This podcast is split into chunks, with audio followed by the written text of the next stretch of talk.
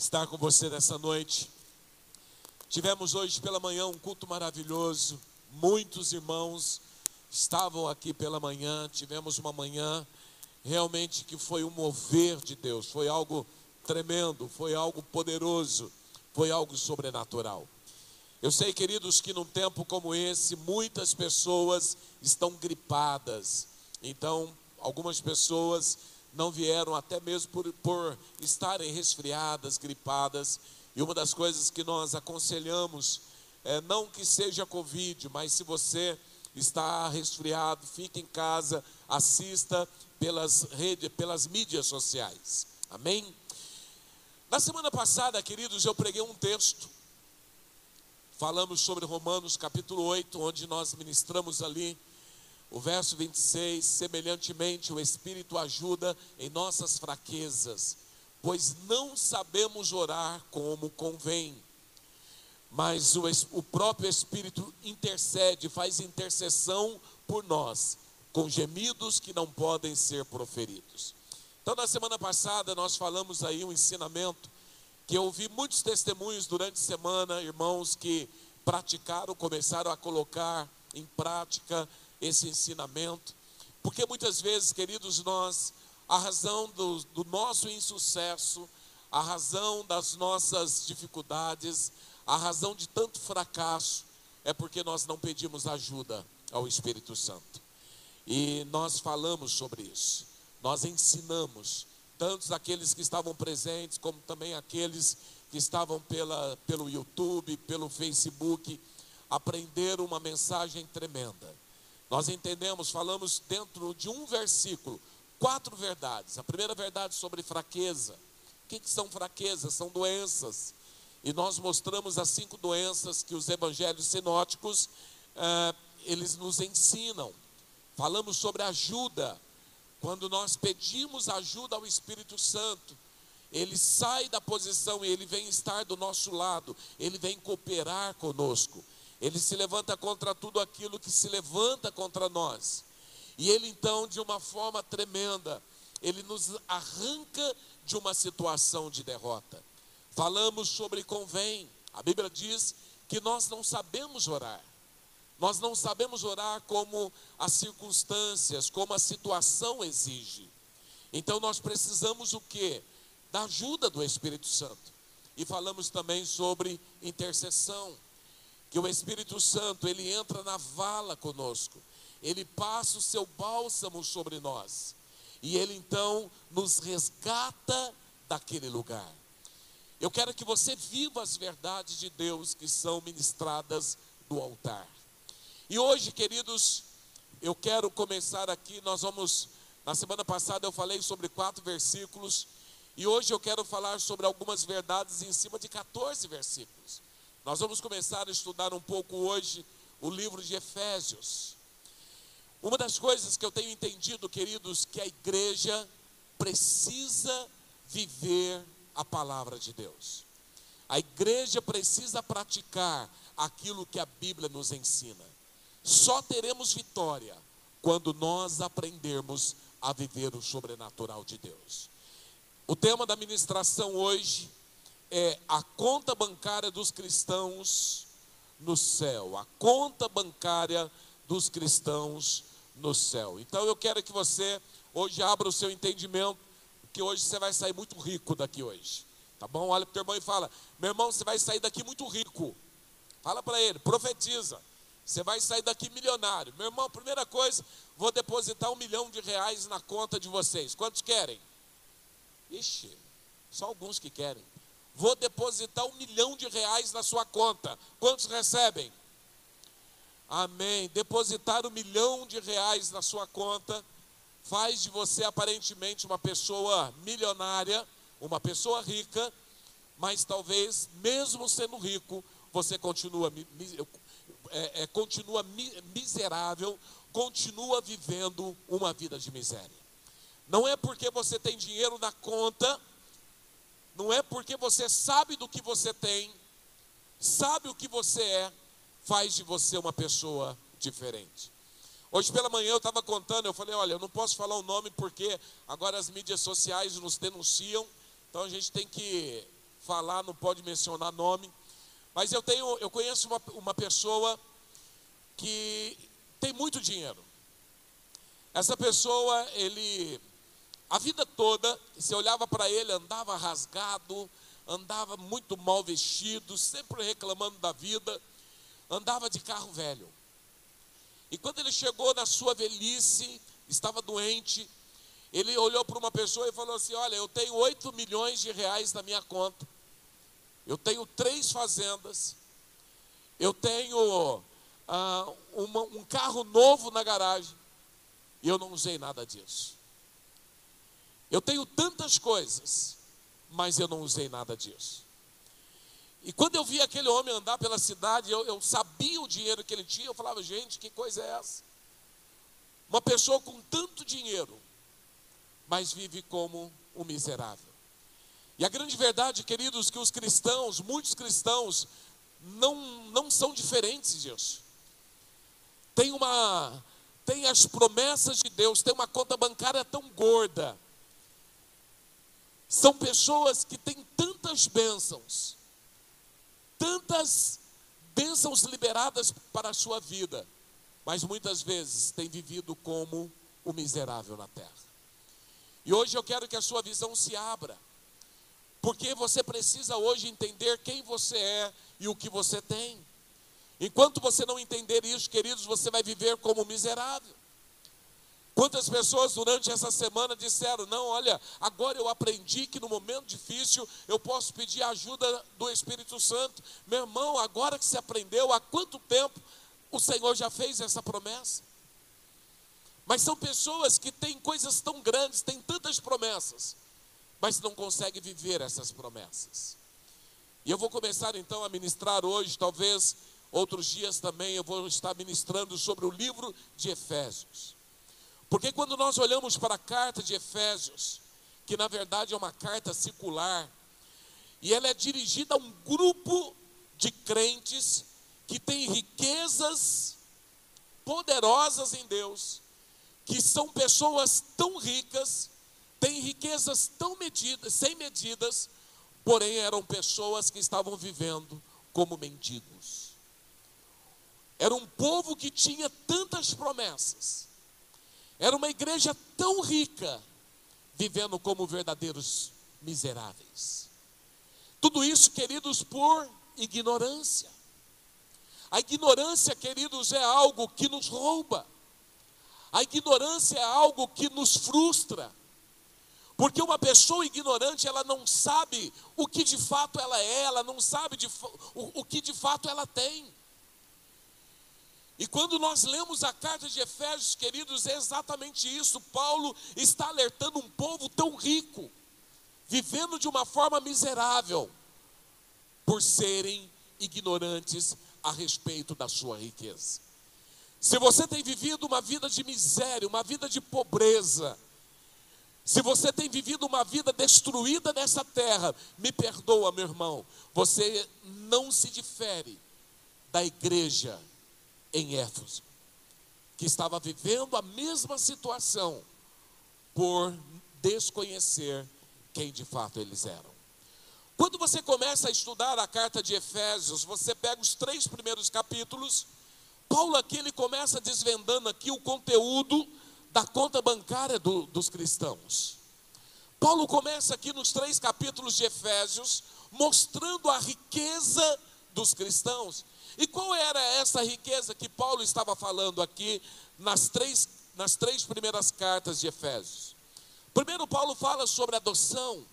Paulo fala sobre aceitação, Paulo fala sobre redenção, Paulo fala sobre perdão, sobre sabedoria, sobre herança, sobre o selo do Espírito Santo, sobre a vida, sobre a graça, sobre cidadania. Ele aqui apresenta para a igreja as bênçãos bênçãos que a igreja não sabe usar. Bênçãos que a igreja, muitas pessoas você fala sobre adoção, você fala sobre eleição, você fala sobre redenção, as pessoas, amém, glória a Deus. Ok, o que, que isso muda a sua vida? Ou o que, que isso tem mudado a sua vida? Porque deveria mudar. Se eu tenho entendimento da revelação da palavra de Deus, quando eu ouço falar de adoção, quando eu ouço falar de aceitação, quando eu ouço falar de redenção, algo tem que transformar a minha vida. E Paulo, aqui nas três primeiras cartas, Paulo está falando sobre isso. Depois do capítulo 4 ao, vers, ao capítulo 6, Paulo aqui ele está lembrando como uma clínica ortopédica.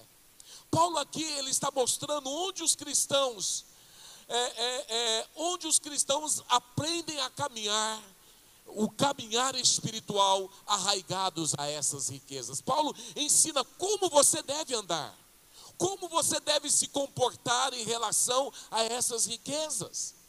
Então, tudo isso, queridos, nós queremos trazer esse ensinamento para a igreja. Porque quando nós olhamos para a palavra de Deus, a palavra de Deus tem o poder de transformar as nossas vidas. Quando você pega o livro de Efésios, queridos, aqui o livro fala sobre três coisas. A primeira, sobre a responsabilidade do crente. Que o crente precisa andar de acordo com a sua vocação, a vocação que fomos chamados em Cristo Jesus. Primeiro alerta: você precisa saber como você anda. E você precisa andar segundo a vocação, segundo o seu chamado. Você precisa saber quem você é.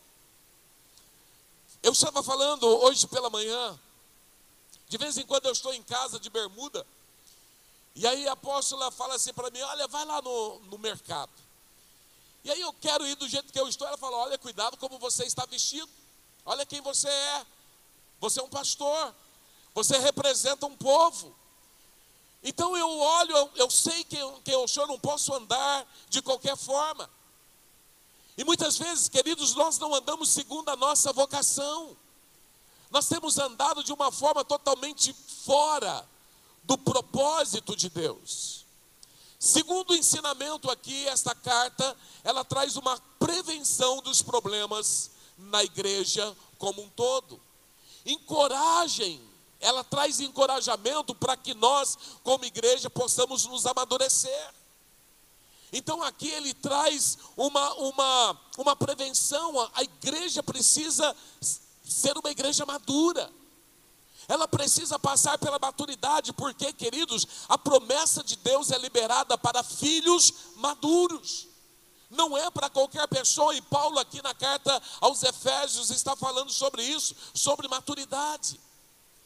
Também aqui, ele faz com que os crentes se conscientizem da sua posição em Cristo. Ele, ele leva os crentes a andar segundo a sua, ter ações, ter atitude segundo a sua posição em Cristo. Isso quer dizer que eu não posso andar aí de cabisbaixo, derrotado, frustrado, ouvido aos céus. Não, qual é a minha posição em Cristo? Eu preciso entender a minha posição. Posição, queridos, é algo interessante, porque quando eu sei a minha posição, o lugar que eu ocupo, isso me dá autoridade. O presidente da república, ele tem lá os, as suas afrontas, tem os seus desafios, mas ele tem poder, ele tem, ele é o presidente da república. Ele é o chefe do estado. Ele é o presidente. Qual é a sua posição? Ele é o presidente. Você gostando ou não, ele é. E nós, como igreja, precisamos entender qual é a nossa posição em Cristo. Enquanto eu não entender isso, eu vou viver uma vida totalmente fora do projeto e da vontade de Deus. E aí, Paulo, ele começa aqui no capítulo 1, nós vamos estudar o capítulo 1, e nós vamos começar aqui no verso 3. No verso 3, Paulo começa dizendo: Bendito Deus e Pai do nosso Senhor Jesus Cristo, que nos tem abençoado com algumas bênçãos espirituais nas regiões celestiais em Cristo Jesus. Amém? Amém? Deus tem nos abençoado com quê? Com quê? Diga todas. Diga todas. Então Paulo ele começa dizendo: Bendito Deus e Pai do nosso Senhor Jesus Cristo, que nos tem abençoado com toda sorte de bênçãos nas regiões celestiais em Cristo Jesus. E aí algumas pessoas param e começam a perguntar: ok, Paulo está dizendo que Deus tem nos abençoado com todas as bênçãos. Todas as bênçãos, todas, toda, toda sorte de bênção espiritual nas regiões celestiais em Cristo Jesus. E a grande pergunta é: quais são essas bênçãos? Que bênçãos são essas? E hoje, queridos, eu quero te ensinar, eu quero te mostrar que Paulo fala que Deus nos abençoou com toda sorte de bênção. E Paulo aqui, até se você pegar do verso 4, 4 é, até o verso 14, Paulo aqui ele está falando sobre sete bênçãos. Eu falei sete, eu parecendo. Eu falei sete, apontei cinco, né? É que não dá para fazer com as duas mãos, tá?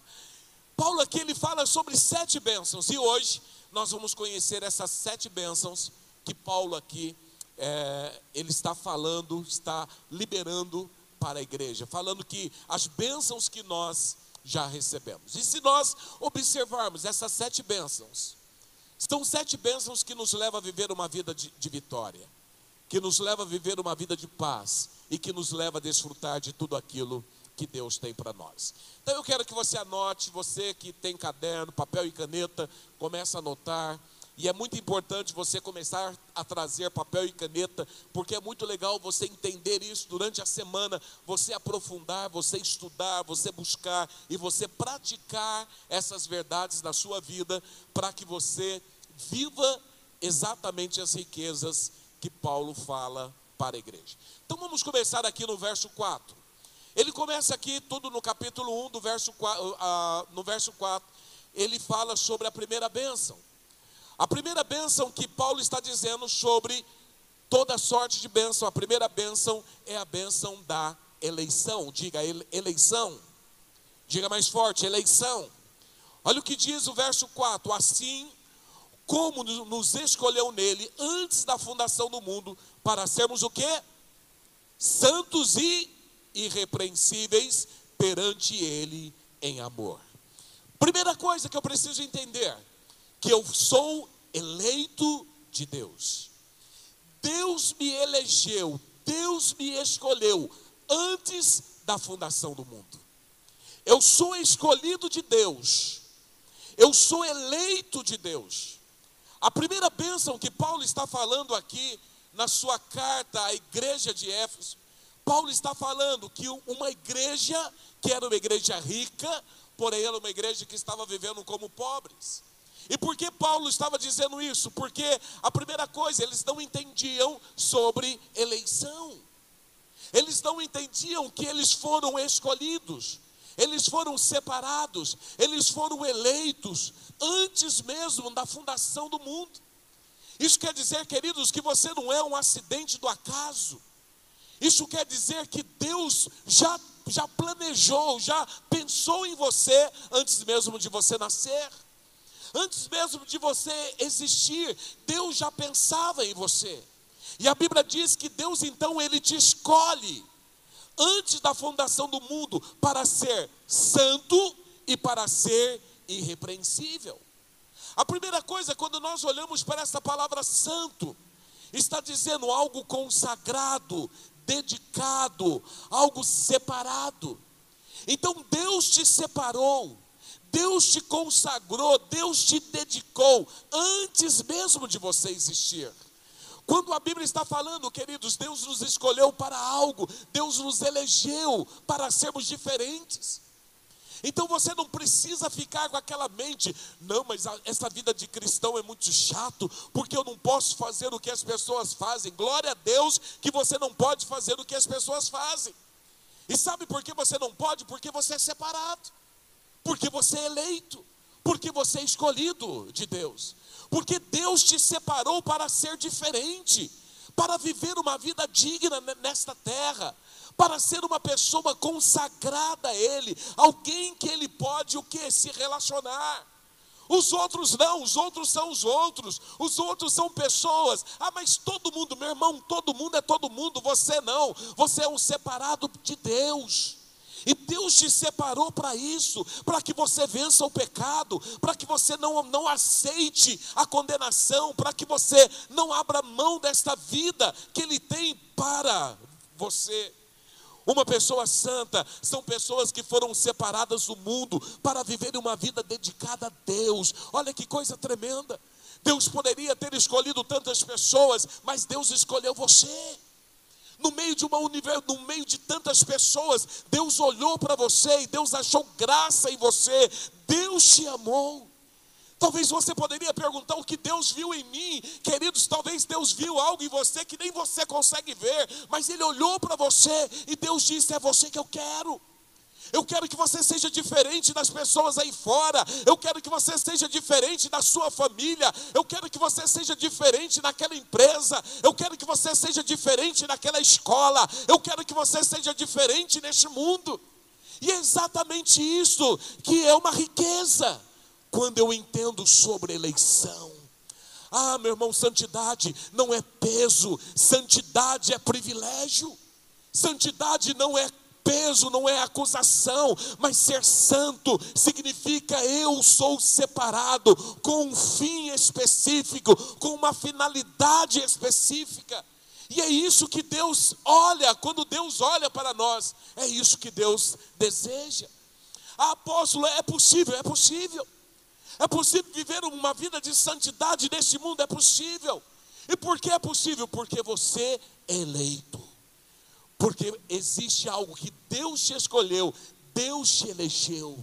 Uma pessoa eleita, presidente da república foi eleito para ser presidente. Ele foi eleito para usar a autoridade.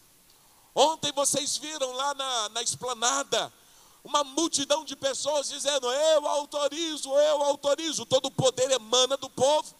E o povo olhou para uma pessoa que é eleita presidente da República, presidente da República, dizendo: Eu te autorizo a agir em meu nome. E a Bíblia diz que nós também fomos eleitos para sermos santos, para sermos separados. Ah, meu irmão, você não é como, a, como as pessoas da terra você não pode andar como qualquer pessoa, você não pode pensar como qualquer pessoa, você não pode se comportar como qualquer pessoa, você não pode fazer o que as pessoas fazem aí fora, porque você é eleito de Deus, porque existe uma marca de Deus na sua vida. De vez em quando eu, eu amo dia de sábado colocar um, um bonezinho. E de vez em quando alguém olha para mim e fala, é o apóstolo? Eu nunca te vi de boné. falei, olha, dia de sábado é assim, eu boto boné. Tem pecado botar boné. Mas por quê? Ah, porque eu sou um líder, porque eu sou um líder da igreja, as pessoas, elas estão olhando para mim, eu não posso fazer qualquer coisa, eu não posso falar qualquer coisa, eu não posso agir de qualquer forma, porque eu sou eleito, porque eu fui escolhido por Deus. Assim como você também é eleito, você também é escolhido por Deus para viver uma vida de santidade. A eleição diz que nós somos eleitos primeiro para ser ser o quê? Diga santo. E segundo, irrepreensível.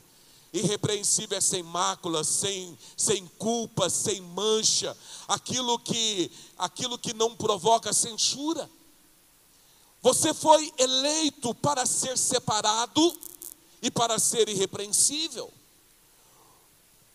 Quando o sacerdote ele ia escolher o animal para sacrificar, apresentar em oferta ao Senhor, precisava ser um, um animal diferente, separado, sem mancha, sem marca, sem doença, sem defeito, sem nada.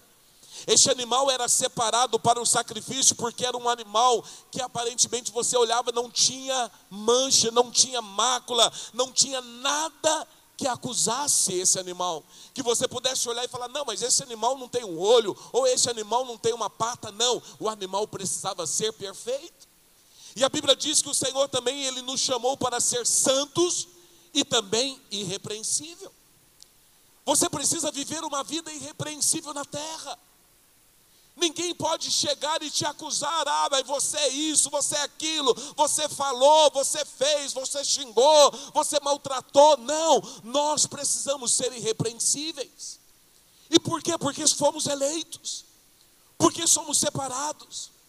Uma pessoa ela é irrepreensível porque primeiro ela entendeu que ela é santa.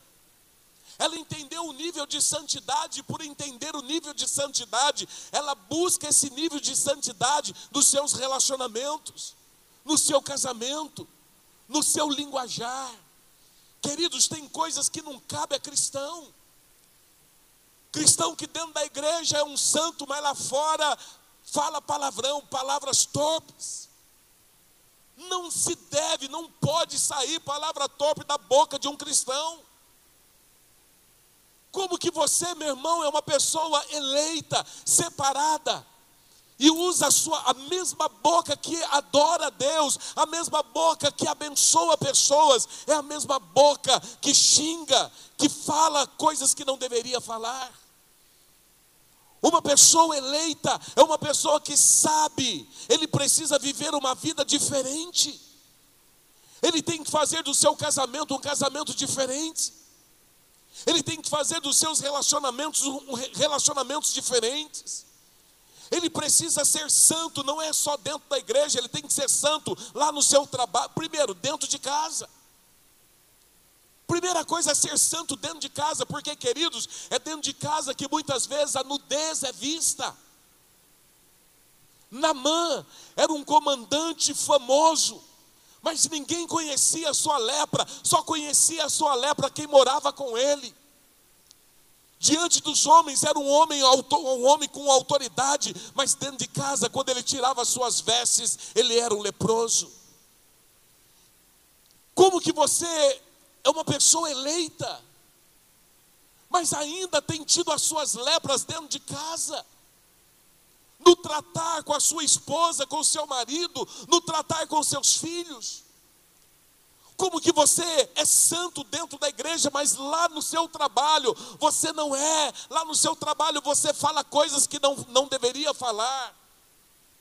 Rouba, engana o patrão, mau funcionário. A Bíblia diz que primeiro nós fomos eleitos eleitos para ser santo e para ser irrepreensível. O teu vizinho não pode te acusar. O teu patrão não pode te acusar. As pessoas que estão ao teu redor não podem te acusar, porque então você não está sendo irrepreensível. A Bíblia diz que nós e Paulo está falando aí para a igreja de, Éfeso, mas também esta carta é uma carta que se direciona a nós. Nós fomos eleitos, escolhidos antes da fundação do mundo, para sermos maridos diferentes, esposas diferentes, filhos diferentes, pais diferentes, patrão diferentes, funcionários diferentes, irmãos diferentes. Porque nós precisamos ser santos irrepreensíveis. 2 Pedro 1,3 diz: Visto como pelo seu divino poder nos têm sido doado todas as coisas que conduzem à vida e à piedade, pelo conhecimento completo daquele que nos chamou para a sua própria glória e virtude. Conhecimento completo. A falta de conhecimento tem levado pessoas a, a ignorar a palavra de Deus, por isso não tem desfrutado. Diga, eu fui chamado para ser diferente. Vença a tua alma, meu irmão.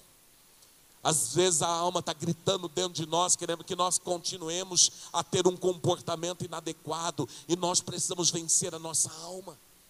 Olhar para dentro de nós e começarmos a entender quem somos. Somos escolhidos, somos eleitos de Deus para sermos diferentes, para andarmos diferentes, para ter uma vida diferente, para conquistar tudo aquilo que Deus tem para nós, porque temos, somos diferentes.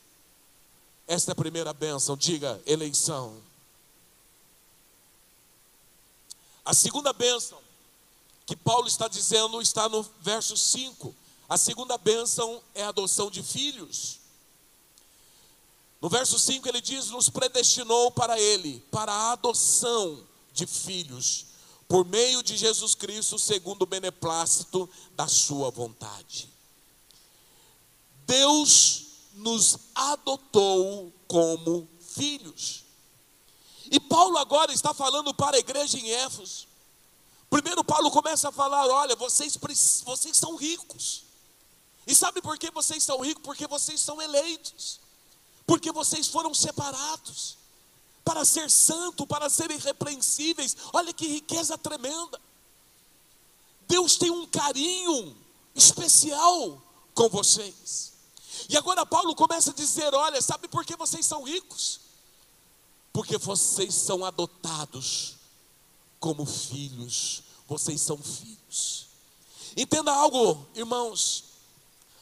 Quando Paulo está dizendo que nós fomos adotados, nós somos filhos por adoção.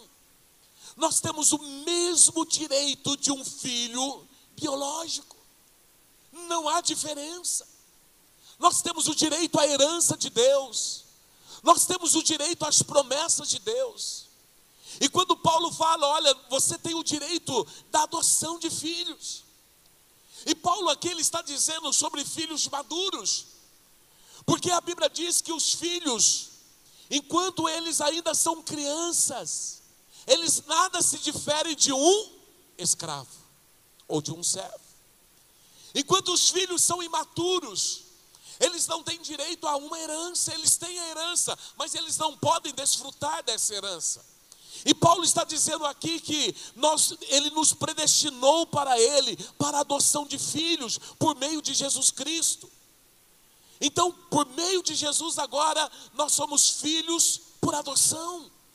E nós temos o direito às promessas, bênçãos. Tudo que é do Pai é meu, tudo que é dele é meu. Eu sou herdeiro de Deus e eu sou co-herdeiro com Cristo. E eu preciso agora parar para começar a entender isso. Um filho, ele tem liberdade na casa do pai. O filho, ele tem direito das bênçãos do pai. O filho, tudo aquilo que é do pai é dele. Meu filho, esses dias eu ganhei um presente de aniversário antecipado. E aí ontem ele falou assim, ontem ele olhou para a mãe dele e falou: "Mamãe, olha, eu sou muito abençoado. Você viu o presente que eu ganhei?" E aí a Solange olhou assim e falou assim: "Ele está pensando que o presente é dele?" Eu falei: "Mas é dele, porque tudo é meu, tudo que é meu é dele. E ele está nadando e, e, e, o que? Como é que fala esse ditado? Nadando e nadando de braçada, né? Ele está porque é dele, é dele. Eu nem, nem contestei porque é dele, porque tudo que é do pai é do filho. E a Bíblia está dizendo, Paulo aqui está alertando a igreja em Éfeso: olha, vocês são filhos, vocês ainda não entenderam, a ficha ainda não caiu. Quantas pessoas entram na casa do Pai e acham que nós estamos na casa de Deus, mas na casa de Deus eu não tenho liberdade. Você tem liberdade, meu irmão, você está na casa do teu Pai acha, não, mas aqui, olha, eu estou meio fora. Não, você está na casa do pai. Aqui você abre a geladeira, aqui você deita no sofá, aqui você pega o controle, liga a televisão. Tudo que é dele é teu. Meu irmão, entenda a riqueza do nosso Deus.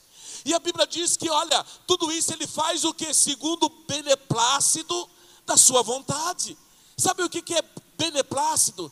Significa aquilo que lhe agrada, aquilo que lhe parece bom. Ele escolheu, ele te escolheu como filho. Ele olhou para você e ele viu graça em você. Ele disse: Não, eu quero você como meu filho. Você agora eu te adoto. O mesmo direito de um filho biológico, de um filho legítimo, é o teu direito.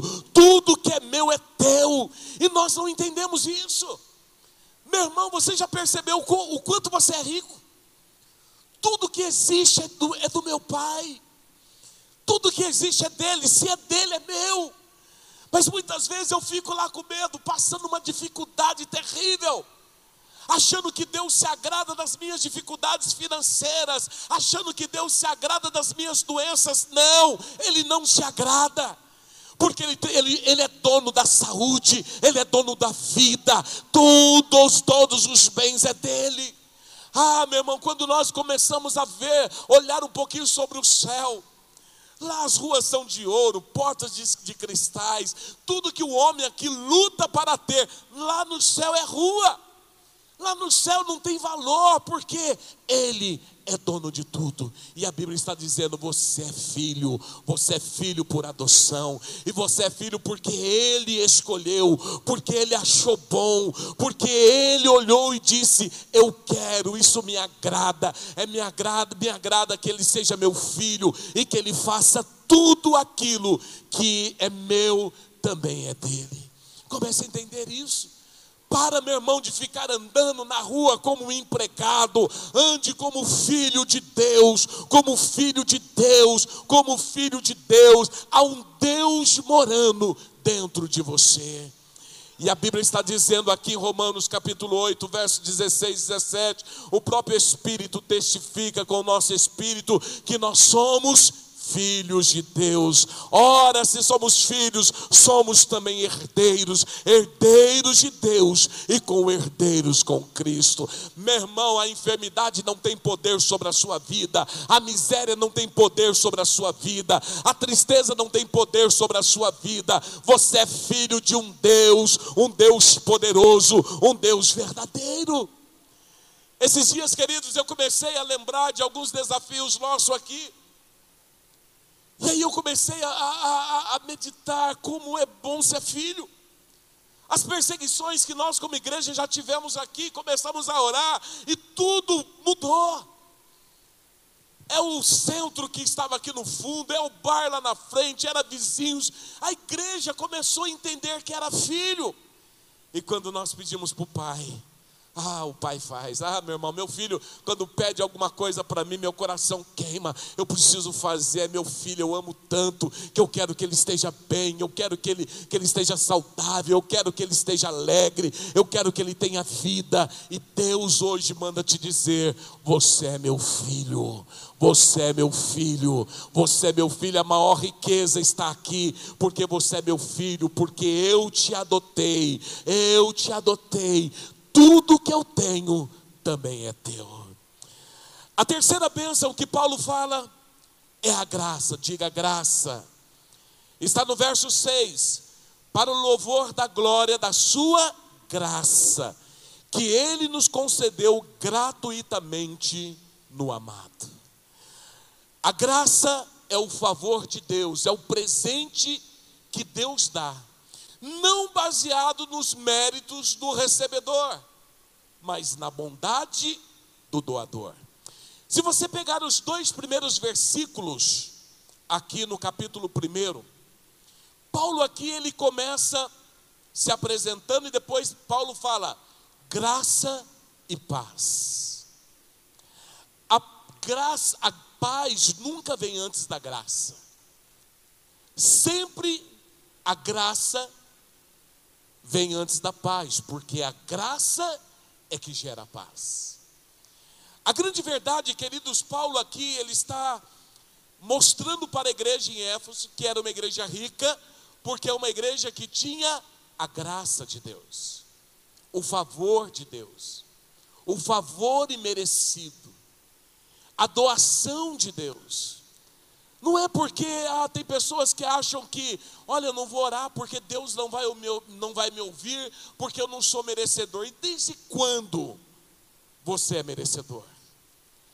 Mas a verdade é que a graça de Deus nos alcançou. E se a graça de Deus está sobre a minha vida, então não é porque eu mereço que Deus vai fazer. Deus vai fazer porque Ele é bom. Deus vai fazer porque Ele é um Deus de amor. Ele vai fazer porque Ele é um Deus de paz. Ele vai fazer porque Ele te ama. Você acha que Deus te, te elegeu porque você é bonito? Não. Deus te elegeu porque Ele olhou para você e Ele te amou. Você acha que Deus, Ele, Ele, Ele te adotou como filho, por quê? Porque você é bom, não. Ele te adotou porque ele te amou. Então a Bíblia, Paulo aqui está ensinando a, a igreja que era uma igreja rica, porque é uma igreja, uma igreja que tinha a paz, que tinha a graça do Senhor para o louvor da glória de sua graça, que ele concedeu gratuitamente. Porque Ele é bom, segundo a Sua vontade, segundo a Sua bondade, não por méritos, não porque você se esforçou.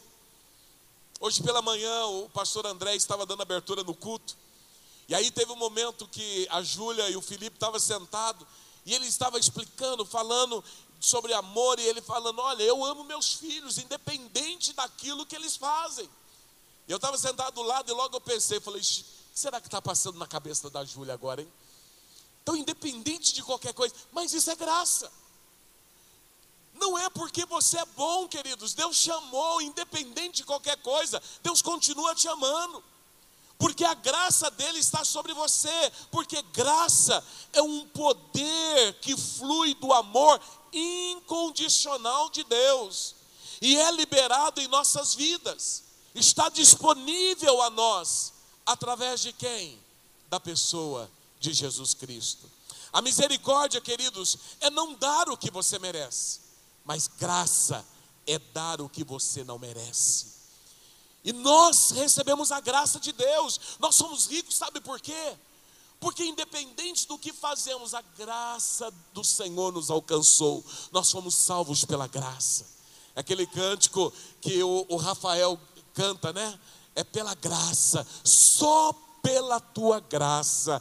Ah, meu irmão, se você está aqui hoje, é pela graça de Deus. Se você está de pé, é pela graça de Deus. Se você está caminhando, é pela graça de Deus. Se você, meu irmão, tem feito coisas tremendas, é pela graça de Deus. A graça do Senhor te alcançou. Fomos alcançados pela graça do Senhor. E isso nos faz uma igreja rica, um povo rico, cristãos ricos, porque fomos alcançados pela graça do Senhor. Diga obrigado pela tua graça, Senhor. Diga isso, tenha um coração grato a Ele. 2 Coríntios capítulo 1, verso 12, diz, Paulo diz: temos vivido neste mundo pela graça de Deus. Ah, meu irmão, olha aqui para mim. No meio dessa pandemia que está morrendo gente todo dia, só pela graça de Deus no meio de tantas situações adversas, no meio de tanta corrupção, no meio de tanta maldade, de tantas coisas terríveis, só pela graça de Deus. E ouça uma coisa: este ano é um ano onde vai ser difícil para o ímpio, mas vai ser o ano favorável para os cristãos, vai ser o ano de vitória, vai ser o ano onde Deus vai nos abençoar de uma forma tremenda. E sabe por quê? Porque a graça dele nos alcançou, fomos alcançados pela graça do Senhor. Então, Paulo agora está relatando aqui as bênçãos.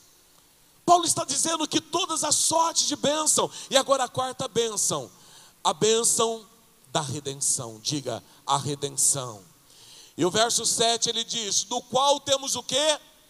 A redenção pelo sangue, a remissão dos pecados, segundo a riqueza da sua graça. Então Paulo está dizendo agora que nós temos o que? A redenção pelo sangue, pelo sangue de Jesus, a remissão dos nossos pecados. O que, que é remissão? Ou melhor, o que, que é redenção? Redenção é quando você é liberto por meio de um resgate. Diga, eu fui resgatado.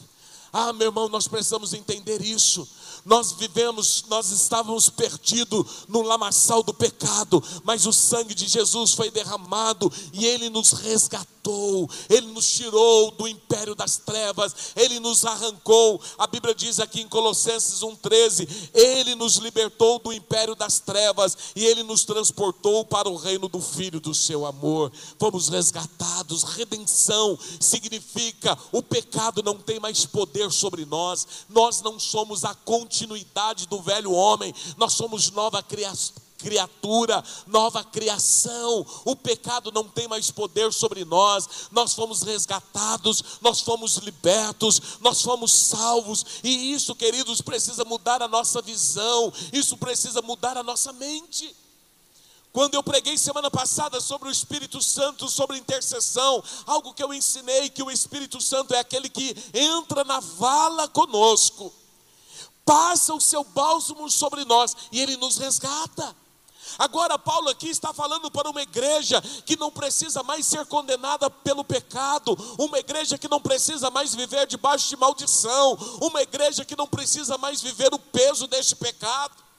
De vez em quando eu encontro pessoas dizendo: olha, é, é retaliação, é porque, meu irmão, retaliação só existe quando tem porta aberta não há retaliação na sua vida, nenhuma condenação há para aqueles que estão em Cristo Jesus, não há condenação sobre a sua vida, você foi resgatado, o sangue de Cristo foi derramado, a redenção te alcançou e você é livre de todo o pecado, você é livre, meu irmão, para viver uma vida digna, você não precisa continuar vivendo amarguras do passado. Nós precisamos começar a esquecer das coisas do passado. Paulo ele diz: Olha, esquecendo-me das coisas que para trás ficam e avançando para as coisas que adiante de mim estão, eu prossigo para o alvo. Ninguém consegue prosseguir lembrando o passado ou preso nas lembranças do passado. Ninguém consegue prosperar enquanto o passado ainda se torna presente na sua vida. Você precisa entender: o sangue de Jesus foi derramado sobre a tua vida, você foi redimido pelo sangue do Cordeiro. Não há mais peso na sua vida, não há mais condenação, você é livre, livre para refletir, para ver aquilo que Deus tem para você, aquilo que Deus tem para a sua família, aquilo que Deus tem para a sua casa, aquilo que Deus vai fazer, as coisas novas que Deus vai construir na sua vida a partir de agora. Esqueça as coisas que ficaram para trás e comece a avançar como alguém que foi liberto, resgatado, transportado, redimido pelo sangue do Cordeiro. E é esta bênção que Paulo está falando à igreja, à igreja de Éfeso. Ele está dizendo: olha, vocês têm a redenção pelo sangue. Sabe quanto custa isso, meu irmão? Dinheiro não compra, fortuna no banco não compra, mas o sangue de Jesus foi o que comprou, o que pagou o preço pela sua vida. Você é livre. Olha para o teu irmão e fala: Você é livre, meu irmão. Para de viver essas mazelas, essa culpa. Para de viver isso. Você é livre. Meu irmão, entenda uma coisa: você é livre para perdoar. Você é livre para crescer. Você é livre para avançar. Você é livre para ver com um novo olhar. Já viu que tem gente que só consegue ver preto e branco? Você olha para o camarada, a vida sempre é difícil, sempre é complicado, sempre tem alguma coisa para reclamar, meu irmão, para com isso. A vida é linda, a vida é maravilhosa, as promessas de Deus estão liberadas sobre nós, nós vamos viver o sobrenatural de Deus todos os dias em nossas vidas. Eu quero profetizar que a partir de hoje, meu irmão, você vai começar a enxergar colorido a sua vida vai mudar. Deus vai abrir uma tela de 100, de, de, de, de 100 polegadas diante de você, e você vai ver o que Deus está escrevendo a teu respeito e o que Deus deseja fazer na sua vida. Quinta bênção. Paulo agora fala sobre a revelação do mistério da vontade de Deus. Olha o que ele fala aqui no verso 9 e o verso 10. Desvendando-nos o mistério da sua vontade, segundo o beneplácito, novamente, segundo a sua vontade, que propusera em Cristo, de fazer convergir na dispensação da plenitude dos tempos todas as coisas, tanto as do céu como as da terra. Agora, Paulo, deixa eu olhar a palavra aqui que está pequenininho.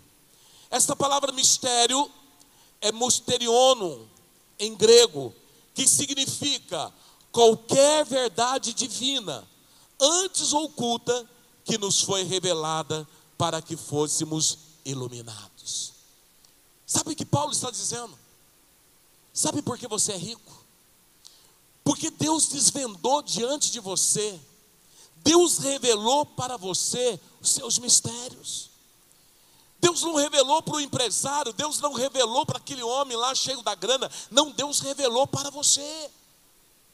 Deus revelou como você pode fazer para ter uma vida de vitória, como você pode fazer para que o seu casamento seja uma bênção, como você pode fazer para que você cresça, como você deve fazer para ser feliz. Nós recebemos a revelação do mistério da vontade de Deus. Agora, são coisas que Deus não revela para qualquer pessoa. São coisas que Deus não está falando para qualquer um, não, mas Ele está falando para quem? Para a igreja. E olha o que ele diz aqui, olha o que a palavra de Deus está dizendo aqui em Salmo 25, 14: O Senhor confia os seus segredos aos que o temem e os leva a conhecer a sua aliança. Sabe por que você é rico? É porque muitas vezes, queridos, nós vivemos esta vida totalmente fora do padrão, porque nós somos preguiçosos. Porque nós saímos fazendo as coisas, nós não pedimos ajuda do Espírito Santo. Sabe por que as coisas muitas vezes não estão dando certo? Porque nós achamos que nós já somos somos muito sábios, sabichão, e fazemos do, da, da nossa maneira. Sendo que a Bíblia diz que a igreja, ela tem o revelar dos mistérios de Deus, da vontade de Deus. A mesma coisa que a Bíblia está dizendo, queridos, que nós não sabemos orar, mas o Espírito Santo nos ajuda. Não sabemos orar da forma correta, como aquela situação exige. A mesma coisa, queridos, tudo que eu preciso para ter uma vida de sucesso. Paulo está dizendo aqui que o Senhor, ele já desvendou, olha, desvendando-nos o mistério da Sua vontade, segundo a Sua vontade, segundo o seu propósito, segundo o seu querer, Ele já revelou, Ele desvendou para nós todos os mistérios, aquilo que antes era oculto, aquilo que só Ele sabia, mas agora Ele revela para a igreja. É um segredo desvendado, uma verdade divina revelada.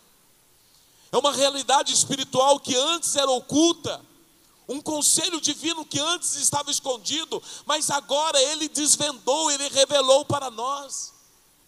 Ele revela, queridos, os mistérios mais profundos, ocultos.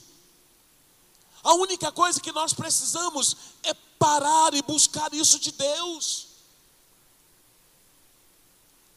Talvez você está falando, apóstolo, mas eu, eu pensei que todas as sortes de bênçãos era o meu casamento restaurado, está dentro dos mistérios de Deus. Eu pensei que todas as sortes de bênção era uma vida financeira equilibrada. Esta vida financeira para equilibrar está dentro dos mistérios de Deus. Eu pensei que eu teria um trabalho legal, o trabalho legal está dentro dos mistérios de Deus, porque nós passaremos a conhecer a vontade de, de Deus. E quando eu conheço a vontade de Deus, tudo que eu peço, Deus faz. As coisas acontecem. Então, Paulo, quando está falando aqui para a igreja em Éfeso, está dizendo: vocês são ricos, mas vocês vivem como pobres, como miseráveis. Tudo isso porque vocês desconhecem as verdades de Deus. E hoje Deus está trazendo esta palavra a nós, a mim e a você. Vocês são ricos.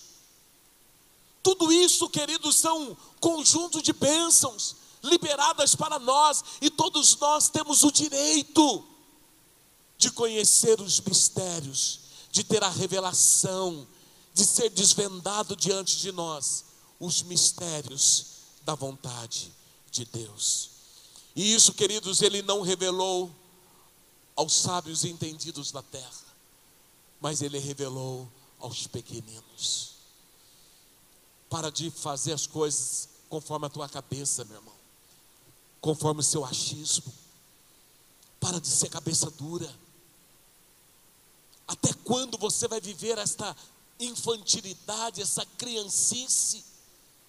Batendo a cabeça todos os dias, sendo que tudo está diante de nós para vivermos essas verdades.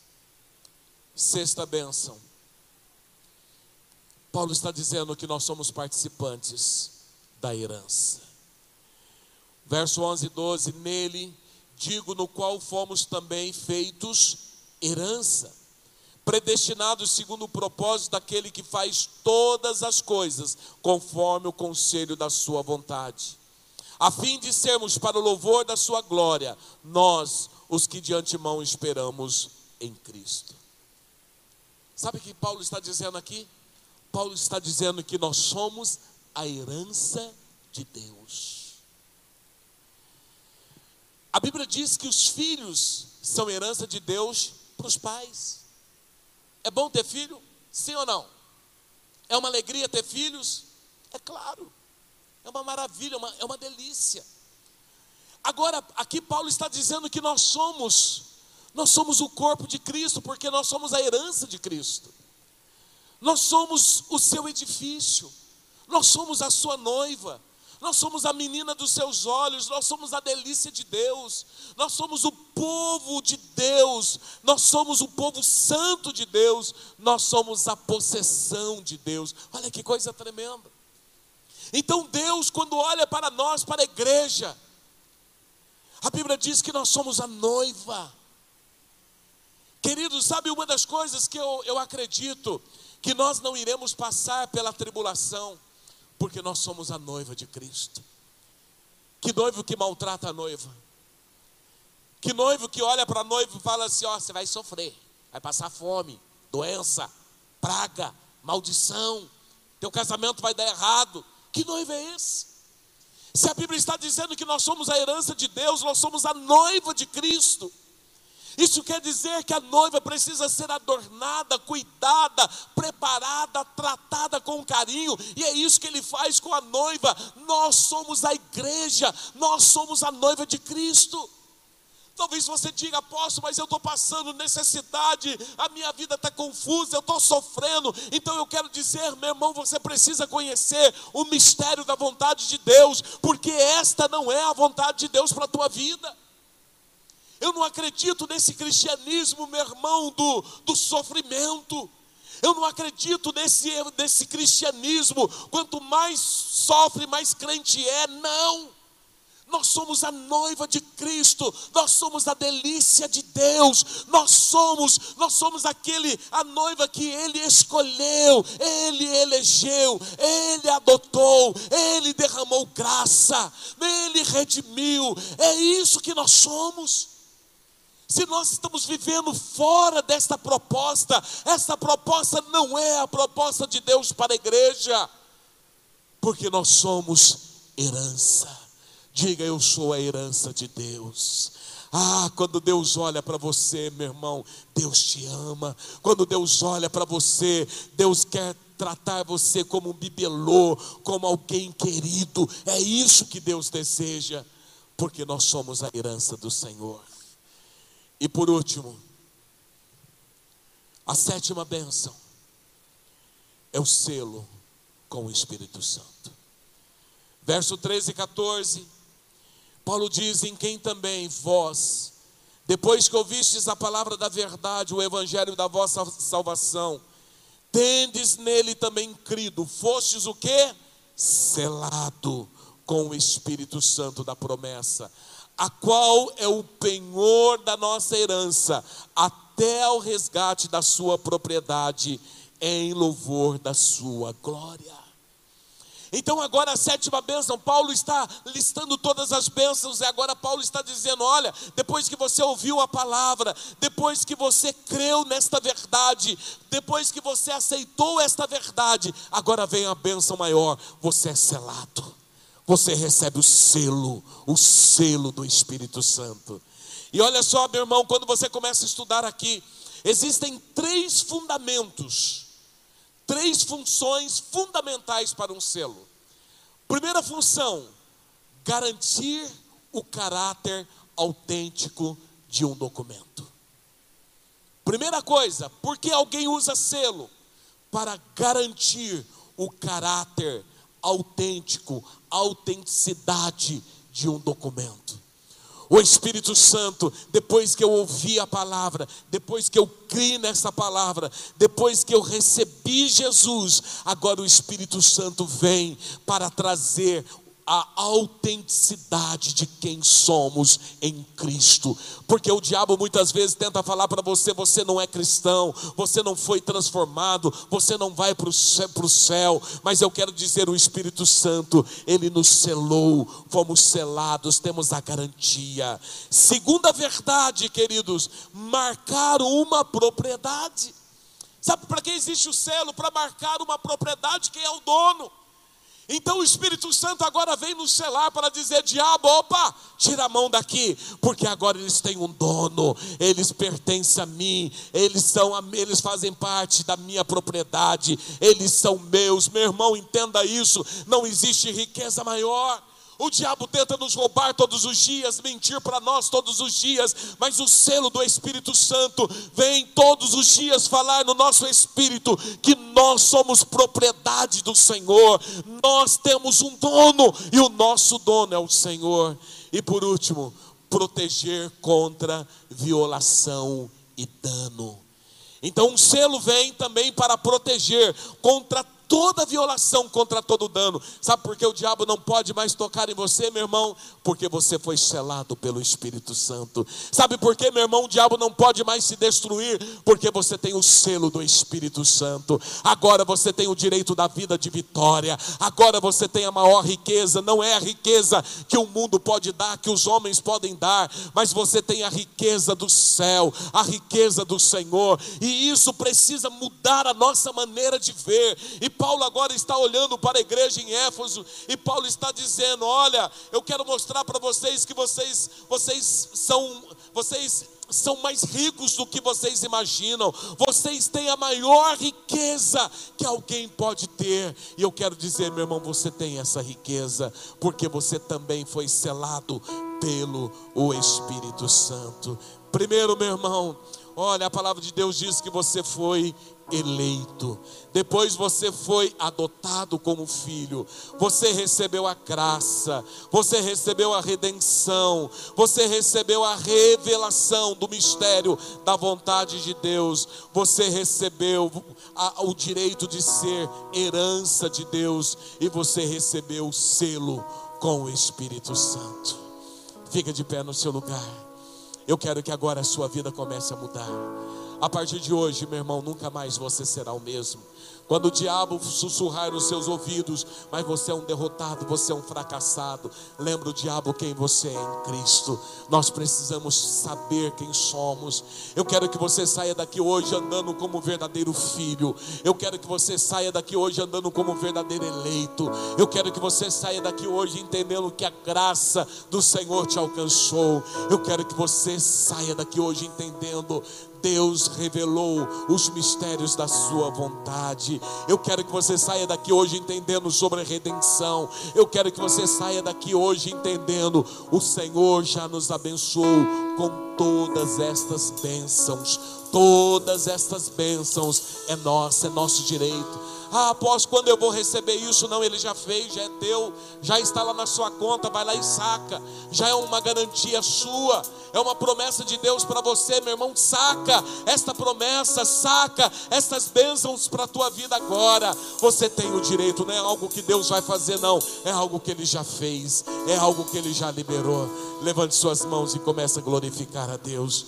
Comece a agradecer a Deus por, por tudo isso que Ele tem feito na sua vida.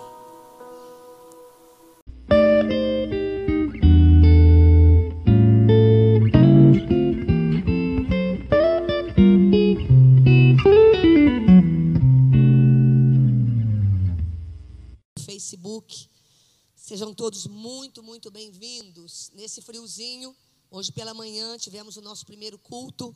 Foi um culto maravilhoso. E mesmo com aquele friozinho e chuva, os irmãos vieram, porque isso não pode nos impedir, né? Agora, no nosso segundo culto, Deus tem uma palavra especial para você, irmão. Então, eu queria pedir a máxima atenção sua para compreender a palavra maravilhosa dessa noite. Semana passada, a ministração daqui foi a conta bancária dos cristãos no céu. Então, o apóstolo pregou no domingo passado que nós, eu e você, a igreja, nós somos o povo mais rico porque Deus investiu tudo em nós. Agora, hoje, o nosso tema é maravilhoso. Eu tenho certeza que você vai sair daqui edificado pela palavra de Deus. O tema de hoje é recebendo o espírito de sabedoria e revelação. Às vezes você não entende, não está compreendendo tão claramente o tema de hoje, mas você vai sair daqui muito edificado. Então a pergunta de hoje é: você sabe o quão rico você é? Então Deus vai hoje, irmãos, descortinar os seus olhos dentro desse livro maravilhoso de Efésios. Vamos lá, Efésios capítulo 1, a partir do verso 15. Eu quero que você entenda toda essa mensagem, eu tenho certeza. Se você tiver coração bem aberto, ela vai edificar muito o seu coração. Efésios 1, 15 em diante, até o 17, nesse primeiro momento, diz assim: Por isso também eu tendo ouvido a fé que há entre vós no Senhor Jesus e o amor para com todos os santos, olha o que Paulo diz: não cesso de dar graças por vocês, fazendo menção de vocês nas minhas orações, para que o Deus, olha a oração de Paulo, o que que Paulo está pedindo? Agora vai começar a mostrar. O que que Paulo ora? Para que o Deus do nosso Senhor Jesus Cristo, Pai da glória, vos conceda espírito de sabedoria e de revelação no pleno conhecimento dele. Queridos, semana passada, do verso 1 ao 14, no capítulo 1, o apóstolo então mostrou aqui que nós somos o povo mais feliz da terra, mais rico. Agora entenda bem, querido, uma coisa é você ser rico. Outra coisa é você saber exatamente o que a Bíblia diz que você tem. Então nós vemos pessoas que vêm à igreja, cristãos, que ouvem a palavra, mas nunca usufruíram, nunca perceberam, nunca se interessaram, entenderam realmente tudo aquilo que você tem dentro da palavra de Deus. Então o que, que Paulo está dizendo aqui nessa palavra, irmãos? Paulo ele ora para que a igreja entenda isso. E é isso que você vai compreender nessa noite através do livro de Efésios. Então vamos lá. Semana passada nós aprendemos algumas riquezas que nós temos, como por exemplo, eleição, nós somos eleitos por Deus. Adoção. Deus adotou você e você tem os mesmos direitos de Jesus. A graça, que é o favor imerecido que Deus deu para você. A redenção é uma das riquezas que você tem a revelação dos mistérios de Deus que o apóstolo falou também. Nós somos participantes da herança de Deus, fomos selados com o Espírito Santo. Isso tudo você aprendeu semana passada. Mas agora o que, que Paulo pede? Paulo pede a Deus que abra os nossos olhos, que abra os olhos da igreja para ela saber e entender quão rica ela é. Então vamos lá, queridos. No verso 15 em diante, Paulo faz uma oração tão linda pela igreja, mas ele não pede nada de material. É interessante nós ouvirmos isso. Paulo não pede nada material. Talvez você diga assim: ah, deve ser porque naquele tempo não estava precisando, o pessoal estava bem, não estava precisando de nada, não. Pelo contrário, aquela época em que Paulo escreveu para a igreja de Éfeso, era uma, uma, um tempo de escassez, um tempo de muita dificuldade, perseguição e de opressão. Porém, irmãos, Paulo aqui não pede uma única vez bênçãos materiais. Todos os pedidos dele estavam centrados nas bênçãos espirituais que ele quer que a igreja perceba que tem. Então hoje eu quero que o teu coração se abra para entender isso aqui. E você compreenda, né? Nós precisamos. É, é, o interessante aqui, irmãos, nesse texto que nós vamos ver agora, Paulo aqui, ele não pede o que nós não temos. Entenda bem isso. Paulo, ele não está orando. Eu quero que você descortine hoje os seus olhos. Paulo, ele não está orando e pedindo a Deus aquilo que nós não temos. Mas ele pede que Deus abra os nossos olhos, os olhos do nosso coração, para nós sabermos aquilo que nós temos em Jesus Cristo. Então vamos lá, vamos entender agora o que que Paulo pede a Deus para a igreja? Primeira coisa, a partir de hoje, irmãos, eu tenho certeza quando você abrir a Bíblia em Efésios, Quando você lê o capítulo 1, você nunca mais vai esquecer dessa palavra. Olha só o verso 17. Primeira coisa que que Paulo pede a Deus pela igreja, por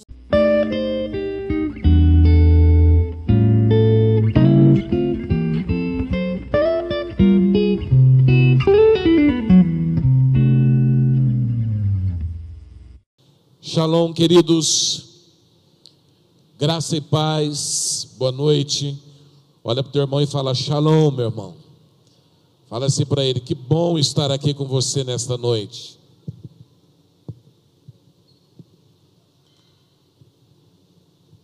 Esse é o nosso segundo culto. Tivemos um culto hoje pela manhã, maravilhoso, um momento muito gostoso. Interessante, queridos, nós temos muitos irmãos vindo no culto da manhã e tem sido uma bênção. Deus tem feito coisas tremendas. Deus tem sido bom. E eu quero continuar uma palavra. Nós estamos durante toda durante os domingos nós estamos estudando o livro de Efésios. Terminamos na semana passada o capítulo 1 de Efésios. E uma das coisas que eu queria pedir é que você estivesse atento àquilo que é ministrado, se tem papel e caneta, anote, e, e, durante a semana, ao ler a palavra de Deus, volte nesses textos, medite nessa palavra. Durante também toda a semana, nós estamos é, é, trazendo com mais detalhes cada, cada, cada palavra ministrada aos domingos, todos os dias, pelas manhãs. Nós também estamos ministrando às nove horas da manhã, com mais detalhe, com mais profundidade, tem sido uma benção. Amém? Você que está nos assistindo pelo YouTube, pelo Facebook, também seja bem-vindo. Que a bênção de Deus esteja na tua casa, que a presença do Espírito de Deus esteja presente aí na sua casa, que você possa viver o sobrenatural de Deus. Queridos, vamos meditar hoje sobre o texto, capítulo 2 de Efésios. Amém? Abaixe a sua cabeça. Espírito Santo, nós te pedimos nesta noite que o Senhor nos ajude, ajude a entender a tua palavra, ajude-nos para que possamos sair daqui totalmente transformados. Nós não queremos ministrar uma palavra e sair da mesma forma. Nós não queremos receber uma palavra e que esta palavra não transforme as nossas vidas. Então, nosso desejo nesta noite, que esta palavra entre em nós, possa provocar mudanças em nós e possa nos levar a viver as verdades desta palavra. Nós nos abrimos à tua vontade, ao teu entendimento, querido e amado Espírito Santo. Amém. Amém. Glória a Deus. Queridos, nós vamos hoje, eu coloquei como tema nessa ministração a esplêndida obra do Pai. Olha para o teu irmão e fala a esplêndida obra do Pai.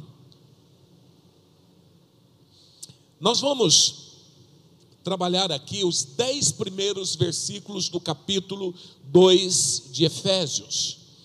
Quando nós começamos, quando você começa a ler o capítulo 2 de Efésios, você vê aqui Paulo, ele, ele começa a descrever quem nós éramos. E é muito interessante que Paulo fala do nosso estado, que nós estávamos mortos, na nossa situação, nós éramos como verdadeiros cadáveres espirituais. Paulo aqui, ele, quando ele começa o capítulo 2 de Efésios, essa palavra, ela, ela nos assusta, porque é exatamente o que é o homem sem Deus. Paulo aqui revela o que éramos e o que é o homem hoje sem Deus. Uma pessoa que não encontrou Deus, ela está exatamente da forma que Paulo descreve no, logo aqui nos primeiros versículos do capítulo 2 de Efésios. Quando você vai para o final desse texto, Primeiro Paulo ele começa descrevendo aqui a situação de quem nós éramos, mas quando nós vamos para o final do capítulo 2, Paulo agora ele começa a mostrar quem nós somos agora em Cristo. Paulo agora começa a mostrar que nós nos encontramos assentados nos lugares celestiais e nós nos tornamos então habitação de Deus. Então, quando nós começamos a estudar o capítulo 2, e é muito gostoso quando a gente começa a estudar um livro da Bíblia, e começamos a entender a obra de Deus, a obra de transformação, o que a graça faz, o que Deus faz, como qual era o nosso estado original e qual é o nosso estado atual. Isso tudo, queridos, nos leva a entender como Deus trabalha em nós e como Deus também trabalha através de nós. Então nós vemos aqui entre o começo e o fim desse capítulo, nós temos aqui como que tudo isso aconteceu, o que Deus fez, qual foi a ação milagrosa, poderosa que nos trouxe esta grande transformação. E nesta noite, queridos, eu quero que a sua visão espiritual se abra. Primeiro, para entender o que é um homem sem Deus. Para entender que a maior missão da igreja hoje deve ser anunciar as boas novas. Porque nós precisamos entender o que é um homem sem Deus, o que é um homem com Deus. Nós estamos vivendo um tempo de pandemia, queridos, onde muitas pessoas estão morrendo. E do, diante desse relato de tantas mortes, o maior problema, queridos, não é morrer, o maior problema é morrer sem Deus. O maior problema é quando uma pessoa ela enfrenta a morte ainda no estado original do homem. E hoje eu quero que você abra a sua visão espiritual, porque hoje você precisa sair daqui, primeiro, com muita gratidão pela obra da cruz, pela obra do Pai. Segundo, você deve, precisa sair daqui com uma missão. Eu preciso anunciar essas boas novas. Eu preciso pregar para os meus amigos, para os meus parentes, porque todos os dias morrem pessoas e eu não posso permitir que alguém morra nesse estado original do homem. Então, quando nós olhamos aqui os dez primeiros versículos do capítulo 2, do capítulo 2 de Efésios, eu vou dividir aqui, queridos, esse texto em três partes. Em três partes. A primeira parte vai do verso 1 ao verso 3 do capítulo 2 de Efésios. Olha o que Paulo está dizendo aqui. Paulo diz: Olha, vocês estavam mortos em suas transgressões e, pe e pecados, nos quais costumavam viver quando seguiam a presente ordem deste mundo e o príncipe do poder do ar, o espírito que agora está atuando nos que vivem na desobediência. Anteriormente, todos nós também vivíamos entre eles, satisfazendo as vontades da, da nossa carne seguindo os nossos desejos e pensamentos, como os outros, éramos por natureza merecedores da ira. Primeira parte que nós vemos nesses três versículos, Paulo aqui ele mostra o estado original do homem. O que é o homem sem Deus? E Paulo aqui ele coloca quatro fatos, quatro fatos que mostra a situação deste homem. São situações como que é o homem sem Deus? Qual era a nossa condição original? Qual é a condição do homem que ainda não entregou a sua vida a Jesus? Paulo aqui ele mostra quatro fatos que denuncia o homem no seu estado conforme ele veio ao mundo. Primeiramente, Paulo ele fala que o homem sem Deus, o homem está morto. E quando você pega aqui logo no primeiro versículo, e ele fala: "E ele nos deu vida, estando nós mortos nos nossos delitos e pecados". O primeiro estado do homem sem Deus é o estado de morte. O homem está morto. E é por isso que Paulo ele começa dizendo: "Ele nos deu vida, estando nós ainda mortos". Queridos, o homem sem Deus é um homem que está morto. E a morte que a Bíblia fala aqui é a morte espiritual. É o homem que não consegue entender as coisas espirituais. É um homem que não, não consegue se conectar com as coisas espirituais. Você já viveu aquela situação que você falou dos mistérios de Deus ou das coisas de Deus para alguém que não conhece a Deus e essa pessoa ficou olhando para você com cara de paisagem? Tipo assim, eu não estou entendendo.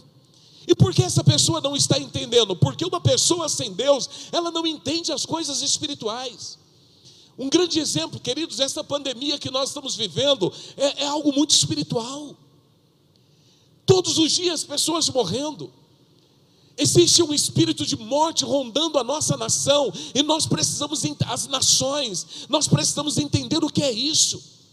Ao invés de você ficar amedrontado dentro da tua casa, escondido debaixo da cama, você precisa ter o discernimento, a percepção espiritual para entender o que está acontecendo, para entender o que Deus, por que, que Deus está permitindo tudo isso.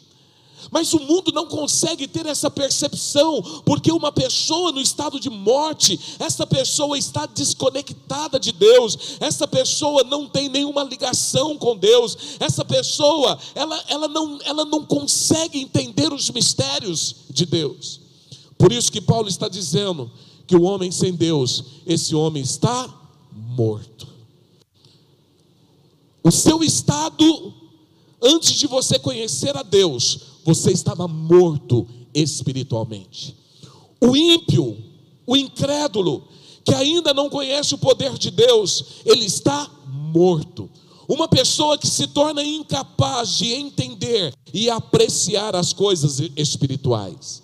A Bíblia mostra que um cadáver, quando nós entendemos sobre um cadáver, ele não ouve, ele não fala, ele não tem reação, ele não tem sentimento, ele não tem nada. Simplesmente ele vive a sua vida achando que viver nessa terra é cumprir os seus dias, e não, é porque essa pessoa está morta. E nós precisamos entender: este era o nosso estado antes de nós conhecermos a Deus.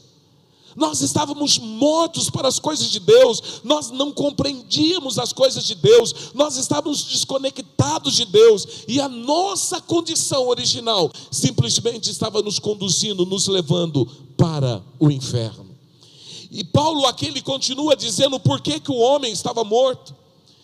Paulo diz que nós estávamos mortos nos nossos delitos e nos nossos pecados delitos, transgressão, ofensas, queda, é dar um passo em falso que envolve ultrapassar uma, uma fronteira conhecida ou desviar do caminho. O homem, o estado original do homem era um estado de morte, e este homem estava morto pelos seus delitos, pelas suas transgressões. Porque são pecados, queridos, que são praticados em flagrante violação de uma lei já conhecida. Vamos dar um exemplo. Uma pessoa na terra que comete um delito. Quando você mata alguém, você está transgredindo uma lei conhecida. Quando você agride alguém, você está cometendo um delito. E Paulo está dizendo que o homem estava morto por ter cometido um delito pelas suas transgressões, porque ele quebrou uma lei, porque ele, ele, ele, ele simplesmente praticou um flagrante, uma flagrante violação de uma lei já estabelecida. O homem estava morto pelos seus delitos, pelas suas transgressões, pelas suas violações, delitos e pecados. E pecado nada mais é do que errar o alvo, é ficar aquém de um padrão. É quando, queridos, uma pessoa ela pratica uma obra ou uma ação má, de uma forma intencional ou não. Exemplo, você peca quando você pensa de uma forma errada, quando você transgride um, uma lei, quando você transgride algo.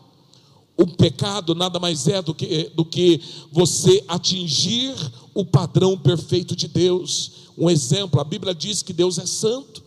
E quando nós não andamos em santidade, nós estamos transgredindo uma lei. Porque o padrão de Deus é um padrão de santidade. O padrão de Deus é o padrão de verdade. E quando eu não falo a verdade, eu estou o quê? Ferindo um princípio quando eu não ando em santidade, eu estou ferindo o padrão perfeito do meu Deus. Então Paulo ele começa a dizer aqui que o homem, primeiro o homem estava morto, e ele dá a causa da morte. A causa é porque o homem estava morto pelos seus delitos e pelos seus pecados. Toda morte, ela, ela traz separação. Morte é separação. Assim como a, quando uma pessoa morre fisicamente, a alma separa do corpo. O homem que transgride as leis de Deus, também este homem, ele, o seu espírito separa de Deus. Primeiro entendimento que Paulo traz aqui nessa carta é que o homem sem Deus é o homem morto. É o homem que não consegue entender as coisas de Deus, e este homem está morto pelos seus delitos pelas suas transgressões, pelos seus pecados. Queridos, quando nós olhamos para o incrédulo, o incrédulo, ele não está apenas morto, ou melhor, ele não está apenas doente, mas ele está morto. E a Bíblia mostra isso, queridos, que um homem sem Deus está morto.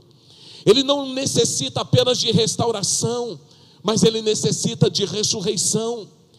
Não basta esta pessoa passar por uma reforma, ele precisa nascer de novo. Então eu preciso que você entenda isso, querido. Se você está aqui, mas se você ainda não entregou a sua vida para Jesus, o seu estado é de morte. E a pior morte não é a morte que todo mundo fala aí desse Covid, a pior morte é a morte espiritual. A pior morte é quando essa pessoa está separada de Deus. Quando alguém morre, a primeira pergunta nossa é: conhecia Deus? Aceitou Jesus, entregou a sua vida para Jesus? Pode ser uma morte trágica, mas a primeira pergunta é essa, porque quando fala, não, essa pessoa entregou a vida para Jesus, traz um alívio. Mas quando nós sabemos que essa pessoa morreu sem Deus, traz uma tristeza, porque nós entendemos que essa pessoa, ela jamais voltará para a presença de Deus. O seu estado de morte espiritual, quando ele encontrou a morte física, fez com que ele separasse eternamente de Deus. E Paulo começa mostrando isso. Primeiro, Paulo mostra que o homem estava morto. Segundo, Paulo aqui mostra que o homem sem Deus, ele é desobediente. Diga, desobediente. E ele fala aqui no capítulo, no verso 2: nos quais andastes outrora, segundo o curso deste mundo, segundo o príncipe da potestade do ar, do espírito que agora atua nos filhos da desobediência. Então, Paulo, primeiro, ele começa falando que o homem sem Deus é um homem que está morto. E agora, Paulo fala que o homem sem Deus é um homem desobediente. E por que este homem é desobediente? Porque ele andava a forma que ele andava, ele, ele andava segundo o curso deste mundo, segundo o príncipe da potestade do ar, segundo o espírito que atua agora nos filhos da desobediência. E aqui nós precisamos entender, queridos, três forças que levam o homem a essa desobediência. Primeira força é, é, é o mundo. E nós precisamos, queridos, como cristãos, nós precisamos tomar muito cuidado a forma que nós levamos a nossa vida espiritual, ou qual é o entendimento do mundo que nós temos. Porque aqui Paulo está dizendo: este homem, ele está morto, porque este homem ele está andando segundo o curso deste mundo, segundo o sistema. Quando ele fala aqui do curso do mundo, ele está falando que este homem, ele é pressionado a se conformar com os valores do mundo. Ele é pressionado a olhar para o mundo e ver esse mundo, não da forma que a palavra de Deus diz, ou a forma que a palavra de Deus vê, mas ele começa a se conformar com esse mundo. E aí tudo que o mundo prega começa a se tornar normal. Mesmo a palavra de Deus falando que é normal, mesmo a palavra de Deus falando que é pecado, agora se tornou normal. É normal o homossexualismo. Eu já vi crentes falando, não, isso é normal, porque a pessoa nasce assim. Queridos, não é normal. Isso é uma pressão do sistema deste mundo que quer que a igreja comece a concordar. Esses dias eu estava assistindo uma pregadora na, na internet, não sei o nome dela e também nem me interessa saber. E ela falando simplesmente contra a igreja que prega contra o homossexualismo dizendo não, porque a igreja precisa ser uma igreja inclusiva, ela tem que incluir. É claro, queridos, Deus ama o pecador, mas Deus abomina o pecado. A pessoa não pode, ah, eu venho para Deus do jeito que eu sou, eu permaneço como eu sou. Não, isso é valor do mundo. Então Paulo está dizendo também que uma pessoa sem Deus, ele é desobediente, e desobediente a Deus, desobediente à palavra de Deus. Olha o que diz Romanos 12, 2: Não se amodem ao padrão deste mundo, mas transformem pela renovação da vossa mente, para que sejam capazes de experimentar ou comprovar a boa, agradável e perfeita vontade de Deus. Então eu preciso agora começar a entender que esse espírito que está aí, tentando influenciar as pessoas, Ele está tentando fazer com que eu e você siga o curso desse mundo. Porém, isso Paulo está dizendo que isso faz parte do homem original, não faz parte do homem que foi transformado. O homem que foi regenerado, que a sua mente foi lavada pelo sangue do Cordeiro, a visão é diferente. Tem algumas pessoas uma visão política um pouco preocupante e se diz cristão.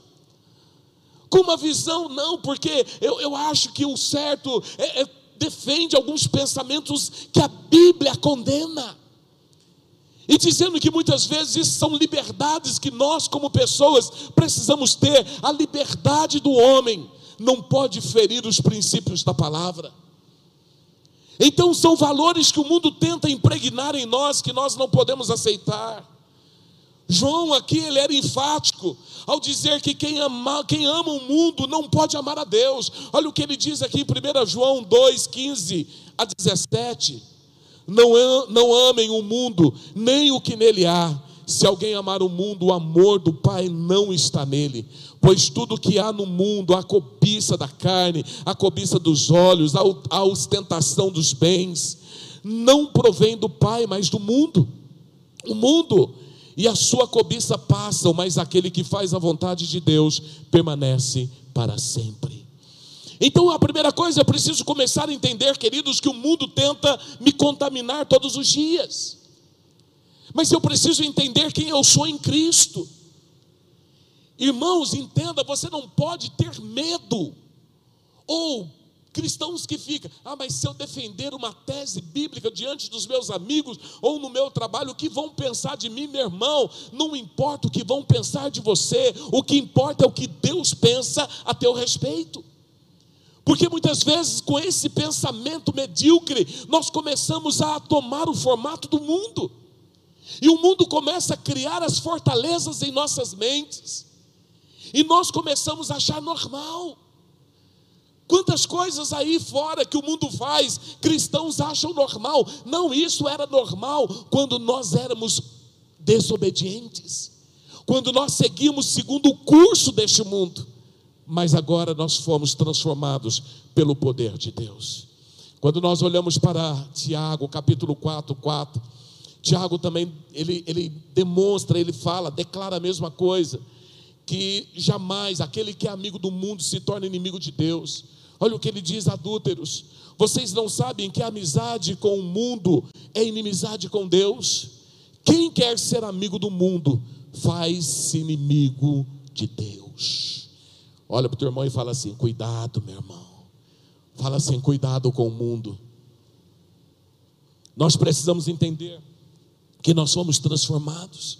Quando nós seguimos o curso desse mundo, tudo isso aqui era normal. Mas agora que nós fomos transformados pelo poder do Senhor, isso não, se, não é mais normal em nossas vidas. Primeira coisa, o mundo. Segundo, o diabo.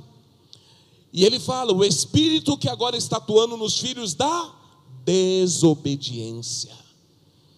E nós precisamos parar e começar a refletir: será que muitas vezes o meu comportamento, os meus pensamentos e as minhas atitudes não é segundo esse espírito que está atuando nos filhos da desobediência. Porque isso era normal quando ainda eu era do mundo. Mas a Bíblia diz que ah, esse espírito, ele domina aqueles que ainda estão mortos. O diabo, queridos, ele, muita, ele, ele, ele tenta a todo tempo colocar desejos, pensamentos em nós ele deseja, ele deseja nos levar a, a desobedecer a Deus, a desobedecer a palavra de Deus. E a Bíblia diz que ele veio para matar, roubar e destruir. E por último, a carne.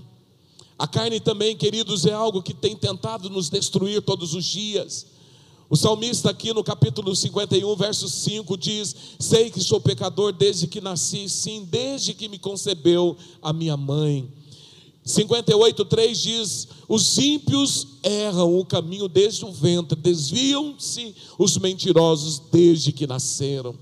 Quando nós vivemos na carne, queridos, nós vivemos também segundo o mundo, segundo os filhos, da, o, o, o espírito da desobediência. Nós ainda estamos vivendo o segundo curso desse mundo e nós precisamos entender isso não nos domina mais. Isso não tem mais poder sobre as nossas vidas, não tem mais poder sobre a nossa mente. Olha o que diz aqui Jeremias 13, 23. Será que o etíope pode mudar a sua pele, ou o leopardo as suas pintas? Assim também vós, é, assim também vocês são incapazes de fazer o bem, vocês que estão acostumados a praticar o mal. O que, é isso? É o homem que quer viver uma vida cristã segundo a carne. Então a, a primeira coisa que eu preciso entender é que o homem sem Deus ele está morto. O homem sem Deus é desobediente. Por que ele é desobediente? Porque ele anda segundo o curso do mundo, porque ele é dominado pelo espírito da desobediência, porque a sua carne não foi mortificada e ela continua comandando a sua vida.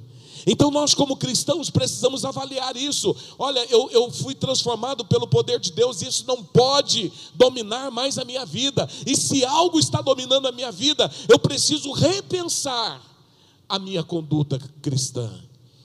Primeiro, Paulo, ele está mostrando que o homem sem Deus está morto. O homem, segundo, o homem sem Deus é desobediente. Terceiro, Paulo está mostrando que o homem sem Deus é depravado. Efésios 2:3, entre os quais também todos nós andávamos outrora, segundo as inclinações da nossa carne, fazendo a vontade da nossa carne e dos pensamentos, e éramos por naturezas filhos da ira, como também os demais. Agora Paulo está dizendo que o homem sem Deus, ele é depravado.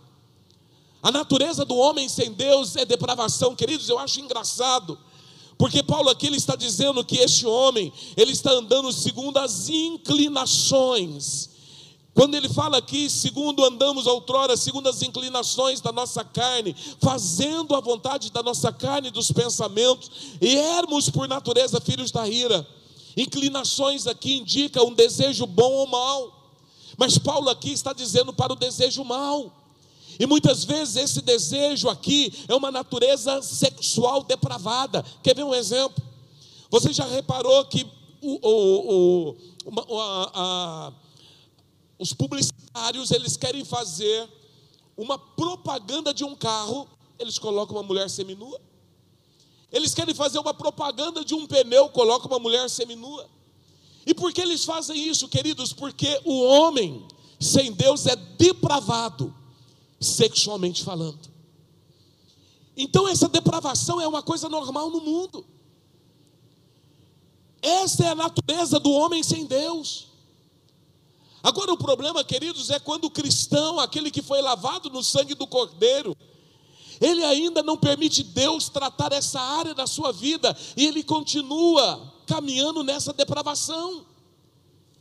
Porque isso aqui são sintomas, são características do homem sem Deus, sintomas do homem que não experimentou o novo nascimento. Então nós precisamos começar a entender que nós estamos numa nova posição. Isso não faz parte da nossa natureza, não, faz parte da natureza do homem caído, faz parte da natureza do homem sem Deus, e Paulo deixa isso claro. Porque o homem sem Deus, ele anda, ele vive segundo as inclinações da sua carne, segundo as inclinações dos seus pensamentos. E ele continua dizendo, fazendo a vontade da carne e dos pensamentos. Este homem não é convertido, este homem não agrada a Deus, mas ele está disposto a agradar a, sua carne, ele está disposto a agradar as suas vontades. Os desejos do homem são desejos maus. É aqui, queridos, que eu preciso entender sobre as minhas práticas, sobre as minhas atitudes, que natureza isso faz parte. Isso faz parte da natureza do homem sem Deus. Queridos, as coisas que mais temos visto hoje são cristãos ainda tendo problemas com pornografia. Isso não deveria ser uma realidade, porque isso é prática do homem sem Deus, de uma natureza caída, que vive segundo o curso desse mundo, segundo a sua vontade, segundo os seus pensamentos. O homem com Deus não, ele vive para satisfazer a vontade de Deus, mas um homem sem Deus, ele vive para satisfazer a vontade da carne. A natureza caída, o homem, ele, ele é depravado. suas ações são pecaminosas, porque os seus desejos são pecaminosos.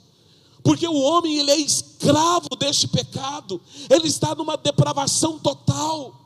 E Paulo está denunciando isso, ele está trazendo a revelação deste homem sem Deus. E por último, Paulo está dizendo que o homem sem Deus, ele está condenado. E ele fala: "E éramos por natureza filhos da ira, como também os demais". O homem sem Deus está morto. O homem sem Deus é desobediente. O homem sem Deus é um homem ah, depravado. E o homem sem Deus é o homem que está condenado. Diga misericórdia.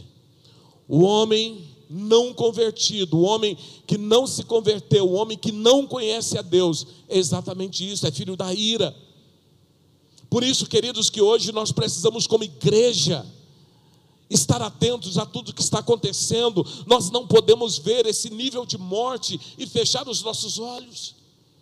O homem sem Deus é um homem morto, é desobediente, é depravado, é um homem condenado. Olha o que diz João 3,18: quem nele crê, quem nele crê não é condenado, mas quem não crê já está condenado.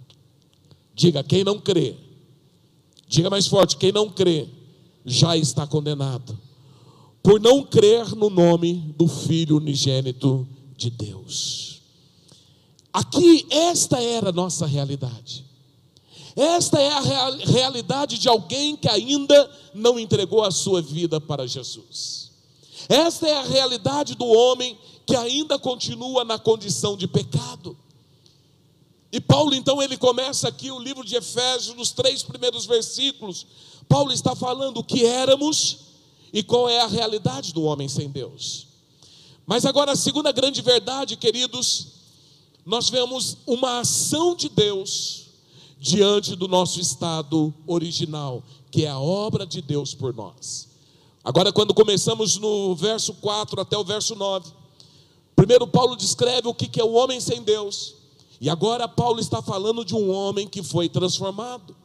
E ele começa aqui no verso 4 dizendo: Todavia, Deus, que é rico em misericórdia, pelo grande amor com que nos amou, deu-nos vida juntamente com Cristo, quando ainda estávamos mortos em transgressões. Pela graça vocês são salvos. Deus nos ressuscitou com Cristo e com Ele nos fez assentar nos lugares celestiais em Cristo Jesus, para mostrar nas eras que hão de vir, a incomparável riqueza da sua graça, demonstrada em sua bondade para conosco em Cristo Jesus. Pois vocês são salvos pela graça, não por meio da são salvos pela graça, por meio da fé, e isso não vem de vós, é dom de Deus, não por obras, para que ninguém se glorie. Agora Paulo aqui ele começa, ele começou a mostrar quem éramos, e agora ele traz aqui um contraste: quem somos? Ele começou mostrando aqui que o homem sem Deus não era nada, o homem era morto, era desobediente, era depravado, era condenado, mas agora ele começa a mostrar o homem que experimentou a graça de Deus e teve uma mudança na sua natureza um homem que foi transformado, um homem que não era nada, e agora esse homem foi transformado pelo poder de Deus. Um homem que estava na condição de pecado, mas agora este homem está na condição da compaixão, da graça, do amor e do poder de Deus. Queridos, é tremendo. Quando nós começamos a ouvir testemunhos de pessoas que antes de se converter bebia, antes de se converter era adúltero, antes de se converter aprontava tudo, e aí depois essa pessoa experimentou Jesus, se converteu, e você olha o semblante, mudou. O comportamento mudou. E por que mudou? E Paulo está mostrando isso. Paulo está mostrando o quem nós éramos, mas Paulo está mostrando também quem somos hoje. Paulo mostra essa diferença, ele mostra esse contraste, ele mostra a nossa condição anterior com a nossa condição atual. Tudo isso, queridos, para nós entendermos a graça de Deus, o amor de Deus, aquilo que Deus faz em nossas vidas. E ele começa aqui no verso 4. Ele mostrou Antes nós éramos objetos da ira de Deus, mas agora nós somos beneficiários da sua misericórdia. Porque ele começa dizendo: Todavia, Deus, que é rico em misericórdia, pelo grande amor com que nos amou. Então, Paulo mostra: olha, antes você estava morto, antes você estava condenado, antes você era desobediente, antes você era depravado, mas agora Deus, pelo, pelo ato de amor de Deus, pela atitude de amor de Deus, o amor de Deus nos alcançou. Antes nós éramos merecedores da ira de Deus, mas agora nós temos os benefícios da cruz, do amor do nosso Deus. Depois ele começa aqui no verso 5 e 6, mostrando que antes nós estávamos presos pelas garras da morte espiritual, mas agora nós ressuscitamos para uma vida nova. Antes nós estávamos destruídos, mas agora não, agora tudo mudou. Ele fala: deu-nos vida juntamente com Cristo, quando ainda estávamos mortos em nossas transgressões. Pela graça vocês são salvos. Deus nos ressuscitou em Cristo e com Ele nos fez assentar nos lugares celestiais em Cristo Jesus. Antes nós éramos escravos do pecado, mas agora nós somos salvos pela graça de Deus. Antes nós caminhávamos pela estrada da desobediência, mas agora nós desfrutamos da presença, da companhia e do amor do nosso Deus. E aqui Paulo, ele fala sobre quatro verdades que nós precisamos entender. Quatro verdades que Paulo mostra sobre esta restauração, essa transformação. Primeiro ali nós entendemos quem éramos, agora nós precisamos entender quem somos. Primeiro Paulo, ele começa a mostrar que Deus nos amou. Olha para o teu irmão e fala: Deus te ama, meu irmão.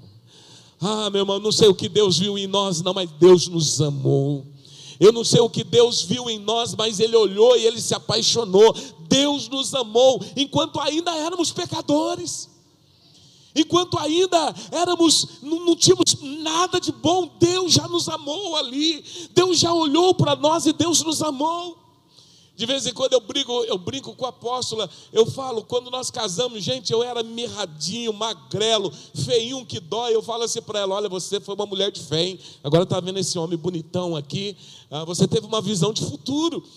E Deus, quando olhou para você, queridos, você não tinha beleza, você não tinha nada, mas a si mesmo Deus te amou. A primeira coisa que nós precisamos entender, nós somos alvos do amor de Deus.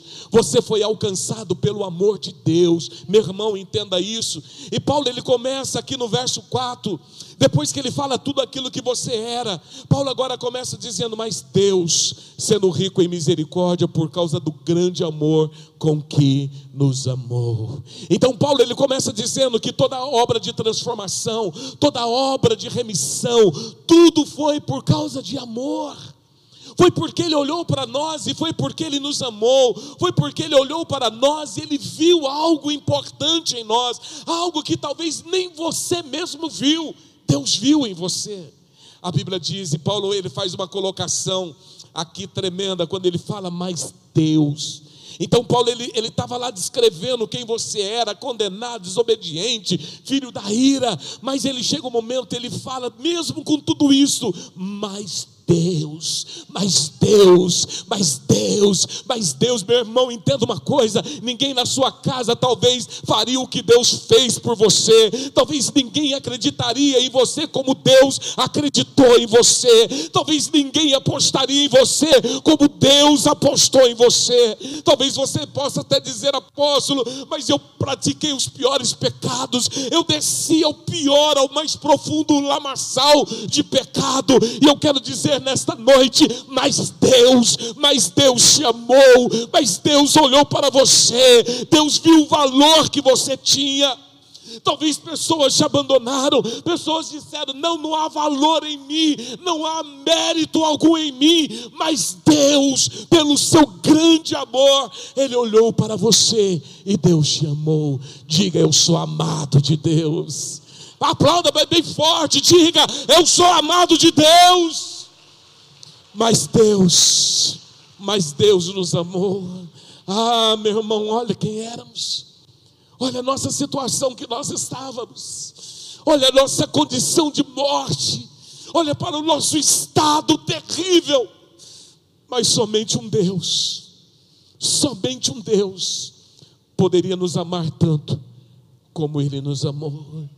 E a Bíblia diz: olha, que esse Deus ele é rico em misericórdia. Ah, meu irmão, entenda uma coisa.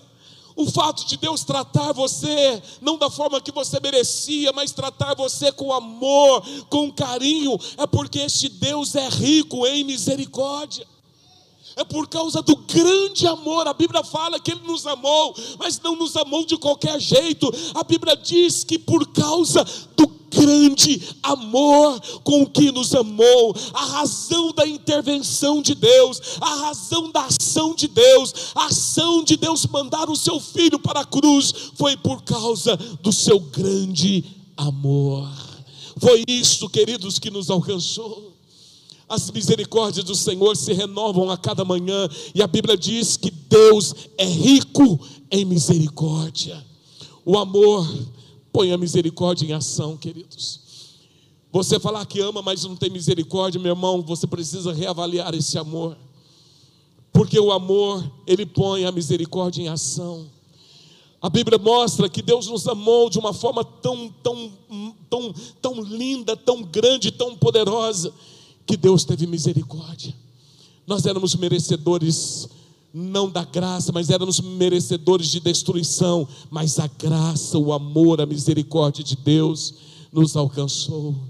Paulo não só fala aqui da, da, da, salvação, mas Paulo fala aqui sobre algumas ações de Deus para conosco.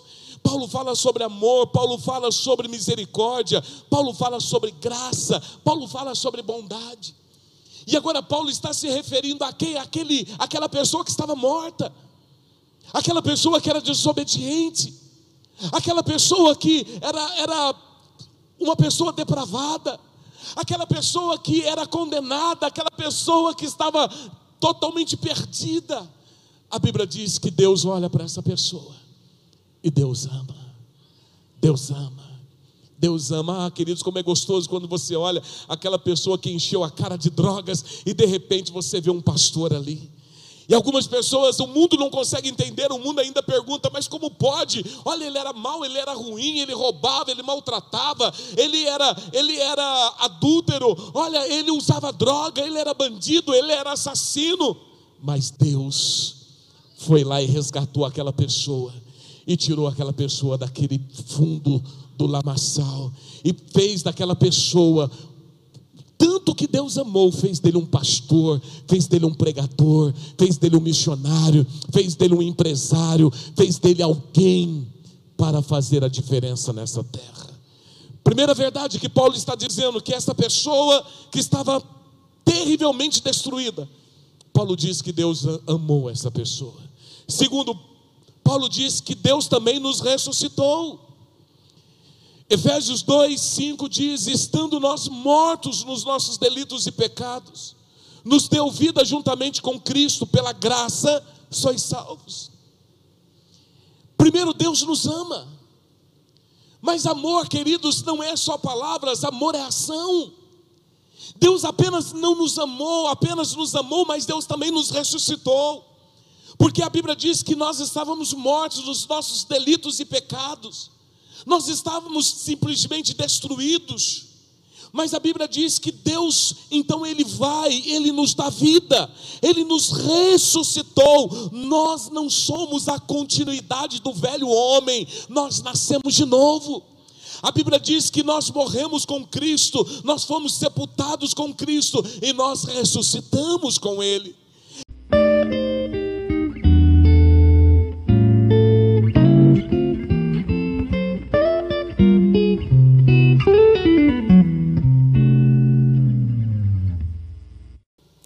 Shalom.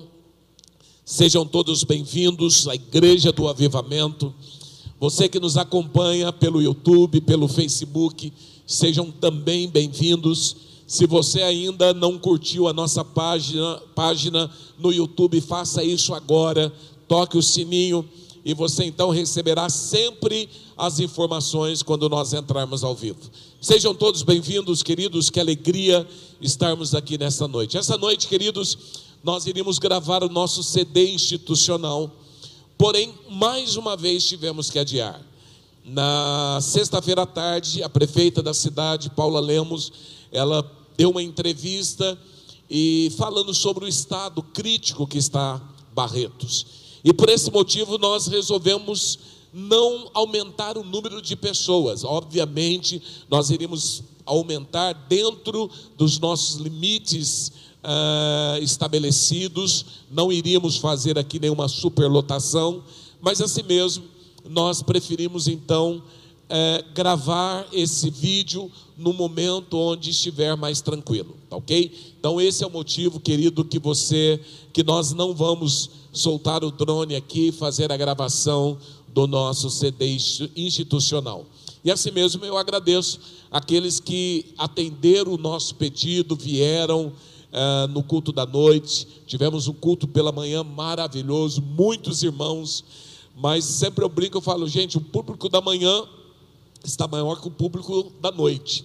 Mas hoje não, hoje à noite o público está um pouquinho maior do, do que o público da manhã. Amém? Queridos, nós estamos trabalhando com você, ministrando todos os domingos sobre o livro de Efésios.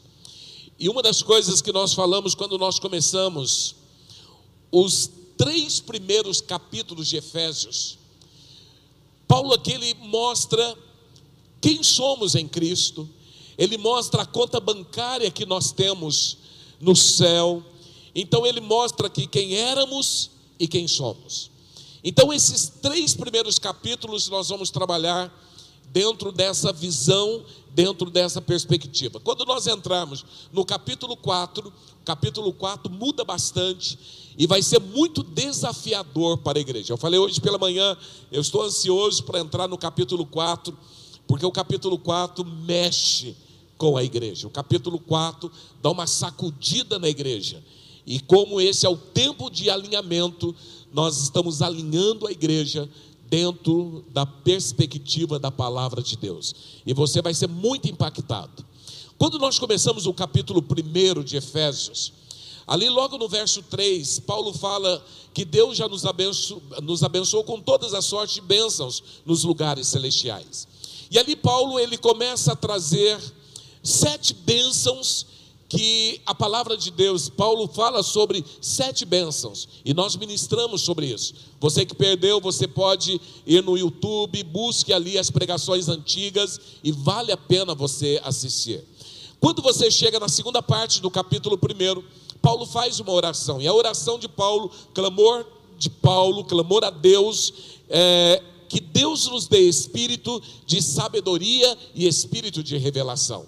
Depois, quando nós começamos o capítulo 2 de Efésios, os dez primeiros versículos, Paulo ele começa de uma forma muito tremenda, mostrando quem éramos antes de Cristo.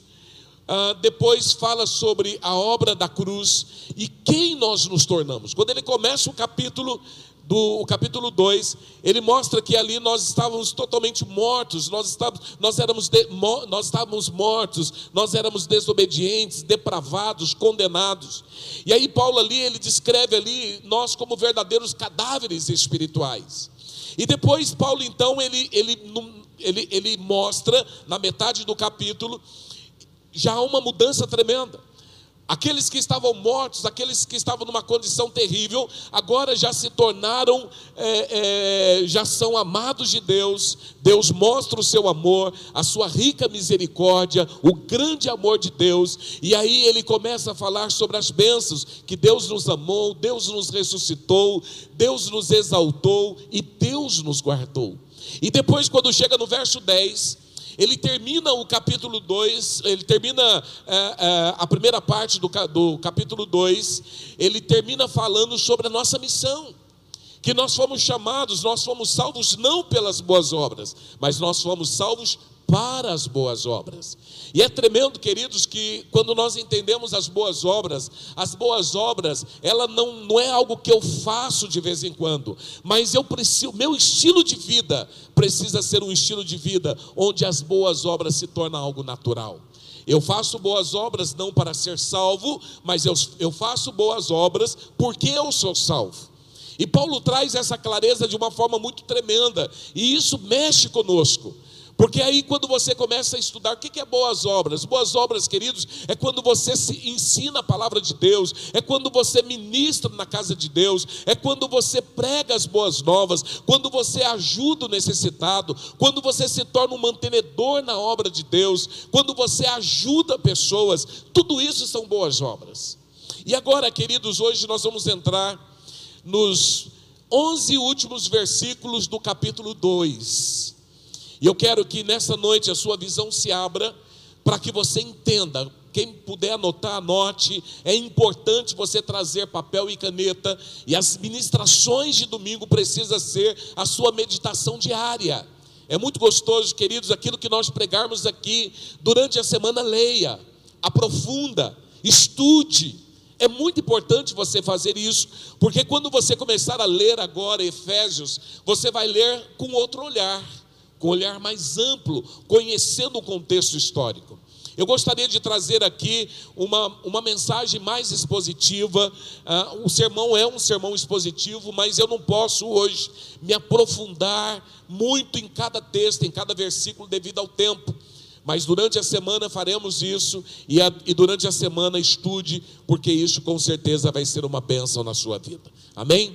Eu quero colocar o tema da ministração de hoje, um pacto de paz e de reconciliação. Diga, um pacto de paz e de reconciliação. Diga mais forte, um pacto de paz e de reconciliação. Nós vamos agora, queridos, trabalhar capítulo 2 de Efésios, do 11 ao 22. Amém? Espírito Santo, que esta palavra entre no nosso espírito que possamos ser vivificados por esta palavra. Saímos daqui totalmente transformados, saímos daqui alimentados, que possamos sair daqui fortalecidos por esta palavra. Enquanto eu estiver ministrando, que esta palavra traga vida e cura para, para aqueles que estão enfermos. É a minha oração no nome de Jesus. Amém. Um pacto de paz e de reconciliação. Interessante, queridos, quando nós ouvimos falar sobre pacto de paz, nós vemos, queridos, que houve aí várias tentativas de paz entre nações, todas elas frustradas. Interessante quando você olha ali o pacto de paz, o que eles, outros países tentam promover a paz entre judeus e também os árabes. Eles tentam promover a paz, mas de vez em quando um solta uma bomba, explode alguma coisa e acaba a paz. Então, quando nós começamos a ler a história, nós vamos ver que muitos países tentam promover a paz, e muitos deles sem sucesso. Mas quando nós olhamos aqui para o livro de Efésios, nós vemos, queridos, que Deus foi aquele que não apenas falou de paz, mas Deus foi aquele que promoveu a verdadeira paz. E quando você estuda o capítulo 2 de Efésios, você vê a paz que o Senhor promoveu entre judeus e gentios. É importante nós entendermos, queridos, que os gentios são aqueles que não são judeus. Nós poderíamos ser considerados como gentios, porque nós não somos judeus. E aqui nós vemos, queridos, é, quando você começa a estudar aqui o capítulo 2 de Efésios, você vê a ação de Deus, a ação de Deus para que a paz seja promovida. Porque quando você começa a entender o, o contexto histórico, você vê que Deus ele reconcilia judeus e gentios, tornando povos totalmente diferentes, com mentalidades diferentes, com ações diferentes, em um só povo. Deus reconcilia o homem com o homem e Deus reconcilia o homem com ele. Eu gosto sempre, para ser um pouco mais didático, eu gosto sempre de dividir um texto em três. Eu brinquei hoje pela manhã, eu falei, gente, como que eu gosto de dividir as coisas em três? Eu gosto de, de, de fazer um estudo sempre trabalhando em três partes. E eu quero também hoje, para não perder o costume, eu quero dividir esta, esses 11 versículos em três partes. E aqui eu quero falar hoje sobre três fases de transição. A primeira fase se chama separação. Diga separação. Mais forte, separação. Segunda parte, reconciliação. Reconciliação. E a terceira parte, unificação. Diga unificação. A primeira parte, queridos, de transição é a parte da separação. E separação, queridos, que nós falamos aqui, é a separação, é a situação dos judeus com os gentios, judeus que eram totalmente separados. Quando nós falamos sobre separados, significa alienar, distanciar, ser excluído da companhia ou da intimidade de alguém. Quando nós entramos aqui, logo no capítulo 2, versos 11 e 12, nós vemos a primeira parte, que é a parte da separação. Olha o que Paulo está, está dizendo aqui. Portanto, lembrai-vos de que outrora vós, gentios na carne, chamados em circuncisão, por aqueles que se intitulam circuncisos na carne, por mãos humanas, naquele tempo estáveis sem Cristo separados da comunidade de Israel, estranhos às alianças da promessa, não tendo esperança sem Deus no mundo. Paulo aqui, ele começa relatando a situação dos gentios. Ele começa relatando aqui a situação daqueles que não eram judeus. Ele começa falando que os judeus eram totalmente desprezados pelos judeus os gentios eram totalmente desprezados pelos judeus. E você percebe, queridos, que ah, o judeu ele desprezava e ele detestava os gentios, a ponto que se uma mulher ou um homem judeu casasse com um gentil, era considerado pela família como morto, totalmente excluído totalmente separado desta família, porque judeus não aceitavam gentios. Os judeus todos os dias eles oravam, e a oração dos judeus é: muito obrigado, Senhor, porque eu não nasci um gentil. Muito obrigado porque eu não sou gentil. Eles eram totalmente desprezados. Judeu e gentios totalmente separados. E aqui o texto começa dizendo: Portanto, lembrai-vos de que outrora vós, gentios na carne. A primeira palavra de transição aqui é a palavra outrora.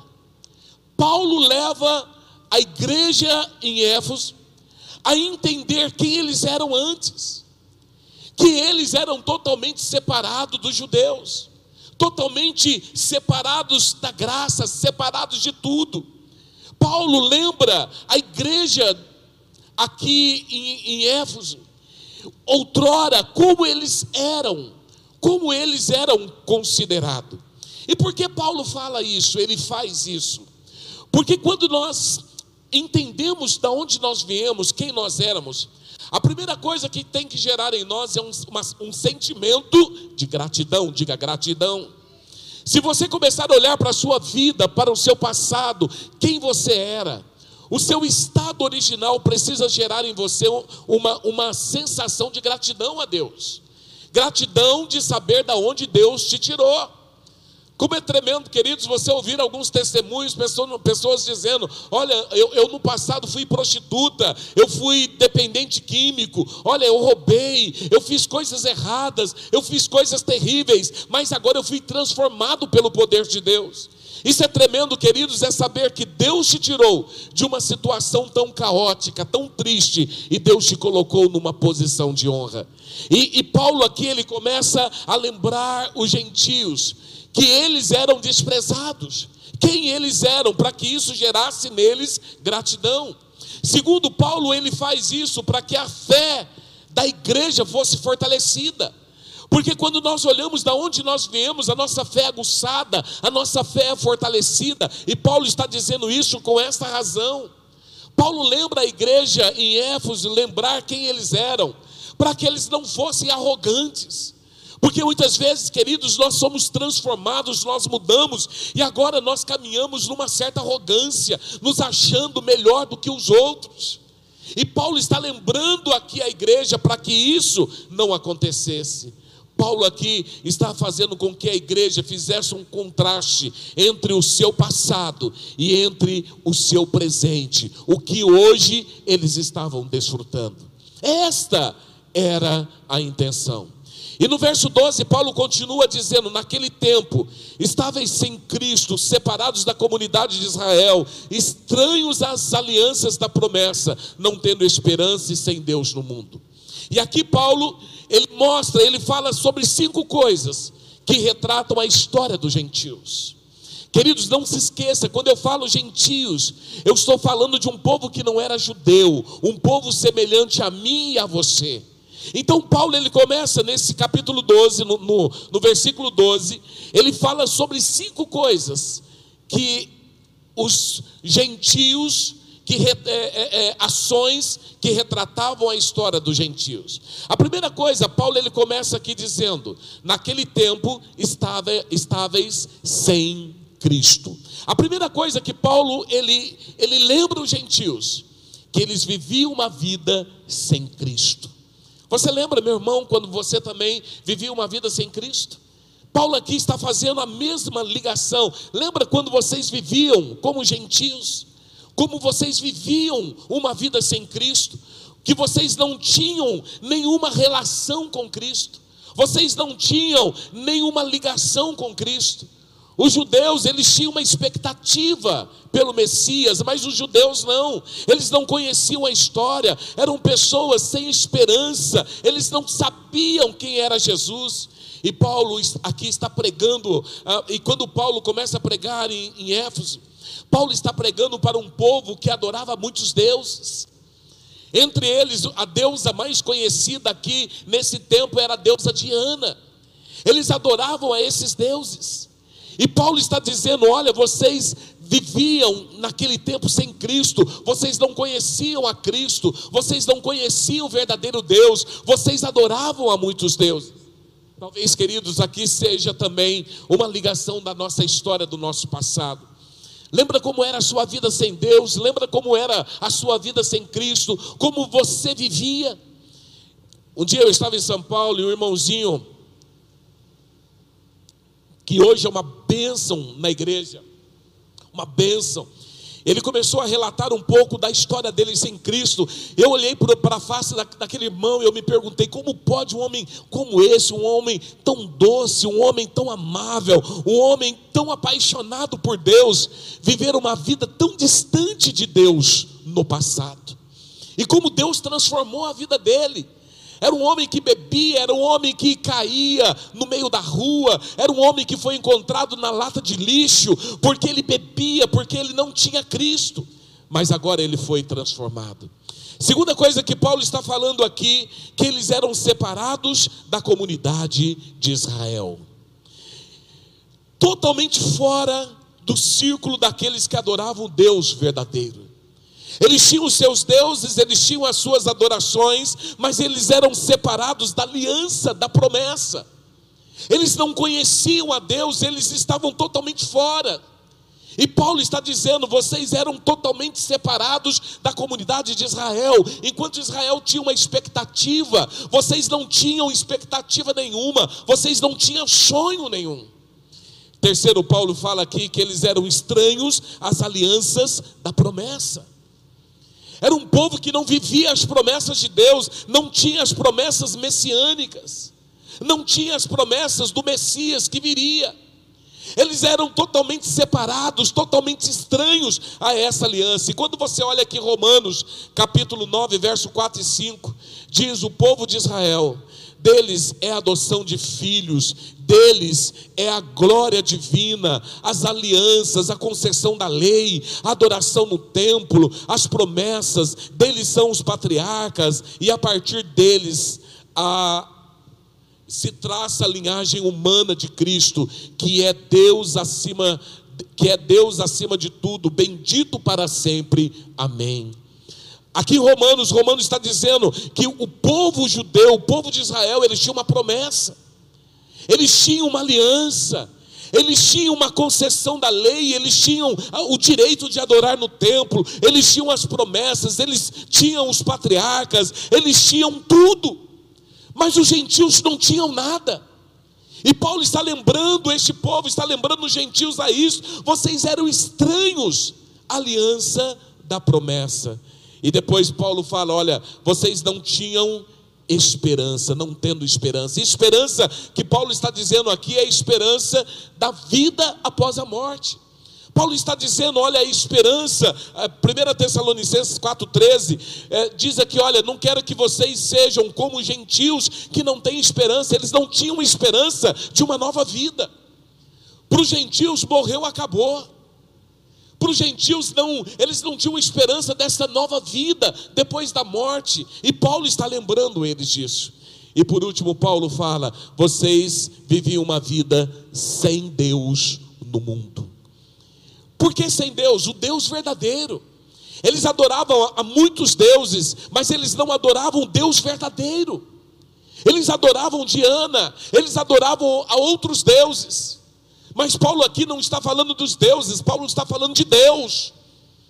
Aquele que tem poder para curar, aquele que tem poder para transformar, aquele que tem poder para salvar, o Deus Criador, o Deus poderoso, eles não conheciam. Eles tinham os deuses, mas eles não tinham o Deus verdadeiro. A primeira parte que Paulo aqui está mencionando é de um povo totalmente separado. E nós precisamos lembrar, queridos, que um dia também nós estivemos com uma situação deste povo, totalmente separado separado da promessa de Deus, separado do Deus verdadeiro, separado desta aliança, separado de tudo. Um dia nós vivíamos assim. Como que é tremendo nós cantarmos o canto que nós cantamos, meu Deus é o Deus de milagres, é o Deus de promessa. Caminho no deserto. Nós sabemos que isso não é somente uma canção, mas é uma verdade. É a expressão da verdade. Mas os gentios, o povo sem Deus, eles simplesmente não tinham nada disso. Era um povo totalmente separado. E aí Paulo agora começa a segunda fase de transição. Paulo agora vai falar sobre a reconciliação. Primeiro ele lembra os gentios quem eles eram. Mas agora Paulo está entrando na parte da transição. Paulo está falando sobre reconciliação. Ele diz: "Olha, antes vocês estavam separados, mas agora nós fomos reconciliados". Reconciliação nada mais é do que trazer de volta ao estado de harmonia. Diga, trazer de volta ao estado de harmonia. Então, Paulo mostrou primeiro a situação de um povo separado, mas Paulo agora fala sobre a reconciliação. E quando você pega aqui do verso 13 ao verso 18, Paulo agora relata. Primeiro estávamos separados, mas agora nós fomos reconciliados. E Paulo começa dizendo: Mas agora, em Cristo Jesus, vós que antes, antes estáveis longe, fostes aproximados pelo sangue de Cristo, porque Ele é a nossa paz, a qual de ambos faz um e tendo derribado a parede da separação que estava no meio, a inimizade, aboliu a sua carne a lei dos mandamentos na forma de ordenança, para que dos dois criasse, é, criasse em si mesmo o um novo homem, fazendo a paz e reconciliasse ambos em um só corpo, como Deus, por intermédio da cruz, desfrutando por ela a inimizade. E vindo, evangelizou paz a vós outros que estáveis longe, e paz também aos que estavam perto, porque por ele ambos temos acesso ao Pai em um espírito. Então, primeiro Paulo começa falando sobre a fase da transição, assim como quando você pega os dez primeiros versículos, a primeira coisa que Paulo menciona é quem nós éramos antes de Cristo antes de conhecermos a Cristo. Paulo fala que nós estávamos mortos, éramos desobedientes, eram totalmente, é, é, é, é, é totalmente abandonados, totalmente depravados.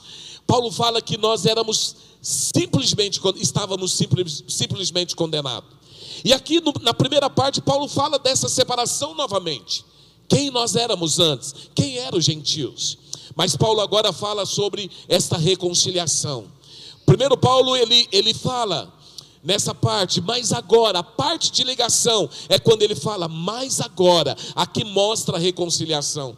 E é interessante, queridos, quando você pega Efésios 2:4, quando Paulo mostra agora a mudança do homem, Paulo fala aqui logo no verso 4: Mas Deus, sendo rico em misericórdia.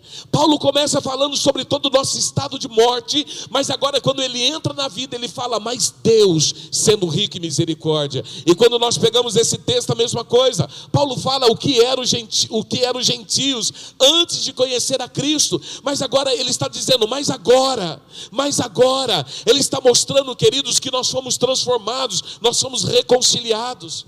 E ele começa falando aqui no verso 14: porque Ele é a nossa paz, a qual de ambos fez um, e tendo derribado a parede da separação que estava no meio, que era a inimizade. A primeira coisa que nós precisamos entender, queridos, o que separa o homem se chama pecado.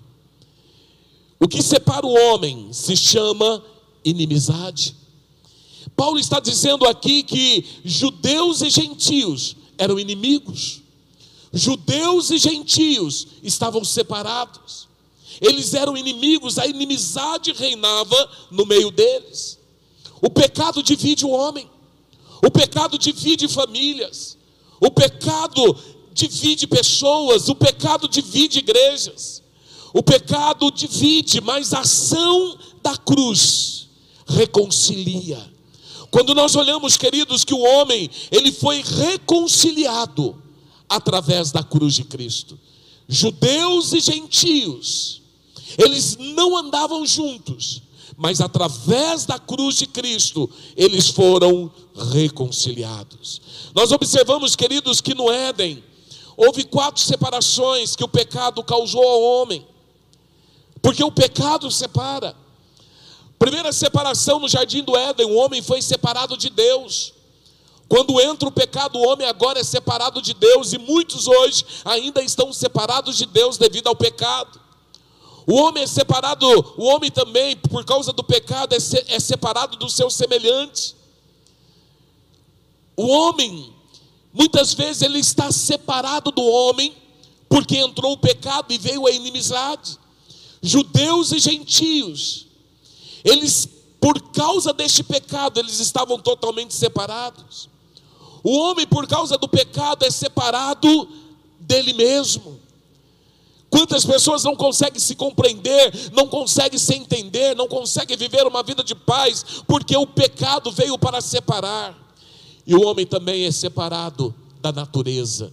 O jardim do Éden mostra essa, essas quatro separações: o homem separado de Deus, o homem separado do seu semelhante, o homem separado dele mesmo e o homem separado da natureza.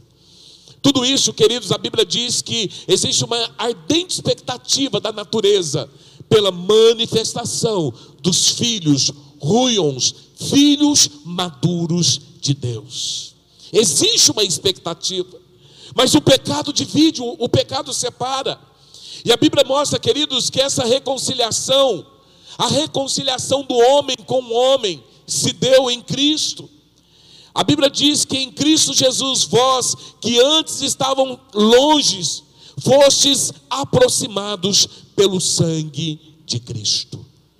Nós precisamos começar a entender, queridos, que o homem antes estava separado, mas através do sangue de Cristo o homem foi reconciliado. Não existe reconciliação sem a cruz e sem o sangue de Cristo. Não existe reconciliação sem o sacrifício de Cristo na cruz. Eu não posso pregar um Cristo sem cruz. Eu não posso pregar um Cristo sem o sacrifício que ele fez. A Bíblia diz que o homem, então, ele foi aproximado, em Cristo o homem se aproximou, e ele foi aproximado através do que? Do sangue. Por que, que nós ceamos? Para relembrar a igreja que existe algo que nos liga, e o que nos liga é o sangue de Cristo, o que nos liga é a cruz. O sangue de Jesus, por isso que nós comemos o pão e bebemos o cálice porque nós fomos religados, nós fomos aproximados, nós vencemos a inimizade através do sangue de Cristo. Nós precisamos abrir a nossa visão, queridos. Talvez pessoas ainda estão vivendo esta inimizade, esse distanciamento, sendo que o sangue de Cristo tem que nos unir. E nós, como igreja, precisamos entender o nosso papel. Nós somos a igreja do Senhor Jesus, que fomos ligados através do sangue de Cristo. E Paulo continua dizendo que essa reconciliação, o que essa reconciliação trouxe ao homem? E ele fala, porque ele é a nossa paz, a qual de ambos fez um, tendo derribado a parede da, da, da separação que estava no meio, que era a inimizade. Quando você olha aqui Romano, Colossenses capítulo 1, verso 20, diz assim: por meio dele reconciliar-se consigo todas as coisas, tanto as que estão na terra quanto as que estão no céu, estabelecendo a paz pelo sangue derramado na cruz. A primeira coisa que nós precisamos entender, queridos, o homem estava separado, o homem estava dividido, judeus e também gentios, eles não caminhavam juntos. Mas em Cristo agora tudo isso foi transformado. A Bíblia diz, queridos, aqui Paulo está dizendo que esta reconciliação tirou as diferenças, fez com que agora se tornassem um, caminhassem em harmonia. Irmãos, olha aqui, nós precisamos entender que em Cristo nós somos um, nós caminhamos juntos. Talvez você pode pensar diferente de mim, eu posso pensar diferente, diferente de você, mas nada que agrida as doutrinas, a palavra de Deus, isso não nos divide. Nós precisamos entender que nós somos um. Assim quando, quando Paulo está dizendo que judeus e gentios, que eram inimigos, agora se tornaram um, eles foram reconciliados pela cruz e agora eles caminham juntos. Nós precisamos entender como igreja que nós somos um. E coisas que nós vemos, queridos, que nós não podemos aceitar é pessoas separadas dentro das igrejas, divididas. Ah, mas eu não concordo, eu, eu não acho que é assim, eu tenho o meu jeito de pensar. Meu irmão, entenda. Se não está ferindo os princípios da palavra de Deus, isso não pode nos separar. Todas as pessoas podem, ter divergência de pensamentos. O que não pode nos divergir é a palavra de Deus, porque a palavra de Deus é única. E aquilo que Deus fez na cruz, Ele trouxe um pacto de paz e de reconciliação. E isso é alcançável, é, isso atingiu a igreja. Nós precisamos entender que nós somos um em Cristo Jesus. E essa harmonia, queridos, aconteceu com judeus e gentios. Aqueles que não caminhavam juntos, agora se tornaram um pelo sangue de Cristo. E Paulo diz aqui, tendo derribado a parede da separação.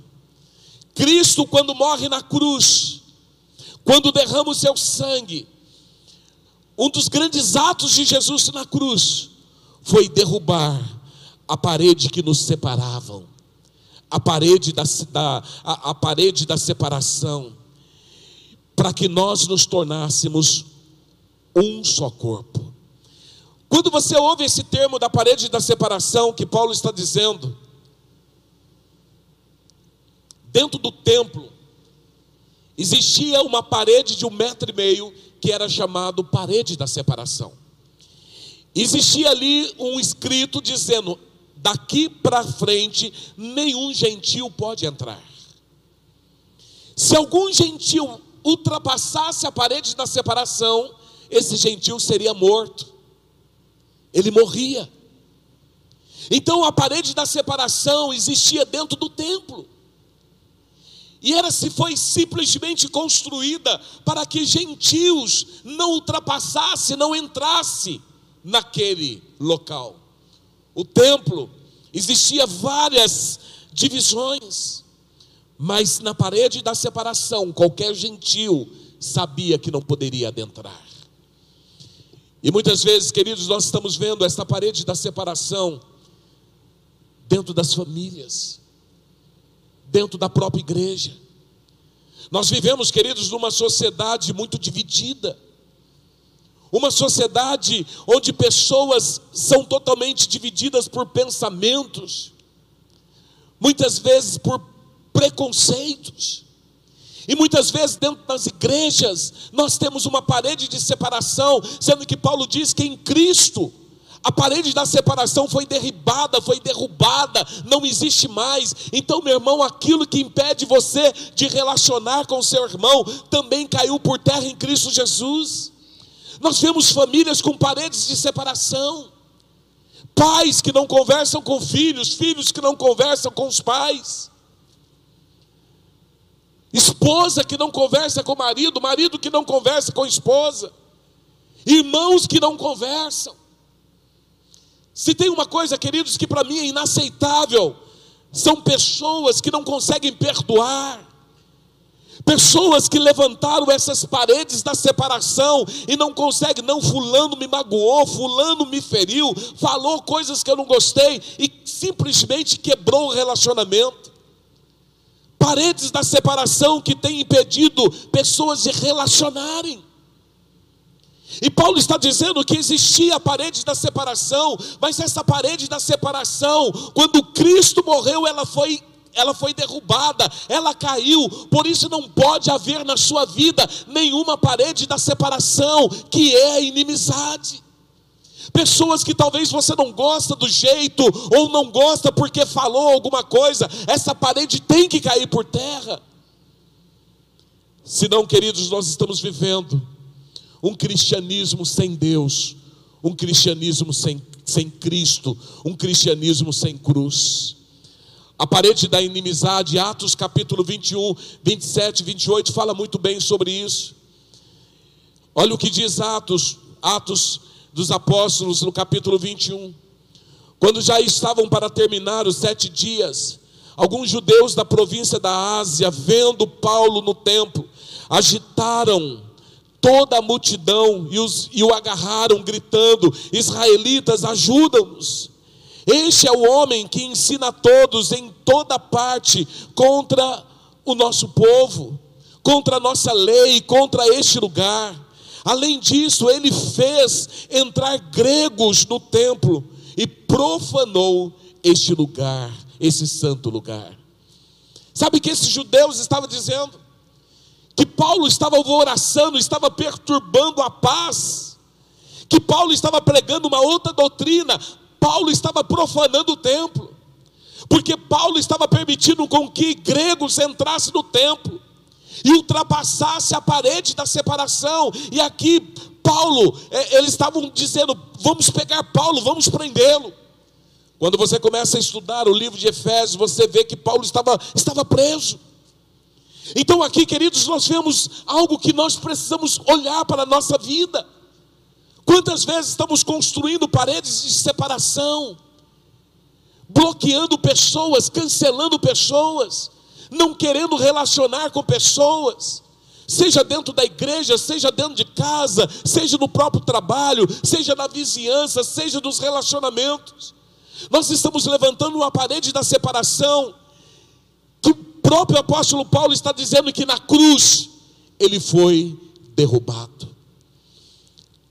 Todo impedimento de relacionamento, toda falta de perdão, nada mais é do que paredes de separação que nós levantamos. Nós precisamos tornar a igreja do Senhor Jesus. Nós precisamos entender o nosso chamado. Não pode haver aqui separação mas fomos reconciliados em Cristo. Você é livre para olhar para o teu irmão e dizer: meu irmão, eu te amo, meu irmão, eu quero caminhar contigo, meu irmão, pode contar comigo, meu irmão, nós somos um em Cristo. Porque nós fomos reconciliados, sim, antes estávamos separados, mas hoje não mais. Nada mais pode nos separar. Isso é antes de conhecermos a Cristo, agora não. Nós fomos reconciliados, nós podemos andar em harmonia. E no verso 16, Paulo diz: e reconciliasse ambos em um só corpo com Deus, por intermédio da cruz, destruindo por ela a inimizade. Nós vemos, queridos, que toda inimizade caiu por terra pela ação da cruz. A cruz é o agente dessa reconciliação entre judeus e gentios. A cruz é o agente de reconciliação, tornando povos diferentes em um só corpo. Nós somos membros do mesmo corpo. Olha para o teu irmão e fala assim: meu irmão, nós somos membros do mesmo corpo. Entenda isso, nós somos membros do mesmo corpo. Cada um tem a sua função, cada um tem o seu dever. Meu irmão, você não precisa ficar com ciúme do irmão, você não precisa ficar de, de cara virada com o irmão. Não, nós somos membros do mesmo corpo, nós estamos caminhando para o mesmo, mesmo destino, nós temos o mesmo propósito, nós temos a mesma visão, o mesmo sonho. Nós não somos povos divididos, não. A divisão caiu por terra. Agora fomos reconciliados. Precisamos entender esta ação de ser um só corpo. Um só corpo indica o que? União, reconciliação e harmonia. A Bíblia diz que o mundo só vai conhecer a Cristo quando formos um. Nós precisamos nos unir. Existe, queridos, uma batalha que a igreja ainda não acordou, que é esse Covid-19. A igreja ainda não acordou, enquanto a igreja viver cada um no seu quadrado, nós não vamos vencer este mal. A igreja precisa entrar nas regiões celestiais e mudar essa realidade espiritual. Mas o mundo só vai saber quem é Cristo quando de fato formos um. Olha para o teu irmão e fala: somos um, meu irmão. E Paulo fala sobre um só corpo. E Paulo fala com Deus. Essa reconciliação, queridos, paz foi estabelecida com Deus e também com o homem. O homem precisa reconciliar com Deus, mas o homem também precisa reconciliar com o homem. Precisa parar com as pecuinhas, meu irmão, com as infantilidades, com as meninices com as criancices, com os mimimi. Nós precisamos entender que em Cristo fomos reconciliados e nós fomos reconciliados com Deus. Isso quer dizer, queridos, que a reconciliação foi ideia de Deus. Foi Deus que trouxe, que promoveu a reconciliação. Foi o homem, foi Deus.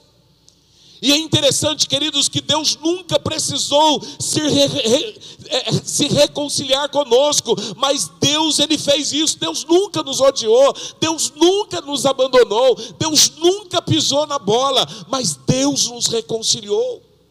Interessante, queridos, que o ofendido é quem toma a iniciativa da reconciliação.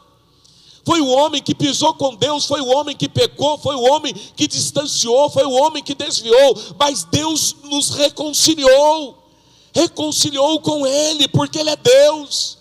E às vezes nós ficamos nessas, nessas meninices, né? Você me magoou, agora eu estou de mal, agora eu estou chateado, peça perdão, meu irmão. A maturidade mostra aqui a ação de Deus. Deus, o ofendido, foi quem promoveu a reconciliação. Para de bobeira, meu irmão. Se alguém tem alguma coisa contra você, se alguém te feriu, vai lá e se reconcilia com teu irmão, porque reconciliação é uma ação de Deus para a igreja. Nós não podemos viver divididos, separados, cada um vivendo no seu quadrado. Não, nós somos um só corpo em Cristo Jesus. Ele nos reconciliou com Ele, e nós precisamos, além de tudo isso, é reconciliar também com o homem. Olha para os relacionamentos truncados, travados, peça perdão, peça perdão, conserte, muda. Meu irmão, seja humilde, porque nós precisamos entender sobre a reconciliação. Primeiro o homem estava separado, depois houve a reconciliação. A cruz foi a, é a maior ação de reconciliação. O homem agora voltou ao estado de harmonia, porque o homem agora reconciliou com Deus, reconciliou com o seu semelhante, reconciliou consigo mesmo.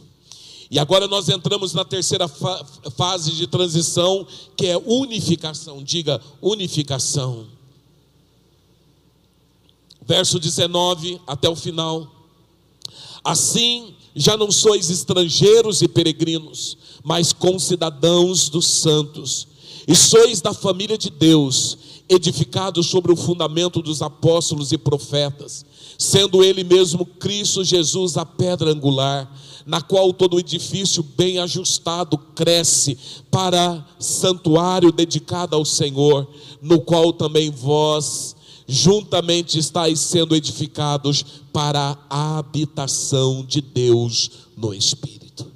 Primeiro o homem estava separado, em Cristo pela cruz fomos reconciliados, e agora nós entramos na terceira fase que é unificação. Olha para o teu irmão e diga: somos um. Mas diga com autoridade: diga, somos um. Fomos unificados. Irmãos, nós precisamos entender isso. Quando Paulo usa a frase assim já, é a maior prova de unificação. Antes nós estávamos separados, eram judeus e gentios. Pela cruz agora se tornaram um só povo. E agora foram unificados, se tornaram a nação santa, povo escolhido de Deus. Nós somos a igreja de Cristo. E nós precisamos entender isso, queridos. A unificação trouxe a unidade do corpo. O corpo que andava separado, o corpo que estava distante, o, o, o corpo onde tinha inimizade, através da reconciliação, agora foi unificado. E Paulo está dizendo: em Jesus fomos reconciliados, agora não existe mais estrangeiros e nem peregrinos, não existe mais judeus, não existe mais gentios, agora o que existe é a igreja de Jesus. Agora não existe um povo, um povo separado, um povo privilegiado, não. Agora somos a nação, a nação santa. Somos o povo escolhido por Deus. Somos o povo de propriedade exclusiva de Deus. A unificação promoveu isso. Queridos, quando você olha essa palavra estrangeiro, significa desviado. Quando você olha peregrinos, é residente temporário, mas que não tinha os direitos próprios de cidadão. E Paulo estava dizendo que quando o povo era separado, era assim: primeiro era um povo desviado, segundo era um povo sem direito. E agora nós nos tornamos um povo diferente, nos tornamos a nação. E agora Paulo está dizendo que esta unificação fez com que nos tornássemos a igreja. Não somos mais identificados como judeus e gentios. E a primeira palavra que Paulo diz aqui para essa unificação, mas agora nós nos tornamos concidadãos dos santos. Concidadãos dos santos. E sabe o que é concidadãos, queridos? Isso quer mostrar que nós não somos peregrinos, nós não somos estrangeiros neste mundo sem direitos, sem privilégios, porque tudo isso foi revertido em Cristo. Mas aqui está dizendo que agora nós somos cidadãos em pé de igualdade com os, com os cidadãos anteriores, com os mesmos direitos e as mesmas condições. Lembra que Paulo fala que nós morremos com Cristo fomos sepultados com Cristo, ressuscitamos com Cristo e juntamente com Cristo nos assentamos nos lugares celestiais, muito acima de principados e potestades. Paulo está mostrando a nossa nova posição. Antes, enquanto estávamos separados, não, nós éramos fracos, nós éramos derrotados, nós éramos coitados. Antes de nós conhecermos a Cristo, queridos, nós não éramos nada, mas agora que conhecemos Cristo, agora que entregamos as nossas vidas ao Senhor, nos tornamos como cidadão dos céus, com autoridade, com direitos. Por isso que a palavra de Deus diz que aquilo que você ligar na terra será ligado no céu. E aquilo que desligar da terra será desligado do céu. E sabe por que isso não tem acontecido? Porque ainda a ficha não caiu. Ainda estamos achando que nós estamos separados, não, nós fomos unificados, nos tornamos um só povo, nação santa, nação de Deus, nós nos tornamos a igreja do Deus vivo. E Paulo usa o segundo termo: nós somos família de Deus. Ah, meu irmão, olha para o teu irmão e fala: meu irmão, você faz parte da família de Deus. Fala assim: você não é estrangeiro, você não é peregrino, mas agora você é concidadão e você é da família de Deus, com a mesma autoridade, com os mesmos privilégios, com a mesma intimidade, com a mesma liberdade. Meu irmão, nós precisamos entender que é isso que o Senhor fez conosco nos dando os mesmos direitos e os mesmos deveres, mesmos direitos de família, mesmos deveres. Imagina teu filho na sua casa fala assim: Papai, eu posso abrir a geladeira? É assim que ele faz? É claro que não. De vez em quando o Guilherme, com 10 anos, fala: Mamãe, quero leite. Aí a apóstola olha para ele e fala: Cara, a casa é tua, vai lá e faz. Mas na maioria ela faz para poder servir o filho, né? Mas de vez em quando ela fala: A casa é tua, vai lá e faz. Você, você tem todos os direitos, você pode abrir a geladeira, fazer o que você quiser, porque é família. Porque a família, nós precisamos entender isso, queridos, que esta unificação nos trouxe poder, nos trouxe autoridade, nos trouxe direitos. E nós precisamos entender essas verdades da palavra de Deus, nós precisamos entender que essas verdades mudam a nossa condição. Eu gostaria, queridos, de continuar nesse texto, mas o tempo não, não nos permite. Mas aqui, quando fala sobre a paz, o pregar a paz, pregar a paz, queridos, é o que Jesus fez, pregar esse novo tempo, é o que nós, como igreja, precisamos fazer. Na sexta-feira, queridos, quando a Paula Lemos, ela fez aquela entrevista dizendo: Olha, nós não temos mais o controle da pandemia, estamos vivendo um caos, nós não temos mais o que fazer. Queridos, as, as, autoridades estão pedindo socorro, estão clamando, porque agora é, é o momento da igreja, agora é o tempo da igreja. Hoje pela manhã eu estava sentado ali, eu estava, o Espírito Santo mostrando algumas coisas para mim. Uma das coisas que ele disse: Olha, nós, eu preciso comprar uns, uns barris de óleo, porque nós vamos ungir essa cidade, queridos. Nós vamos sair aqui em cada rua, avenida, hospital, quarteirões, vamos convocar o povo de Deus, a igreja de Deus, unidos, e cada um pega o teu carro, pega a tua moto, pega a sua bicicleta, pega o seu, o seu SP2, que é a pé, e vai saindo pelas ruas, ungindo as ruas, declarando que Jesus é Senhor dessa cidade, ordenando que toda enfermidade saia, ordenando que todo Covid desapareça. Meus irmãos, entenda, aqueles que não conhecem Jesus estão morrendo estão padecendo, eles estão separados, mas a igreja de Cristo está unida, a igreja de Cristo tem autoridade para mudar essa situação, e nós vamos mudar essa situação. Nós vamos mudar. Ah, meu irmão, eles perderam o controle, mas tudo continua no controle de Deus, e Deus deu poder para a igreja. É a igreja que precisa entrar em cena agora, mostrando que há um Deus, há um Senhor, há o Deus Todo-Poderoso. Nós estamos terminando, queridos, aqui em junho, o ciclo onde nós estamos trabalhando alinhamento. Julho, nós vamos entrar no tempo de avivamento. E avivamento, queridos, não é você ficar lá tremendo diante de Deus, não. Avivamento é quando existe uma conversão em massa. E eu quero declarar que julho está chegando, e esta cidade, as cidades, as nações vão conhecer o poder de Deus através de uma igreja que conhece a unificação. Nós vamos começar a ungir essa cidade, queridos. Nós vamos começar a orar pelos enfermos, eles serão curados, porque esta é a ordem de Deus para a igreja. Mas a igreja precisa caminhar em unidade.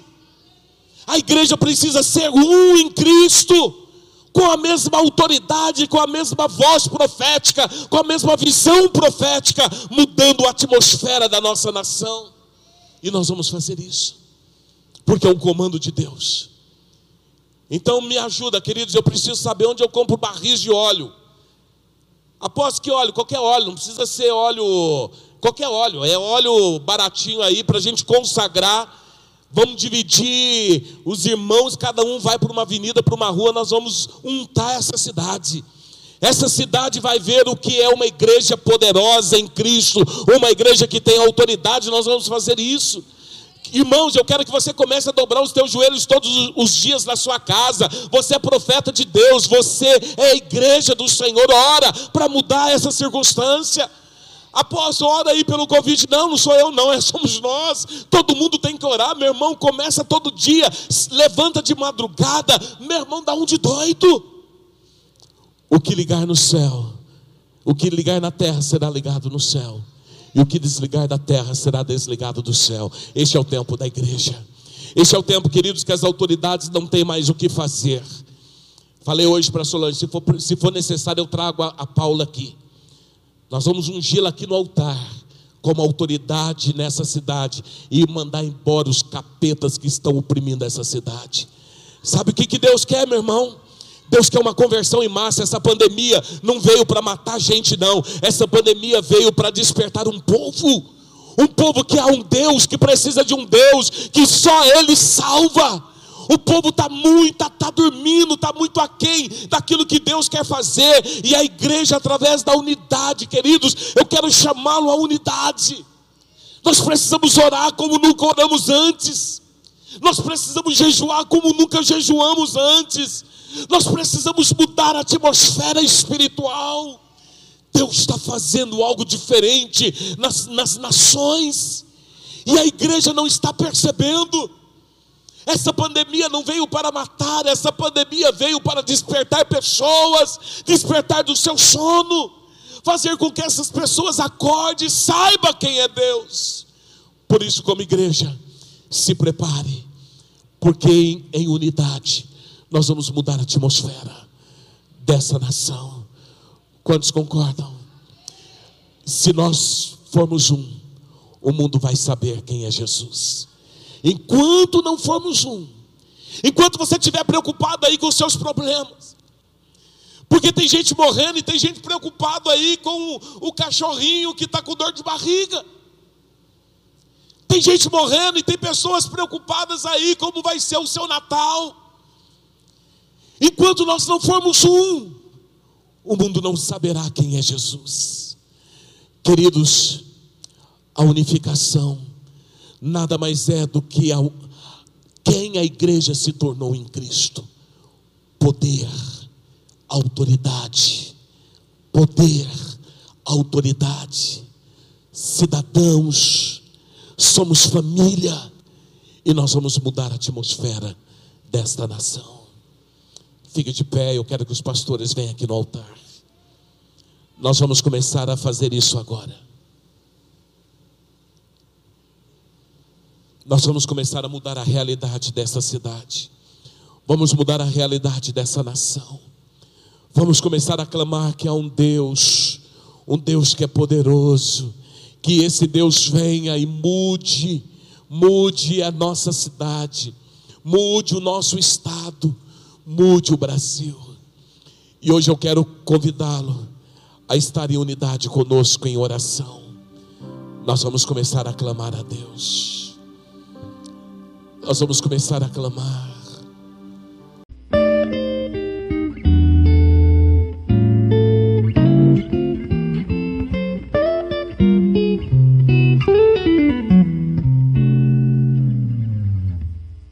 Nós estamos aí num tempo de alinhamento. E como disse o apóstolo, hoje, dia 20 de junho, é aniversário dele, né? Eu quero aqui diante da igreja, infelizmente não podemos estar juntos aqui, toda a igreja, para comemorar um dia tão especial do aniversário do líder. Mas eu quero honrar aqui meu marido, que é um homem tão honrado, tão abençoado, ungido, um ótimo pai, um ótimo marido. Eu quero declarar não só o meu amor por ele, quanto a minha admiração. E assim fique registrado para que toda a igreja saiba e que a igreja possa honrar também o seu líder tão abençoado e tão maravilhoso, que é o apóstolo Cláudio, né? Queridos, hoje nós estamos aí no tempo de alinhamento. E eu tenho uma palavra tremenda para você. Nós estamos aí no estudo do livro de Efésios. Irmãos, eu não sei se você tem percebido, mas o livro de Efésios é um livro riquíssimo. Tem riquezas insondáveis, é maravilhoso. E hoje nós vamos entrar no capítulo 3 do livro de Efésios. E o tema é o empolgante mistério revelado e comissionado. E eu oro para que o Espírito Santo abra o seu coração. Irmãos, às vezes a nossa tendência, você que está em casa, YouTube ou Facebook, às vezes a nossa tendência é, ah, vou fazer alguma coisa enquanto está nessa parte, na hora que entrar em outra parte da palavra eu volto. Mas irmãos, essa palavra é muito, está é, tá tudo interligado. E é muito importante que você permaneça do começo ao fim, ouvindo a palavra e você vai ter um entendimento maravilhoso hoje da palavra de Deus. Vamos lá, dentro desse tema, o empolgante mistério revelado e comissionado. Vamos lá, Efésios capítulo 3, a partir do verso 1. Você vai acompanhar o texto aí que está sendo projetado para você. Efésios 3, 1 a 13, que é o que nós vamos ministrar hoje, diz assim: Por essa razão eu, Paulo, prisioneiro de Cristo Jesus, por amor de vocês, gentios, certamente vocês ouviram falar da responsabilidade imposta a mim, em favor de vocês, pela graça de Deus. Isto é, olha só, o mistério que me foi dado a conhecer por revelação, como já lhes escrevi brevemente. Ao lerem isso, vocês poderão entender a minha compreensão, preste atenção, do mistério de Cristo. Esse mistério, que é o que nós vamos falar nessa, nesse dia de domingo, esse mistério não foi dado a conhecer aos homens de outras gerações, mas agora foi revelado pelo Espírito aos santos apóstolos e profetas de Deus. Olha só o mistério, a saber, que mediante o evangelho os gentios são coerdeiros com Israel, membros do mesmo corpo, coparticipantes da promessa em Cristo Jesus. De, deste, diz o apóstolo Paulo, me tornei ministro pelo dom da graça de Deus, a mim concedida pela operação do seu poder. Embora eu seja o menor dos menores dentre todos os santos, foi-me concedida esta graça de anunciar aos gentios as insondáveis riquezas de Cristo e esclarecer a todos a administração deste mistério, que durante as épocas passadas foi mantido oculto em Deus, que criou todas as coisas.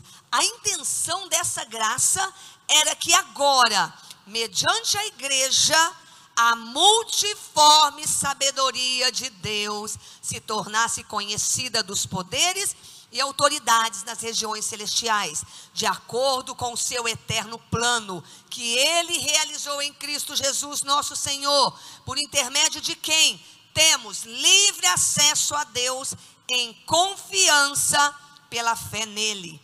Portanto, peço-lhes que não se desanimem por causa das minhas tribulações em seu favor, pois elas são uma glória para vocês. Senhor, que a tua palavra entre no coração de todos os que estão me ouvindo, que o Senhor cerque a casa dele de anjos e que o teu Espírito traga-nos revelação, em nome de Jesus. Amém, queridos?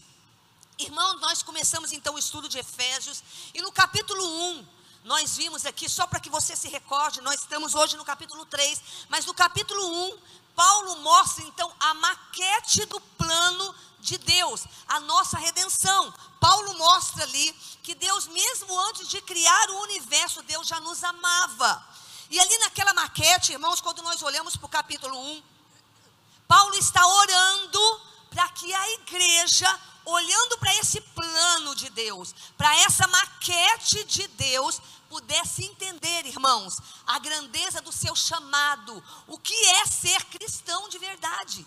Para que a igreja, olhando para essa maquete, para esse plano de Deus maravilhoso, entendesse que nós somos a herança de Deus, a menina dos olhos de Deus. Para que a igreja, olhando para essa maquete, pudesse entender a grandeza do poder de Deus que está à nossa disposição, o poder da ressurreição.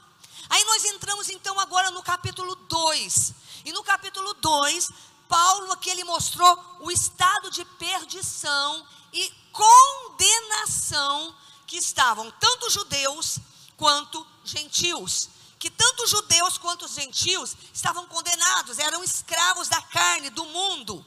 E Paulo, agora no capítulo 2, ele sai da maquete, do projeto para a concretização do projeto no capítulo 2. Então ele mostra que nós estávamos escravizados, mortos, condenados, e nessa situação, irmãos, de condenação, a Bíblia diz lá em Efésios 2: Mas Deus, sendo rico em misericórdia, então, o capítulo 2 mostra o estado de condenação que nós estávamos e a intervenção de Deus. Deus intervém nesse processo de morte, de condenação, e ele nos ressuscita. E ele nos faz assentar nos lugares celestiais, o mesmo estágio de exaltação de Jesus Cristo. Esse capítulo 2 é tremendo, e ele mostrou ainda como que judeus e gentios foram reconciliados. E aí, queridos, vão formar um só povo, a igreja, a igreja de Jesus Cristo. Agora, hoje, nós vamos entrar no capítulo 3. E esse tema, irmãos, Paulo vai falar agora sobre o empolgante mistério revelado e comissionado. Então, vamos entender esse capítulo, dando essa introdução. Importante que você compreenda que o livro de Efésios, irmãos, ele tem que mudar a sua visão do que é ser cristão. O livro de Efésios tem que trazer para você um renovo, porque é um livro muito doutrinário, é maravilhoso. E agora, aqui, no capítulo 3, começando aqui no primeiro verso, nós vamos ver agora. Primeiro ponto que eu quero falar aqui: Paulo está olhando para a vida sobre a perspectiva divina. Olha só o capítulo 3, o verso 1 de Efésios. Por esta causa, eu, Paulo, sou prisioneiro de Cristo Jesus, por amor de vocês, gentios. Olha como Paulo se vê. Sou prisioneiro de Jesus Cristo. Olha no mesmo livro, o capítulo 4 de Efésios, verso 1. Olha a perspectiva que Paulo tem da vida, irmãos. Como prisioneiro no Senhor, eu rogo-lhes que vivam de maneira digna da vocação que receberam, como prisioneiro do Senhor. Olha a perspectiva do apóstolo Paulo sobre a vida. Efésios 6:20. Olha o que ele diz: "Pelo qual sou embaixador, preso em correntes. Orem para que permanecendo nele, eu fale com coragem como me cumpre fazer." Então, o que, que eu quero mostrar nesse primeiro momento, irmãos? que o apóstolo Paulo aqui ele olhava para a vida a partir de uma perspectiva não humana. Ele não olhava para a vida, para os acontecimentos, para aquilo que ele estava passando numa perspectiva humana. Não, irmãos. Paulo ele olhava aqui para a vida de, de uma perspectiva divina.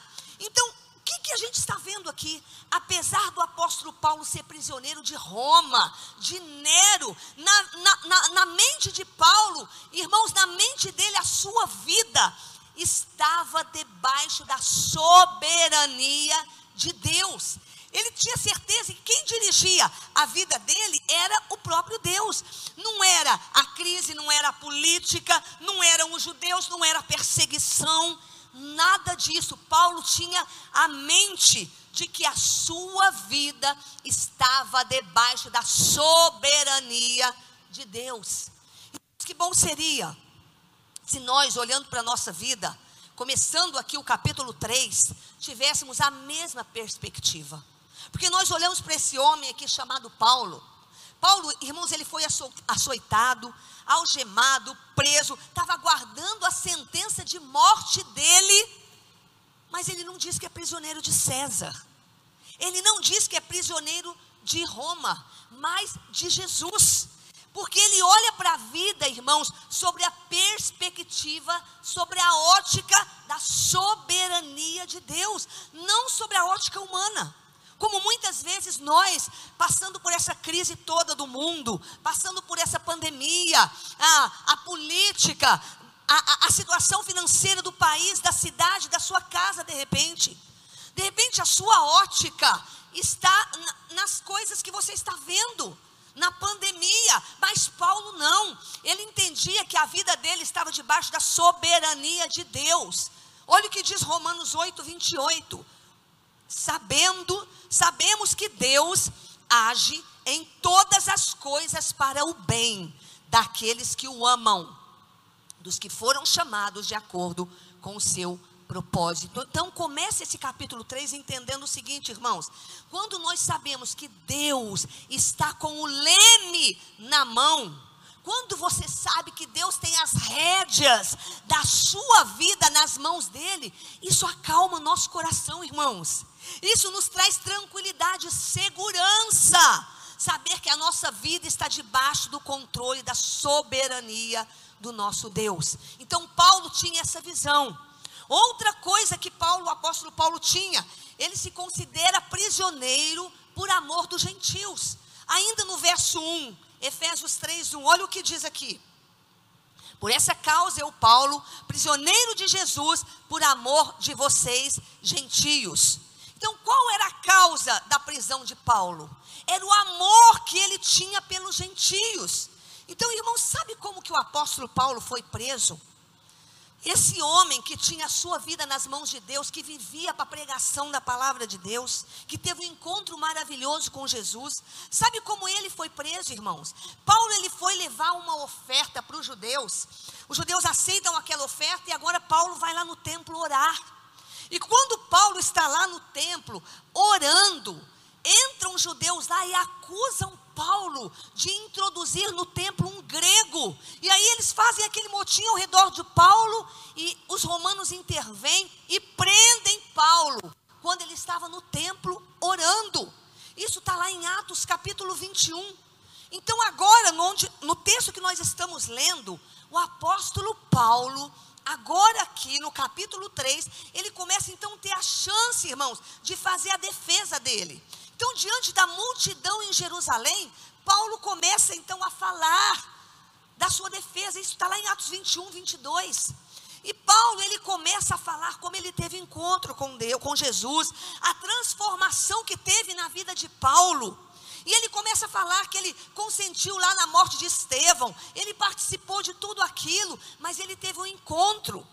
Irmãos, e quando Paulo está falando está se defendendo diante de todos por causa da prisão que haviam feito contra ele. Olha Atos 22, 21. Olha o que acontece quando Paulo está se defendendo. Ele fala uma palavra que deixa os judeus irritados. Olha só, Atos 22, 21 e 22. Então o Senhor me disse: Vá, e eu te enviarei para longe aos gentios. Paulo está dizendo que Deus está falando com ele: ó, vá, que eu vou te enviar aos gentios. A multidão ouvia Paulo até que ele disse isso. Isso o quê? Que ele pregaria para os gentios. Então, todos levantaram a voz e gritaram: Tira esse homem da face da terra, ele não merece viver. Então o apóstolo Paulo ele está preso, dando o seu testemunho. E quando ele dá o seu, o seu testemunho, irmãos, os judeus o ouviram até que ele falou que foi enviado para pregar para os gentios. Então, por que que Paulo está preso? Ele está preso por entender que Deus chamou ele para ser boca de Deus para pregar aos gentios. Então, quem são os gentios? Todos aqueles que não eram judeus que os judeus consideravam pagãos. Todos aqueles que não nasciam, que não eram judeus, eles eram gentios. Então nós somos gentios. Então, queridos, Paulo, primeira coisa que você vai entender aqui, Paulo ele tem um olhar da vida sobre a perspectiva da soberania de Deus, que você tem esse mesmo olhar para a sua vida. Paulo se considera prisioneiro por amor dos gentios, porque ele vivia e compreendia o seu chamado. Você entende, irmãos? que a sua vida está debaixo da soberania de Deus? Você consegue entender e viver o chamado que Deus realmente tem para a sua vida como igreja de Jesus Cristo? Agora, queridos, eu vou começar no versículo, quando Paulo começa a falar do empolgante mistério dessa história, disso que eu vou falar com você a partir de agora. Então, o mistério revelado e comissionado. Então agora Paulo começa a falar sobre esse mistério que nós vamos aprender hoje. Um mistério revelado e um mistério comissionado. Então esse capítulo 3, ele é dividido em duas partes. Do verso 1 até o versículo 6, Paulo então ele recebe uma revelação de Deus. Ele recebe algo de Deus, que é o mistério revelado. E a partir do versículo 7 até o versículo 13, agora Paulo, aquilo que ele recebeu de Deus, ele vai proclamar, que é o mistério comissionado, ou seja, Deus confiou algo para ele. Então, Paulo recebe uma revelação de Deus e agora ele é comissionado, esse mistério é confiado a ele para ele proclamar. Então vamos entender que mistério revelado é esse? Que mistério é esse que Paulo fala, o mistério revelado? Efésios 1, Efésios 3, 1 e 3. Olha o que diz assim: Por esta causa, por esta razão, eu, Paulo, prisioneiro de Jesus, por amor de vocês, certamente vocês ouviram falar da responsabilidade imposta a mim em favor de vocês, pela graça de Deus, isto é, o mistério que me foi dado a conhecer, por revelação, como já lhes escrevi brevemente. Paulo está falando de um mistério. Então, irmãos, às vezes a gente não, não, tem muito conhecimento da palavra de Deus e a gente lê a Bíblia e não consegue entender a profundidade. Então, se você ficar atento nessa palavra, irmãos, eu sei que às vezes parece difícil, mas Deus vai descortinar diante de você esse texto de Efésios. Se você ficar atento e compreender do que Paulo está falando, que mistério é esse? Irmãos, quando nós olhamos a nossa língua, a língua portuguesa, mistério na nossa língua portuguesa é uma coisa obscura, né? É uma coisa, é um segredo, é uma coisa secreta, oculta, enigmática.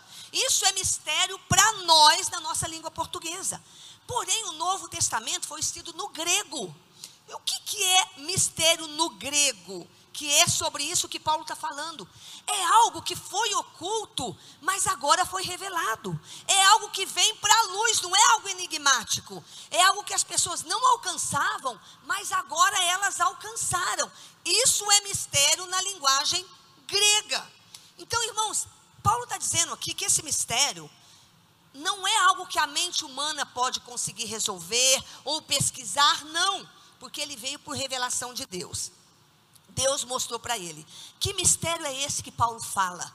Que mistério é esse que Paulo diz que Deus revelou para ele? Lá no verso 4 a 6, Efésios 3, 4 a 6, olha o que diz. Ao lerem isso, vamos lá, vocês poderão entender a minha compreensão do mistério de Cristo. Esse mistério não foi dado a conhecer aos homens de outras gerações antes de Paulo, mas agora foi revelado pelo Espírito aos santos apóstolos e profetas de Deus, a saber, olha só, duas coisas eu já falei aqui, que mediante o evangelho os gentios são coerdeiros com Israel, membros do mesmo corpo e coparticipantes da promessa de Cristo. Irmãos, o primeiro mistério no verso 4 que Paulo fala é Cristo que foi plenamente revelado. Antes, Jesus não havia sido revelado. Os judeus aguardavam o Messias, mas o Messias veio e eles não o reconheceram. A Bíblia diz: e ele veio para o que era seu, mas os seus não o receberam. Então Jesus veio, é o primeiro mistério que, que Paulo revela aqui para os judeus. Ele veio ele cumpriu todos os, os sacrifícios e símbolos, irmãos, da, reunião, da religião judaica. Eles matavam é, cordeiro é, sem defeito, eles é, faziam rituais. Jesus veio, cumpriu tudo isso. Tudo que eles faziam apontava para Jesus, mas eles não entendiam. E aí Paulo chega apresentando esse mistério, que é o Messias, que Cristo foi plenamente revelado, que ele pagou o preço e que ele cumpriu os rituais. Então o apóstolo Paulo começa a mostrar isso para os judeus: olha, o Messias já veio, ele cumpriu os rituais, ele foi o cordeiro perfeito, sem defeito.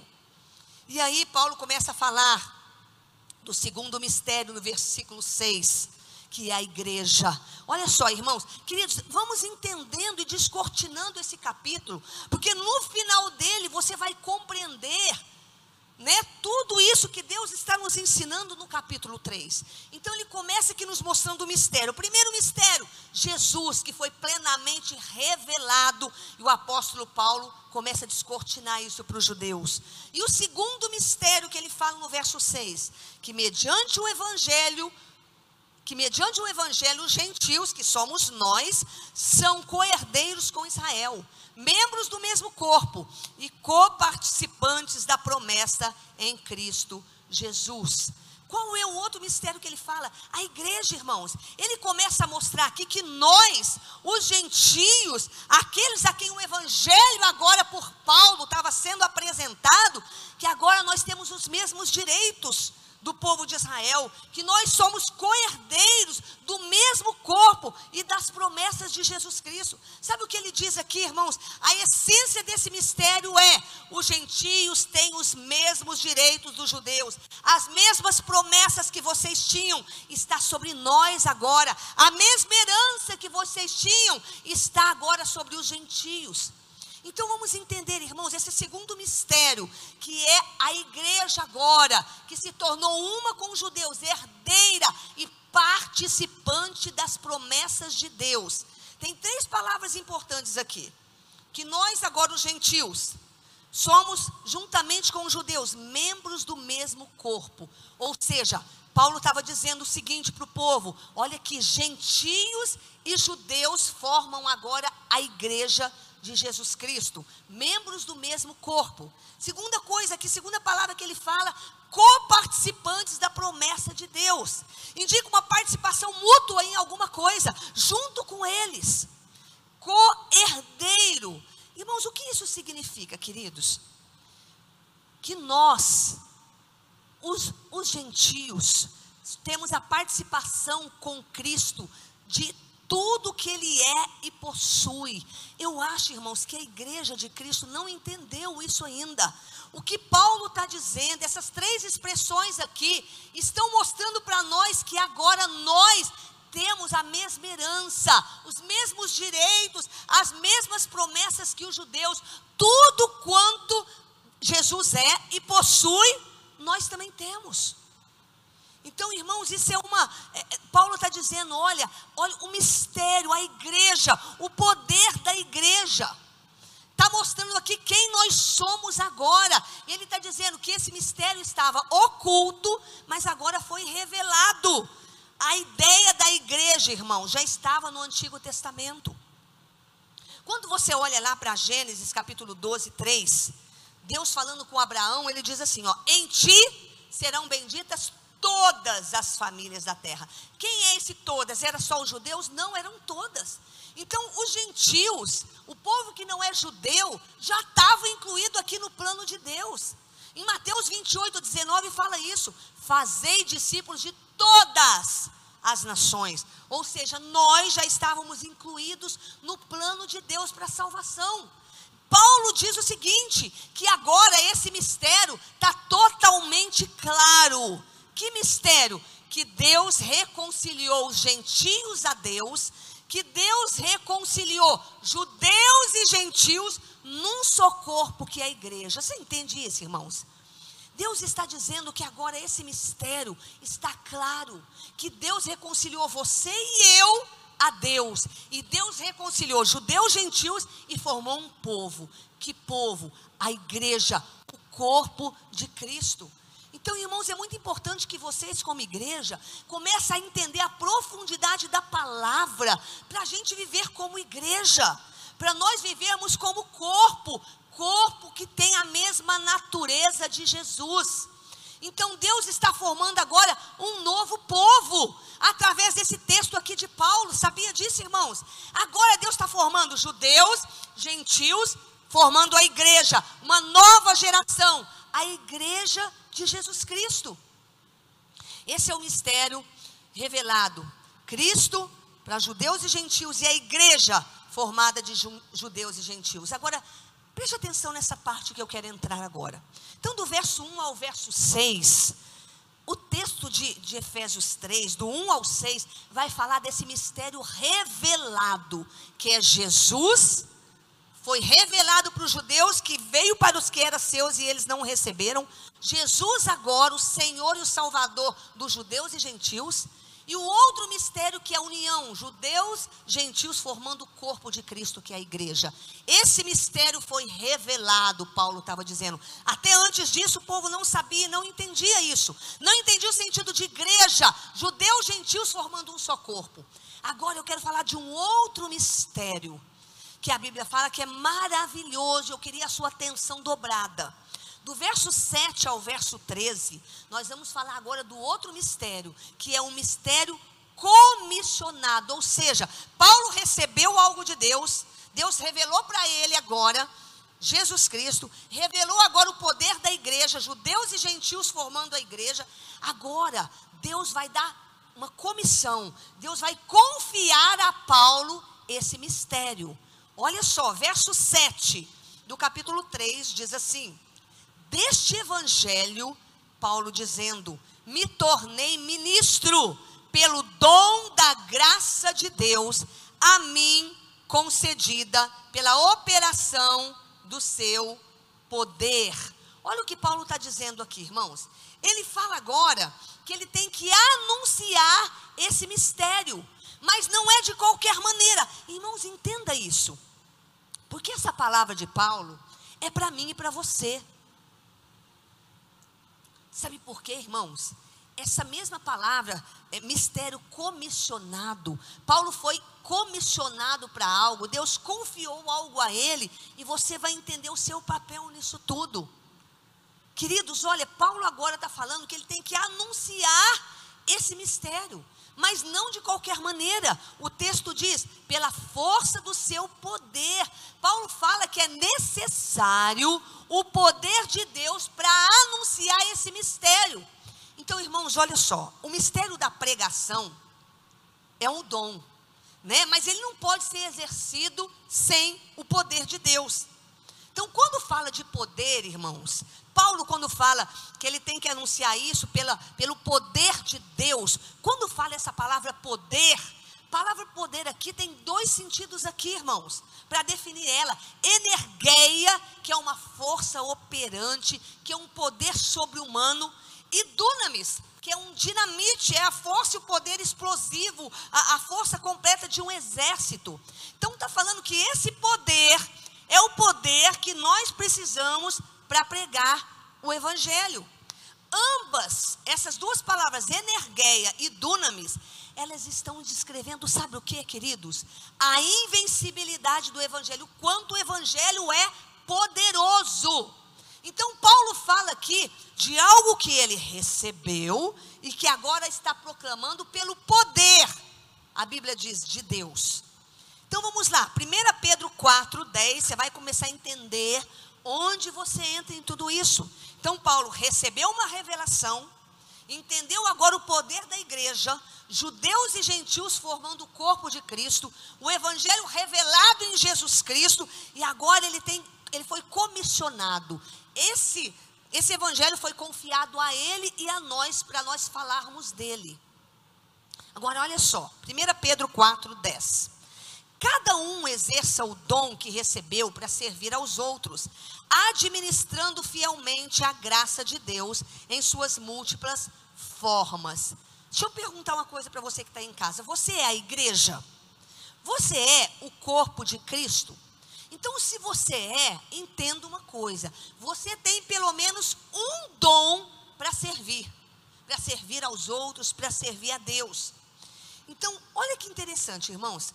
Sempre, irmãos, nós precisamos entender, sempre nós vamos estar muito aquém desse mistério revelado. Ou seja, nós somos coparticipantes, co-herdeiros das promessas de Deus. Mas olha como a igreja está aquém disso. Ou seja, não está entendendo o poder da igreja, não está entendendo a herança. A igreja não está entendendo isso, irmãos. Assim como a igreja de Cristo não entendeu a grande comissão, que você foi comissionado. Nós estamos a quem? A quem tanto de entender quem a igreja é, ok? que nós somos herdeiros e co-herdeiros, parece que existe uma venda nos olhos e as pessoas não conseguem ver o que a igreja é, qual é a sua herança, qual é a sua posição. Estamos aquém desse mistério revelado, assim como estamos muito aquém da grande comissão, que é esse mistério comissionado. Isso que Deus deu para Paulo. Você sabia, irmãos, quando eu falo da grande comissão, nós vemos essa grande comissão lá em Mateus 28, ide por todo mundo. Deus nos comissionou para algo. Os anjos queriam estar no nosso lugar. Eles queriam ter o privilégio que nós temos para pregar o Evangelho, mas Deus não deu para eles, deu para nós, que somos a igreja poderosa de Jesus. E tem gente que ainda fala: Nossa, eu queria ser como anjos. E tem músicas às vezes que fala isso. Eu queria ser como os anjos, mas os anjos queriam ser como nós. Eles queriam ter a missão que nós temos, irmãos. E queridos, a igreja, nós, a igreja poderosa de Jesus, está muito aquém da sua missão. Sabe por quê, irmãos? Porque nós estamos perdidos nas adversidades, nos problemas. Paulo, o apóstolo Paulo, ele estava preso, mas ele não perdeu a visão da missão que ele tinha. Porque quando você tem problema, você perde a visão? A visão de qual é a sua missão. Você se volta para suas ansiedades, dificuldades ou problema. Paulo estava preso, mas isso não tirou a visão dele, irmãos. Queridos, evangelho é boas novas. Como é bom você ser portador de boas notícias. Paulo olhava para isso e se sentia indigno, o menor de todos, por ele ser escolhido para portador de boas novas. Querido, você também foi comissionado então preste atenção no que eu quero dizer. Você foi comissionado a quê? Olha só, primeira coisa, você foi comissionado, meu irmão. Em nome de Jesus eu oro para que o Espírito Santo não permita que ninguém fique sem entender essa revelação da grande comissão. Não fique sem compreender o que eu vou te falar agora. Você foi comissionado a, primeiro, pregar o evangelho das riquezas insondáveis. Isso não é peso. Efésios 3:8. A mim, o menor de todos os santos, me foi dado pela graça de pregar aos gentios o evangelho das insondáveis riquezas de Cristo. O que, que é uma coisa insondável? Aqui está dizendo que foi dado para nós o privilégio de pregar as riquezas insondáveis. O que é algo insondável, irmãos? É algo que é vasto demais para ser descrito ou medido. É inesgotável. Aqui está dizendo, irmãos, que nós fomos comissionados por Deus para pregar uma riqueza insondável, inesgotável. Quando fala de riqueza de Cristo, aqui está em foco todas as bênçãos que você tem. Que riqueza é essa insondável, profunda e inesgotável que você e eu somos portadores? Que riqueza é essa, irmãos? Que riqueza é essa que a igreja não consegue entender? Irmãos, olha só a revelação, nós somos comissionados. E eu estou dizendo para você que nós somos comissionados a quê? Primeiro, a pregar uma riqueza insondável, inesgotável que riqueza é essa? Primeira riqueza, irmãos, nós somos participantes dessas riquezas. Eu quero que você entenda isso aqui. Que riqueza é essa? Você e eu somos a plenitude de Deus, a igreja de Jesus Cristo. Efésios 1, 22. Deus colocou todas as coisas debaixo dos seus pés. Você é a igreja. E o designou como cabeça sobre todas as coisas para a igreja. A igreja tem um domínio. Meu Deus, eu não sei se você está entendendo isso. Que é o seu corpo, a plenitude daquele que enche todas as coisas em qualquer circunstância. Sabe o que é isso, irmãos? Isso aqui é a igreja. Isso aqui é a igreja de Jesus. Você e eu somos a plenitude. Isso é uma riqueza insondável. Deus nos fez portadores disso. Você tem, você é a plenitude. Você sabia disso, irmão? Quando eu penso nisso, eu falo, meu Deus, eu sou a plenitude de Deus, a igreja é isso. Segunda coisa, que é uma riqueza insondável, que você precisa saber. Você foi comissionado a falar dessa riqueza. O fato de termos sido ressuscitados juntamente com Ele para os lugares celestiais. Efésios 2,6. Deus nos ressuscitou com Cristo e com Ele nos fez assentar nos lugares celestiais. Você sabia que isso é uma riqueza inesgotável? Você foi ressuscitado. Será que a igreja esqueceu, irmãos, a posição que está? Para estar tá vivendo tão aquém do seu, do seu ministério, do seu comissionamento, do seu chamado? Você foi chamado A riqueza inesgotável que você tem é que você está sentado nas regiões celestiais. Outra riqueza inesgotável que nós não podemos esquecer e falar. O fato de servirmos de habitação de Deus no Espírito. Efésios 2, 21 e 22. Olha só. No qual todo edifício é ajustado e cresce para tornar-se um santuário santo no Senhor. Nele, vocês também estão sendo juntamente edificados. Olha só para se tornarem morada de Deus por seu Espírito. Olha só o fato, irmãos, aqui o texto diz: o fato de você ser habitação de Deus. Irmãos, isso é uma riqueza inesgotável. Você é habitação de Deus. O Espírito Santo, Deus Todo-Poderoso, mora em você através do Espírito Santo. Que riqueza é essa, irmãos? Olha só uma outra riqueza inesgotável, é o fato de estarmos envolvidos no mistério da igreja. Você está envolvido, você é parte da igreja, você é o corpo de Cristo. Olha o que diz Efésios 3, 3. Isto é, o mistério que me foi dado a conhecer por revelação, como já lhes escrevi. Então, você está envolvido no mistério da igreja. Você faz parte, você recebeu a revelação, de Jesus Cristo, você é herdeiro, coparticipante dos mistérios de Deus, é a igreja. E outra coisa, você recebeu um comissionamento, que é o mistério comissionado. Deus nos confiou as boas obras. Que riqueza mais é essa, irmãos? Que foi confiada a você. O fato de que participamos da natureza de Cristo no sentido mais literal possível bem como em sua herança. Você é participante da natureza de Jesus Cristo. Eu já li esse texto, eu não vou ler novamente. Você é participante, ou seja, corpo, cabeça. Jesus, cabeça, você, corpo, tem a mesma natureza, a mesma vida, o mesmo poder, a mesma saúde, vão na mesma direção. Irmãos, a igreja precisa entender que é a plenitude.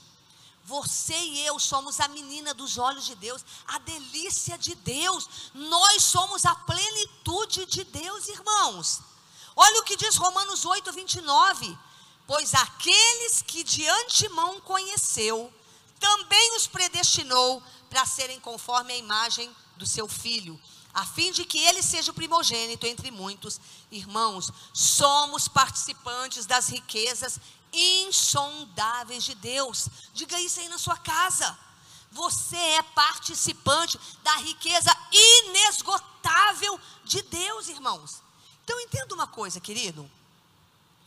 Quando eu falo que você foi comissionado, que Deus te comissionou, que cada um recebeu pelo menos um dom para cumprir o seu chamado aqui na terra, o privilégio, irmão, de você pregar comissionado levar as boas novas, envolve pelo menos três etapas aqui que eu vou citar rapidamente para você. Primeiro, você entender as riquezas insondáveis. O evangelho tem uma profundidade inesgotável, você precisa entender isso. Esse evangelho que você recebeu e foi comissionado a pregar como igreja, ele é inesgotável.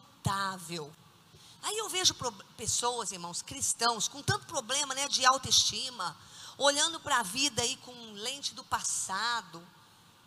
Você, irmão, você não é um inquilino, você é proprietário. Você é a menina dos olhos de Deus, a plenitude.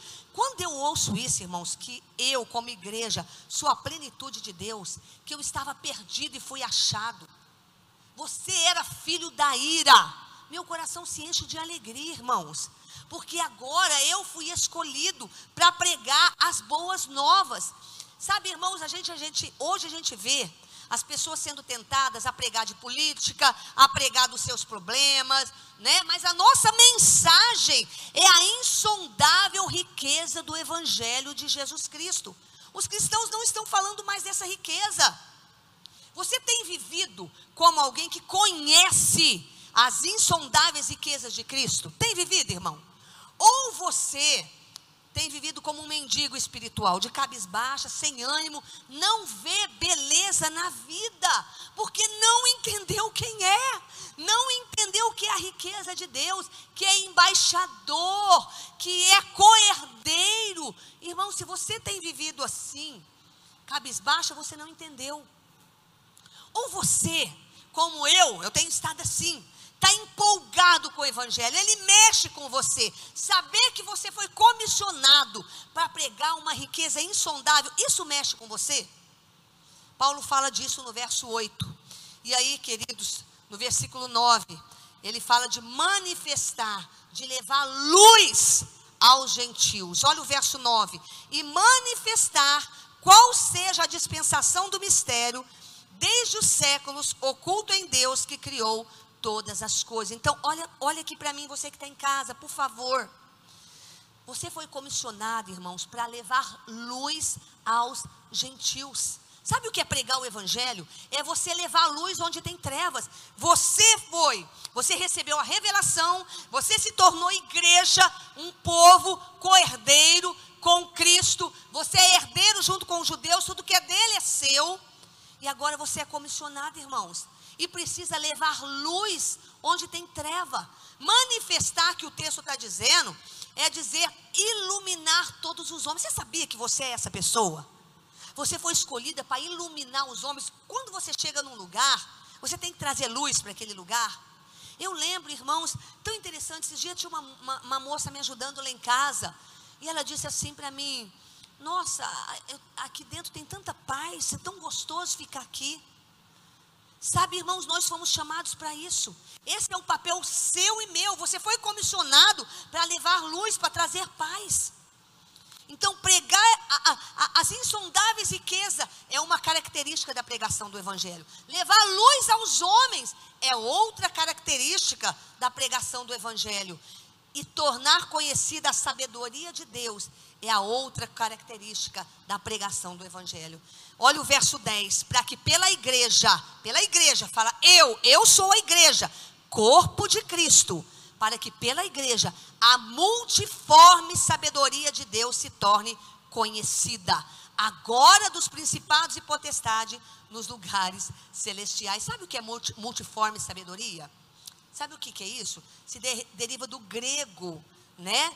Poikilos, que quer dizer de várias cores. Aqui, irmãos, está mostrando que a sabedoria de, de Deus tem muitas facetas, né? Dotado de uma variedade enorme. E você foi escolhido para pregar e levar a multiforme sabedoria de Deus. Então Deus uniu dois povos, Deus pegou dois inimigos, judeus e gentios, formou uma única igreja. Nós somos a noiva do Cordeiro. Ele destruiu a parede de separação que havia. E agora, irmãos, Sabendo disso, você tem que entender: as insondáveis riquezas do Evangelho é uma fonte inesgotável. Isso tem que mudar a sua vida, irmãos. Saber que o Evangelho é uma fonte inesgotável, que você foi escolhido para levar essa luz para as pessoas, tem que mudar a sua vida. E aí, queridos, eu vou fechando aqui com o texto de 3, 11 e 12. De acordo com o seu eterno plano, que ele realizou em Cristo Jesus, nosso Senhor.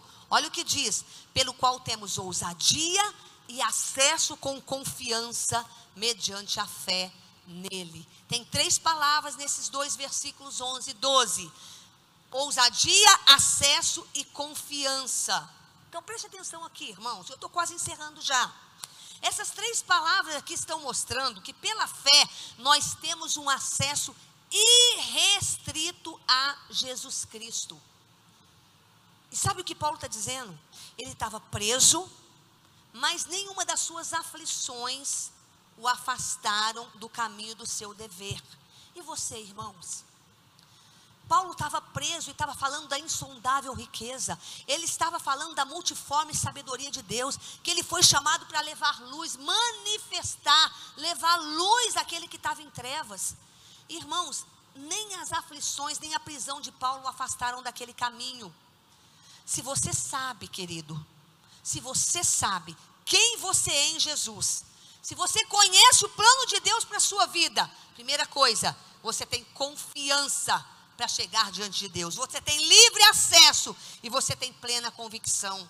Se você sabe quem você é em Jesus Cristo, você pode ter crise, mas nunca vai achar que Deus abandonou você. Então entenda, para finalizar, eu quero que o Ministério de Louvor venha aqui.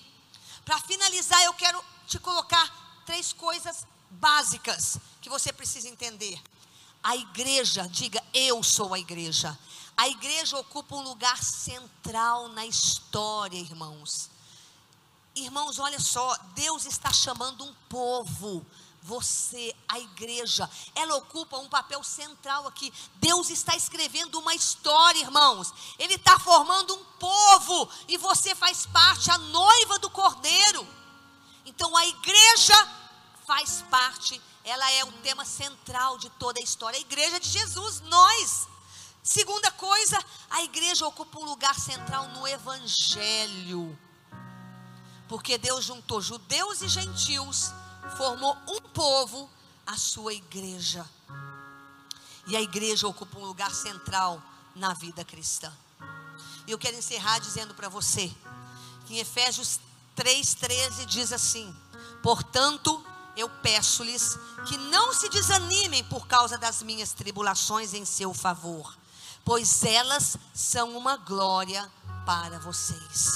Sabe o que? Olha o que Paulo estava escrevendo. Ele estava preso ele fala assim para o povo: não desanimem por causa do que eu estou passando, porque o que eu estou passando são uma glória para vocês. Por que, que Paulo escreveu isso, irmãos? Certamente, querido, porque aqueles crentes como você, talvez, aqueles crentes estavam perguntando assim: por que Paulo está passando isso? Por que Paulo está preso? Por que, que Deus está permitindo tudo isso? E Paulo fala: e ele usa duas palavras: tribulação, sofrimento e glória. Paulo estava passando aquele sofrimento, mas aquilo ia redundar em glória. Então, irmãos, eu quero que você finalize entendendo uma coisa: não há glória, irmão, sem sofrimento. Os cristãos hoje não sabem passar tribulação não sabem passar adversidade, não entendem que são igreja de Cristo, não se comportam como herdeiros e co-herdeiros, não conseguem continuar sua missão, não conseguem, como Paulo fazia mesmo estando preso, ele entendia para que ele foi chamado. O evangelho é de coroa, mas também é de cruz, irmãos. Tem sofrimento, mas também tem glória. O Evangelho de Jesus Cristo tem cruz, mas também tem coroa. Tem vale, mas também tem arrebatamento. Queridos, somos a igreja de Cristo. Temos o mistério revelado: Cristo e a igreja que é co-herdeira de Jesus. E temos o mistério comissionado. O que nos foi confiado? O que foi confiado a você? Você entendeu quem você é o mistério revelado, igreja de Jesus Cristo, judeus e gentios, igreja poderosa, coparticipante dos mistérios de Deus, co-herdeira. Você entendeu isso? Agora você tem um mistério comissionado. O que, que foi confiado para você, irmão? Fique em pé aí na sua casa. O que, que foi confiado a você? Pregar o evangelho das riquezas insondáveis. Quanto tempo você não fala das riquezas de Deus para alguém? Saber quem você é, levar luz àquele que está no escuro, manifestar a multiforme sabedoria de Deus. Somos o corpo de Cristo, a igreja, a igreja gloriosa de Jesus na terra. Você não é qualquer pessoa, você é a igreja de Cristo. E você foi comissionado para levar as boas novas, as boas notícias, a multiforme sabedoria de Deus, manifestar o poder de Deus na terra. Você não é qualquer pessoa, meu irmão. Vamos orar. E a minha oração hoje é para que você compreenda quem você é e pare de agir como se fosse um mendigo espiritual. Nós não somos mendigos espirituais, nós somos a igreja gloriosa de Jesus Cristo, o corpo de Cristo na terra E para que nós estamos na terra? Para levar manifestar luz a quem está em trevas, para levar as riquezas insondáveis de Jesus Cristo, para manifestar o poder de Deus àquele que precisa.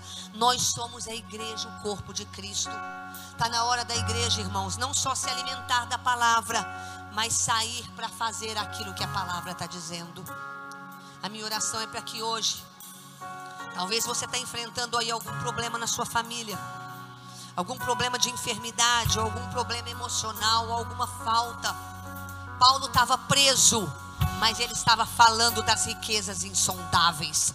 Paulo estava preso, mas ele estava falando quem ele era. Ele estava falando de, de, pregar a multiforme sabedoria de Deus. Ele estava preso, mas ele sabia quem ele era e que aquela tribulação ia trazer glória para a igreja. Você sabe, irmão, você sabe quem você é. Ou na hora da crise você para. Ou na hora dos problemas você paralisa. Paulo não parou. Você não pode parar também, porque você é a igreja gloriosa, corpo de Cristo na terra. E Deus conta com você. Feche os seus olhos e vamos orar. Quando está cantando a primeira estrofe desse cântico, eu queria que você ficasse em família. Se puder, dê a mão aí para sua família agora. Fala: Deus, eu quero viver como igreja, como corpo de Cristo na terra e manifestar as riquezas insondáveis e levar luz. Fale aí enquanto nós adoramos.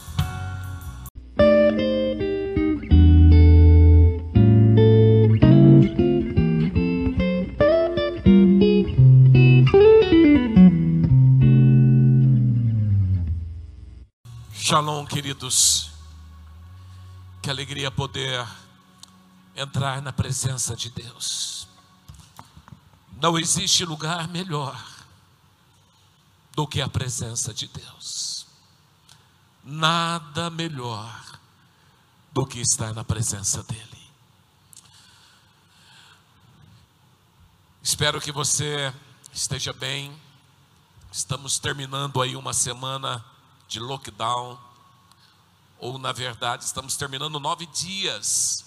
Nove dias onde você está aí na sua casa onde não tivemos culto presencial, mas eu espero que você tenha aproveitado muito da presença de Deus na sua vida, na, na sua casa, durante esses dias. Amanhã tudo volta ao normal. E o mais importante, queridos, que é amanhã, aquilo que fizemos na semana passada, ungimos, toda a cidade de Barretos, 120 bairros eu quero declarar, queridos, que a mudança, a cura, não virá através do lockdown, mas a mudança e a cura virá através da oração da igreja do Senhor Jesus. Na semana passada, a apóstola ministrou uma palavra poderosa. Começamos, estamos aí terminando, vamos terminar hoje, capítulo 3 de Efésios.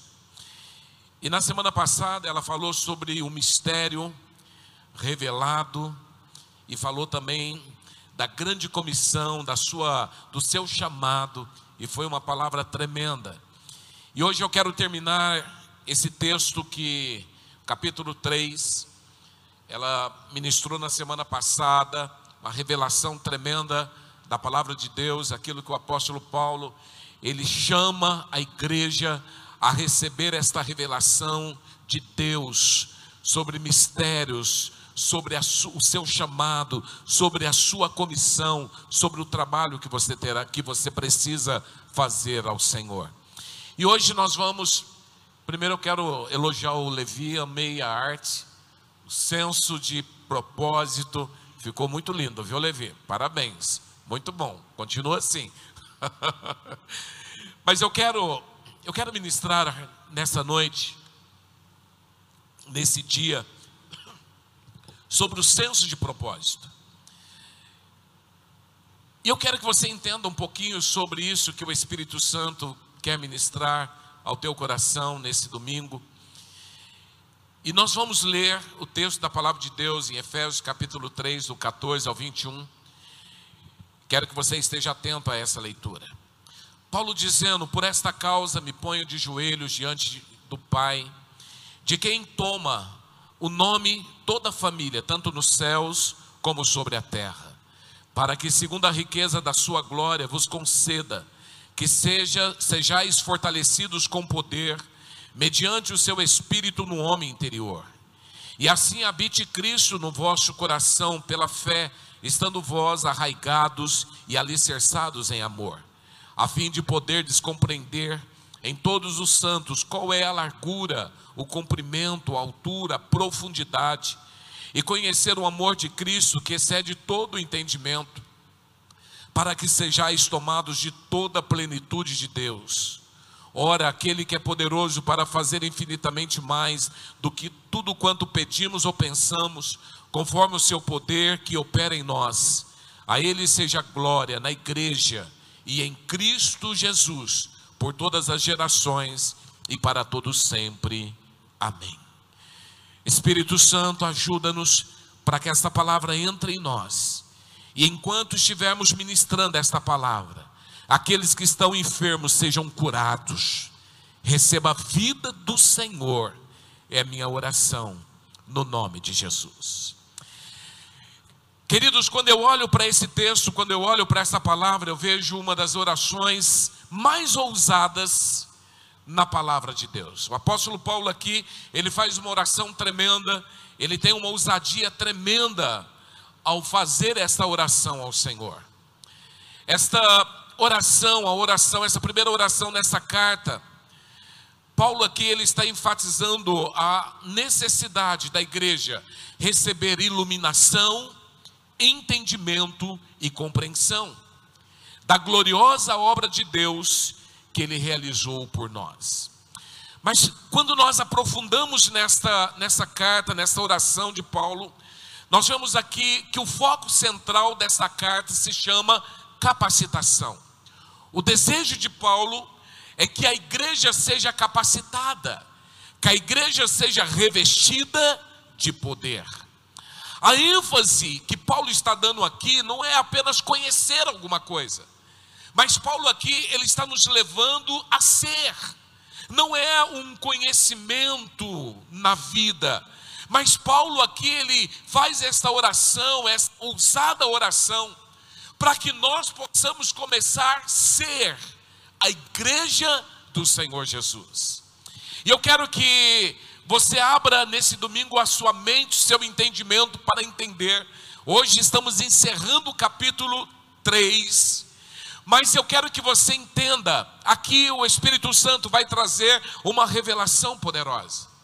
E a partir do próximo domingo entraremos no capítulo 4 e mais ainda entraremos no tempo de avivamento.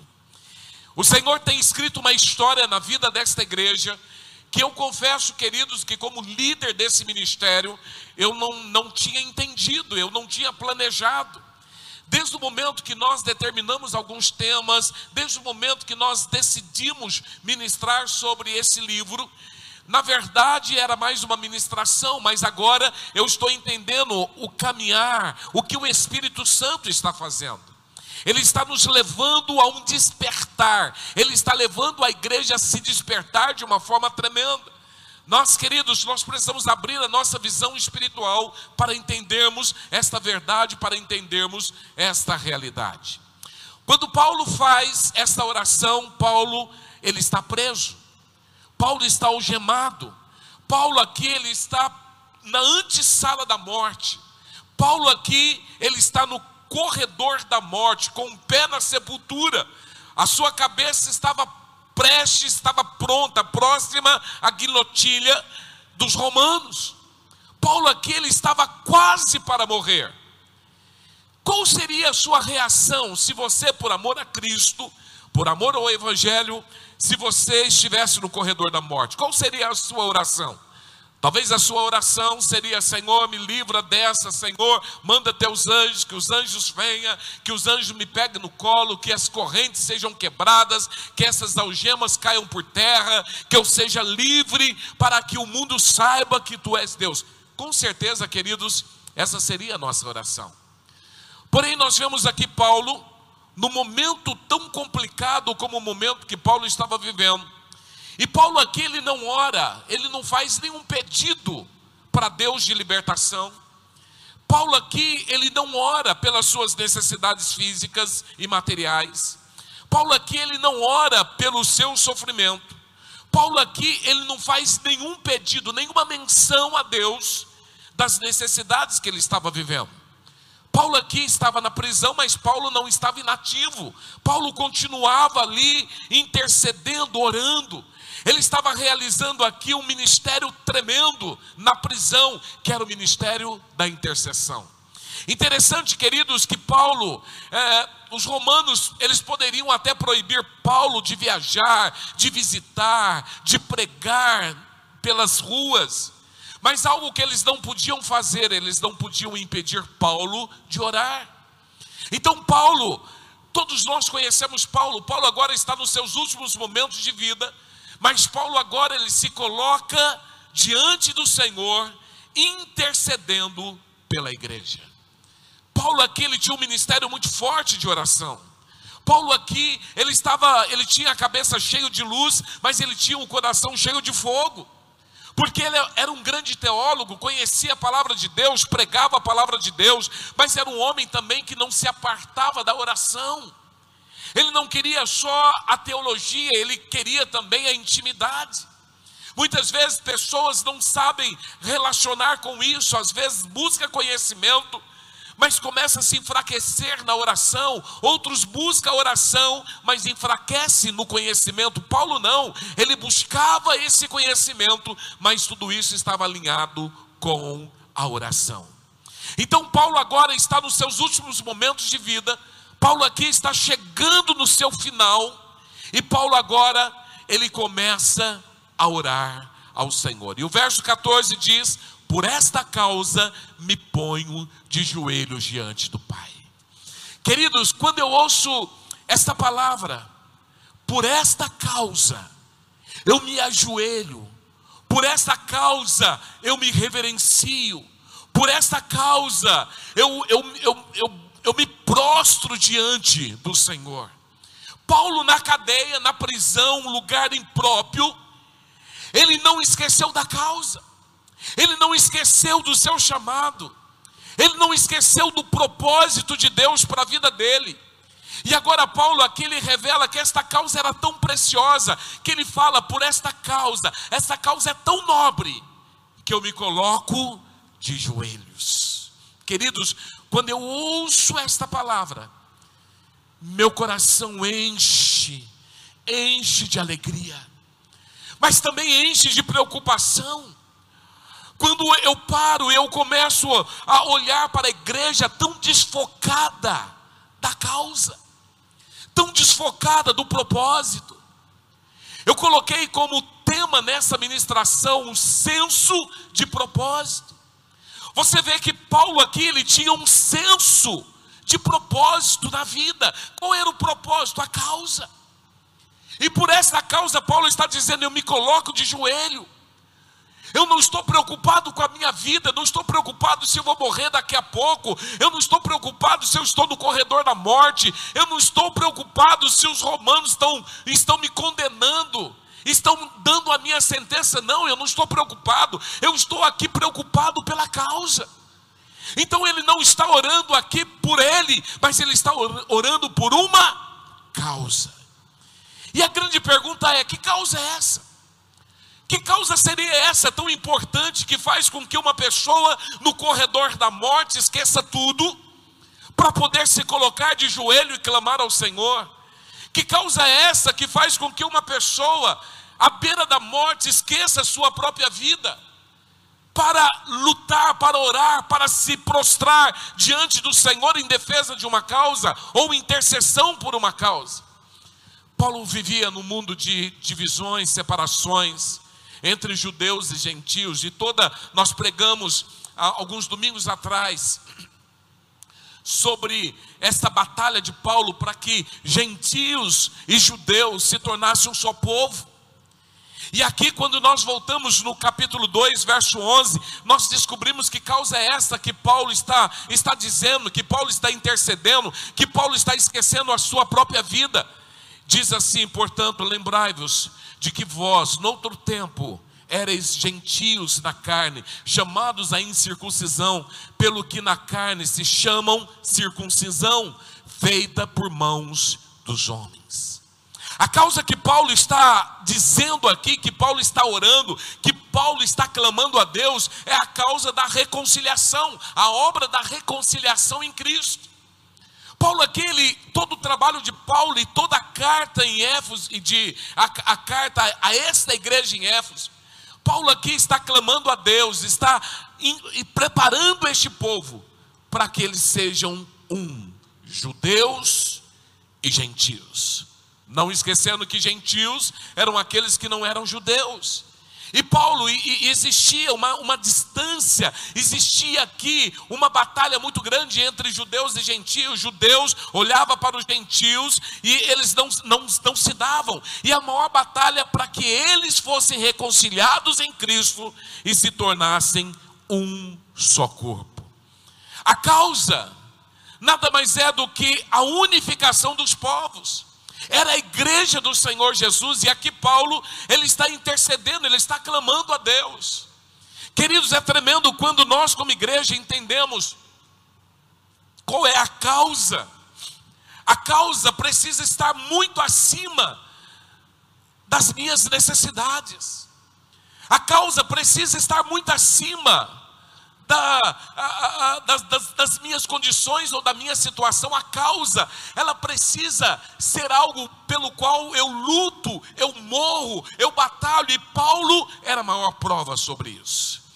Então, Paulo ele começa aqui no verso 14, falando por essa causa. Essa causa é tão preciosa, essa causa é tão nobre, essa causa é tão, é tão verdadeira, é tão digna que eu me coloco de joelho para interceder. Essa causa é tão preciosa que eu esqueço todas as minhas necessidades, até mesmo que eu estou no corredor da morte. Mas a causa, ela é muito maior do que eu. E aí no verso 15 ele diz: De quem toma o nome toda a família, tanto nos céus como sobre a terra. Interessante quando você olha aqui a tradução, aqui no grego, família, toda família é patriar. E patriar que significa uma família. E Paulo está dizendo, a maior luta de Paulo é para que nós, como igreja, possamos ser uma única família. Então, aquelas divisões, separações entre judeus e gentios em Cristo caiu por terra, mas agora precisamos viver esta causa de nos tornarmos uma só família. E ele fala assim: olha, tanto a família, tanto, a, a, tanto no céu, como também aquelas que estão na terra. O que Paulo está dizendo aqui? Existe uma família, a família, o corpo de Cristo se torna uma família. Existe a família que se foi, que morreu, que está lá no céu. E existe a família que está na terra, mas nós somos uma única família. Paulo aqui ele não está excluindo esta família que se foi, não. Esta família um dia vai, vai ressuscitar e todos nós iremos com o corpo transformado nos encontrarmos com o Senhor. Queridos, como é tremendo quando você lembra de alguém que morreu em Cristo. E você lembrar que essa pessoa não deixou de fazer parte dessa família, essa pessoa continua sendo família de Deus. Porém, essa família é a família que está no céu. E nós somos a outra família. Que família? A família que está na terra. Porém, somos uma só família. Somos um só corpo. Existe parte dessa igreja, dessa família que está na glória, e parte dessa família que está na luta. Mas todos nós estamos, fomos registrados no livro da vida. Todos nós fomos registrados no livro da vida. E todos nós temos Deus como Pai de toda a família, tanto a família que está no céu, como a família que está na terra. E Paulo continua, quando ele chega aqui no verso 16, ele fala: Para que, segundo a riqueza da sua glória, vos conceda que sejais fortalecidos com poder, mediante o seu espírito no homem interior. E agora Paulo está dizendo, primeiro Paulo começa uma intercessão pela causa, e esta causa é que nós possamos realmente ser uma única família, a família de Cristo. E ele está falando agora sobre a riqueza da glória de Deus. Por isso ele usa o termo segundo a riqueza da sua glória. Paulo aqui ele manifesta o desejo de Deus, manifesta em oração, súplica, que o Senhor possa suprir, possa que o Senhor possa nos atender. A nossa a oração de Paulo aqui é que nós possamos viver esta verdade segundo a riqueza da glória de Deus. Interessante, queridos, quando você começa a ver aqui a glória de Deus, a glória de Deus não é um atributo de Deus. Porque a glória de Deus, na verdade, é, é a soma de todos os atributos de Deus. Apóstolo, o que é um atributo de Deus? Atributo de Deus, a bondade, a fidelidade, o amor, a justiça, a misericórdia, tudo isso é o que? É, são atributos de Deus. Mas Paulo agora, ele está falando que segundo a sua riqueza, segundo a sua glória. Então Paulo está pedindo, Senhor, que esta família seja uma família real, que esta família seja uma família única, segundo a riqueza da sua glória, segundo a soma de todos os seus atributos, segundo a sua maior riqueza. E Paulo aqui ele nos leva a entender e ele fala sobre a glória, a glória de Deus. E a glória de Deus nada mais é do que a plenitude da manifestação de Deus. Paulo aqui é ousado.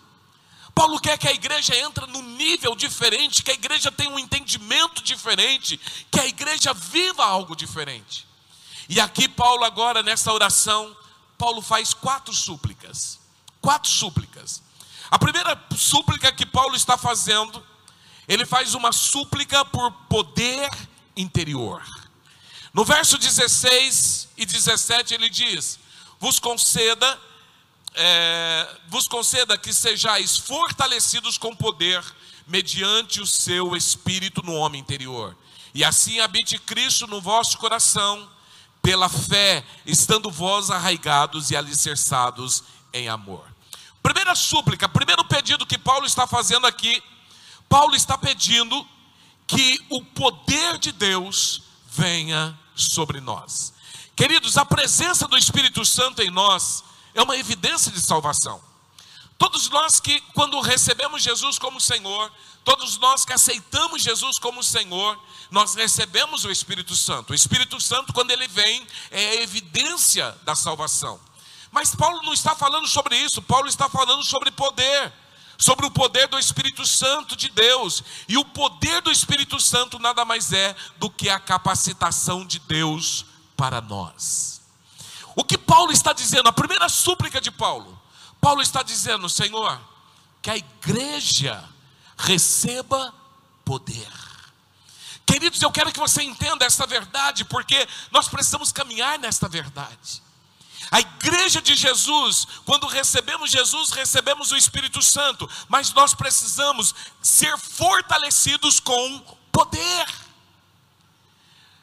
E eu quero que você entenda, queridos, que nós precisamos deste poder nesse tempo, porque nós estamos vivendo um tempo, queridos, onde a igreja do Senhor Jesus precisa se levantar com autoridade. A igreja do Senhor Jesus não pode continuar vendo uma pandemia e ficar simplesmente fazendo cara de paisagem.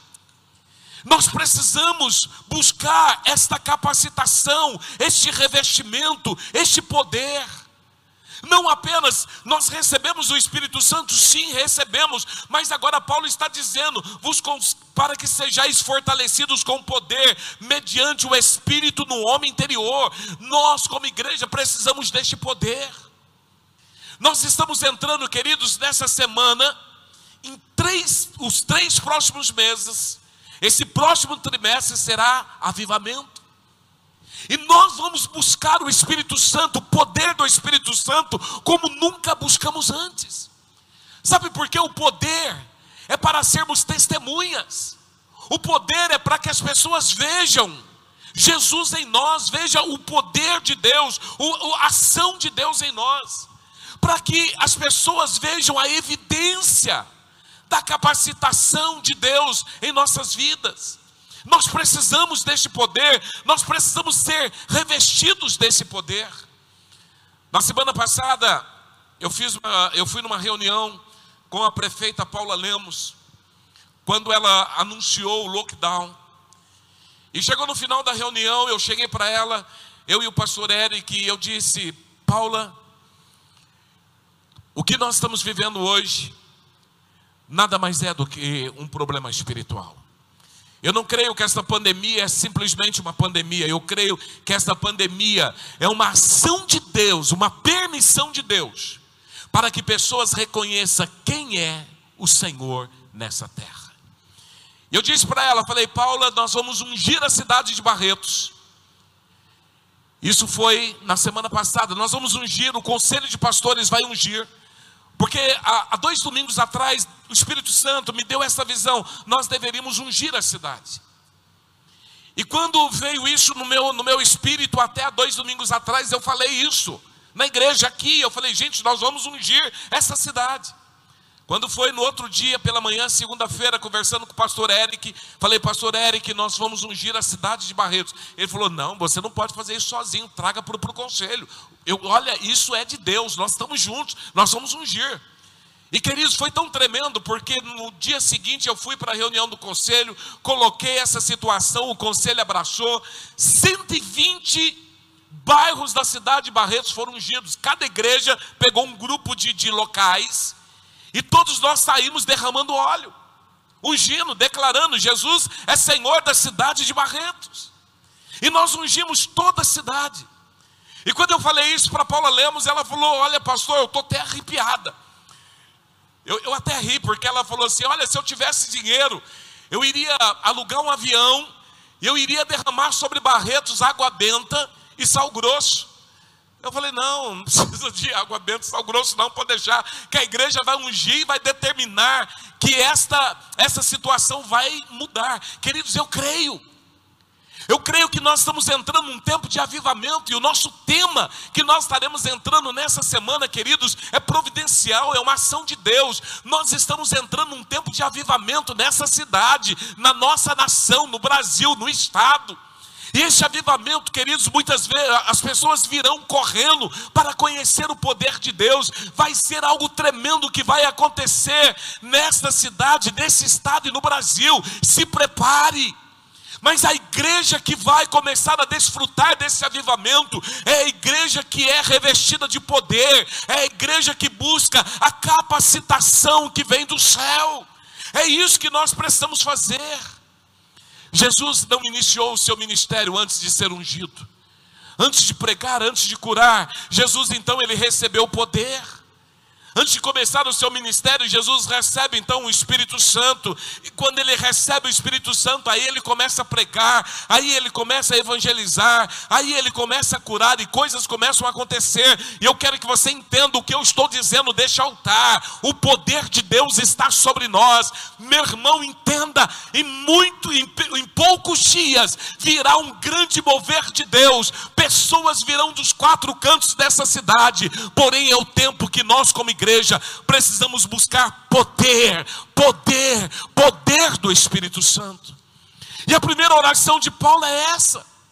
Paulo está, Paulo está lá à beira da morte, no corredor da morte, pronto para ser sacrificado. Mas Paulo está intercedendo o Senhor que a igreja seja revestida de poder. Jamais a igreja de Jesus vai caminhar vitoriosamente sem esse poder do Espírito Santo.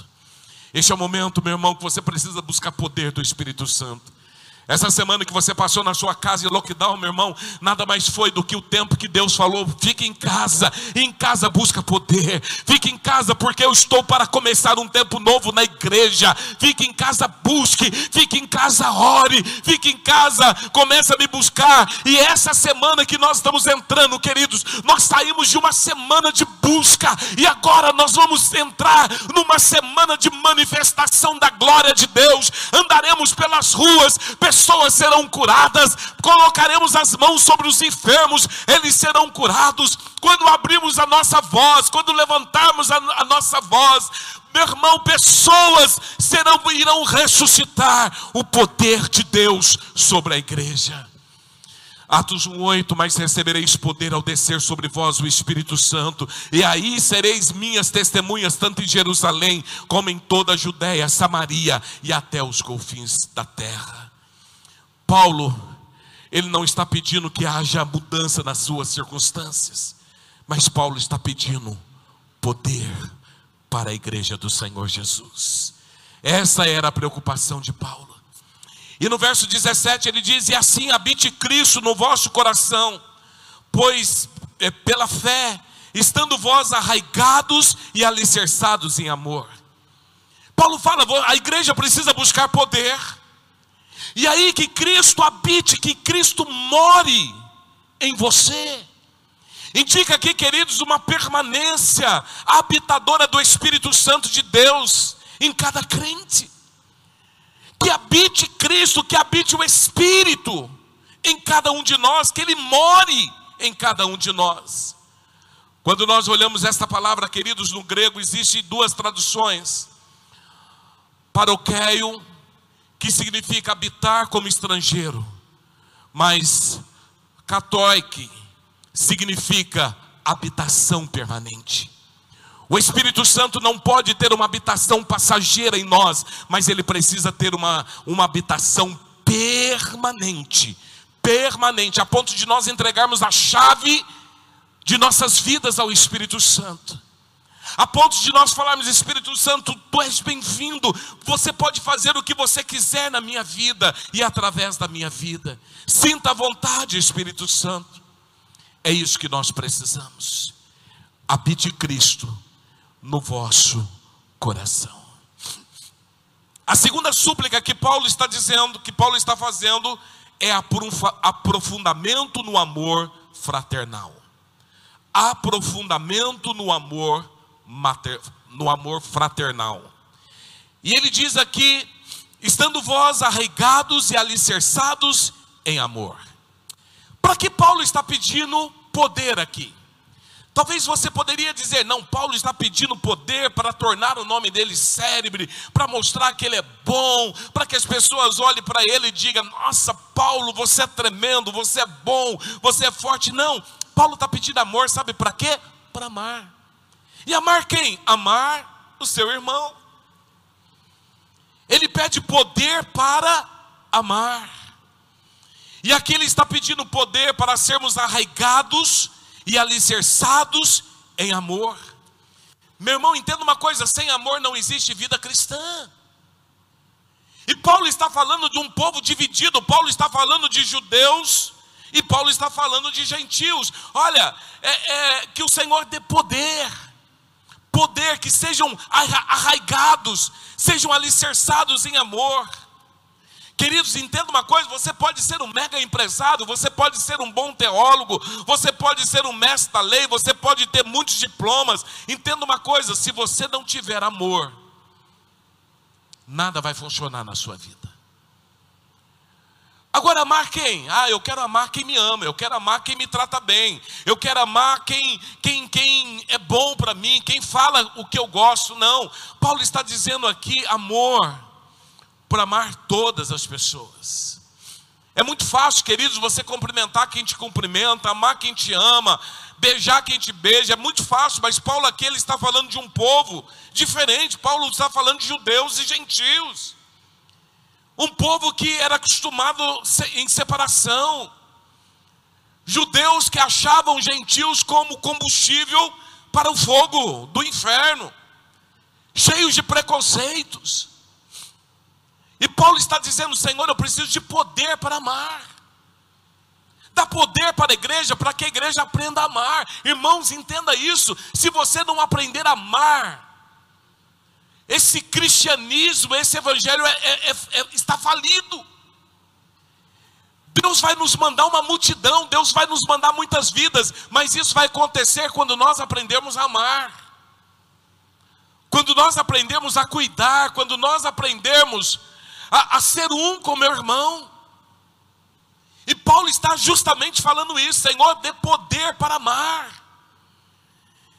Queridos, eu quero que você entenda isso. Eu creio no grande avivamento. Eu creio que toda essa pandemia, esse cenário todo, vai trazer um avivamento, um despertamento. Pessoas estão perdendo, pessoas que amam. Há duas semanas atrás, queridos, nós tivemos uma notícia tão triste. Num dia morre uma filha, no outro dia de manhã morre uma outra filha, e no outro dia à tarde morre o pai. E ficou só a mãe. Pensa uma família, queridos, que perde em dois dias o pai e dois filhos.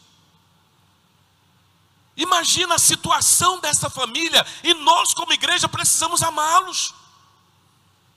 Se nós não tivermos amor, queridos, Deus não manda multidões. É como discipulado: ah, Senhor, me, dá, me, me dê discípulos, ok, você vai cuidar, você vai amar esses discípulos, você vai apacentar. Qual é o seu propósito? Nós precisamos de amor, nós precisamos amar. Amor derruba as barreiras, querido. Por isso nós precisamos de poder. E Paulo está dizendo aqui de um amor tão tremendo que este poder não é só blá blá blá, não. Paulo está falando que eu preciso deste poder, por isso eu preciso, eu preciso amar, por isso eu preciso de poder. E aqui Paulo ele usa duas figuras. A primeira figura, arraigados. É como uma árvore, queridos, uma árvore, ela é bonita, ela é frondosa, mas ela precisa crescer para baixo. Crescer num lugar que ninguém vê. Então nós precisamos deste amor, queridos, nós precisamos crescer para baixo. Deus vai mandar uma grande multidão, a igreja de Jesus vai experimentar um tempo novo na terra. O grande avivamento está chegando, queridos. Deus vai mandar pessoas dos quatro cantos da cidade, mas nós precisamos amar essas vidas. Amar pessoas que nós não gostamos, amar pessoas que muitas vezes nos feriram. E quando nós aprendemos a amar, Deus vai nos dar a multidão. Mas enquanto nós não amarmos, Deus não dá. E a segunda figura que Paulo ele mostra aqui, alicerçados, primeiro arraigados, uma árvore com raiz. A raiz desce, cresce para baixo a ponto que você não vê. E agora Paulo está falando de alicerçados, um alicerce, uma casa bonita, ela precisa ter um bom alicerce.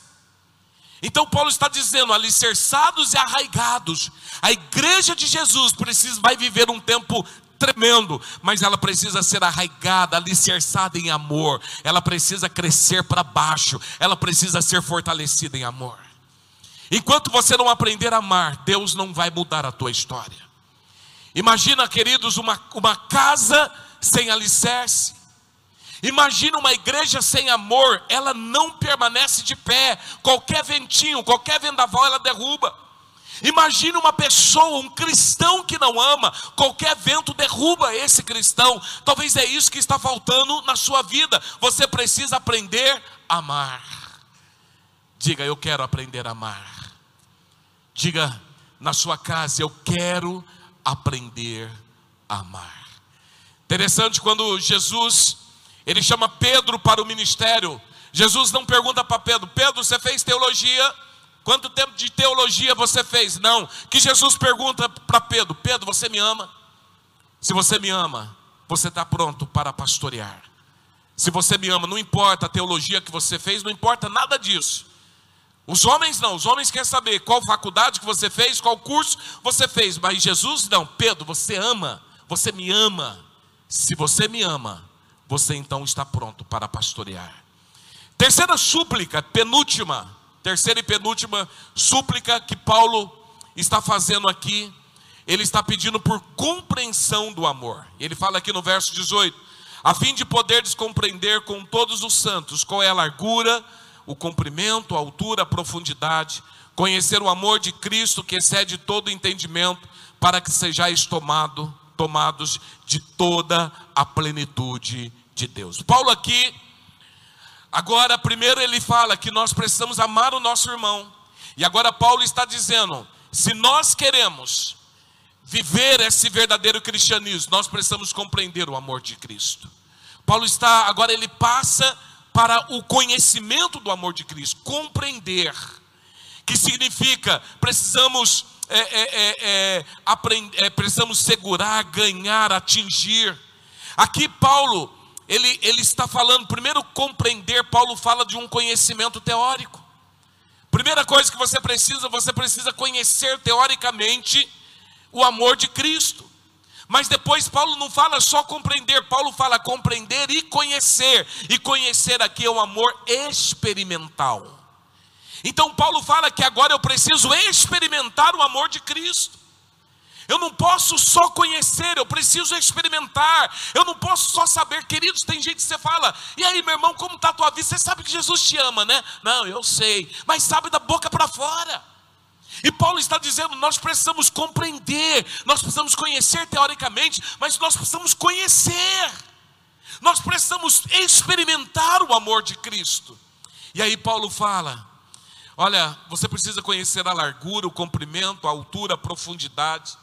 Ao mesmo tempo que ele estabelece aqui algumas dimensões do amor, ele fala também que o amor de Cristo não pode ser medido, porque ele fala o amor de Cristo que excede todo o entendimento. Mas ele está dizendo, primeira coisa, você tem que conhecer a, a largura. O amor de Cristo, queridos, é suficiente largo para abranger a totalidade do homem.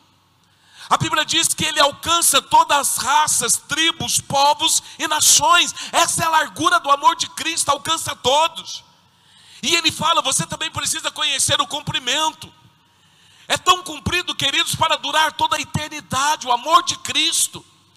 Ele sempre nos amou antes mesmo de existirmos. Paulo fala da profundidade suficiente e profundo, queridos, para alcançar o pecador mais perdido. O homem estava perdido. E aí o Senhor desce onde o homem estava. E ele faz, ele traz este homem de volta para a luz. Ele nos tirou do lamaçal do, do, do pecado. A Bíblia diz que estávamos nas trevas, agora estamos na luz, é a profundidade. E a Bíblia fala sobre a altura suficiente alto para nos levar para o céu, para nos tirar do buraco, para nos tirar do vale e nos colocar, porque ressuscitamos juntamente com Cristo, nos colocarmos acima de principados, potestades, dominadores e forças do mal. Olha que coisa tremenda que Paulo está dizendo. Paulo está pedindo que a igreja compreenda isso, meu irmão, entenda algo. Você só será a igreja do Senhor Jesus quando você compreende a obra da cruz. E a obra da cruz é a maior demonstração de amor. A obra da cruz, queridos, é a maior demonstração de perdão é a maior demonstração de amor quando nós compreendemos a obra da cruz, quando nós compreendemos o amor, e Paulo está dizendo: você precisa amar, mas não só isso, você precisa compreender o amor de Cristo. Quando eu compreendo o amor de Cristo, eu deixo de ser aquela pessoa medíocre. Quando eu compreendo o amor de Cristo, eu passo a viver o verdadeiro cristianismo. Quando eu compreendo o amor de Cristo, eu me esvazio de mim mesmo para viver o que Deus tem para mim. Quando eu compreendo o amor de Cristo, eu paro de coisinhas tolas que muitas vezes nós ficamos brigando, chateado, nos afastando. O amor de Cristo tem que nos constranger. O amor de Cristo nos constrange. E Paulo está dizendo que nós precisamos conhecer. Ele ora para que a igreja compreenda o amor de Cristo.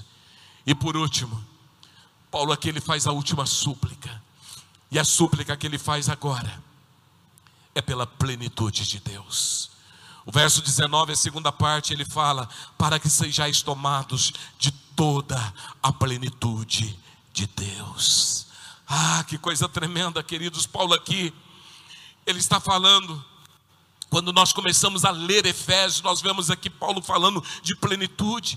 Ele começa lá no capítulo 1, verso 23, dizendo que nós somos cheios da plenitude de Cristo. Quando olhamos aqui nesse versículo, ele fala que a igreja é tomada da plenitude do Deus Pai. Quando nós vamos para o capítulo 5, verso 18, ele diz que a igreja tem que ser a plenitude do Espírito Santo. E sabe que Paulo está dizendo que uma igreja, uma igreja para ser a igreja, ela precisa ser cheia da plenitude do Pai, cheia da plenitude do Filho e cheia da plenitude do Espírito Santo. Esta é a oração que Paulo faz.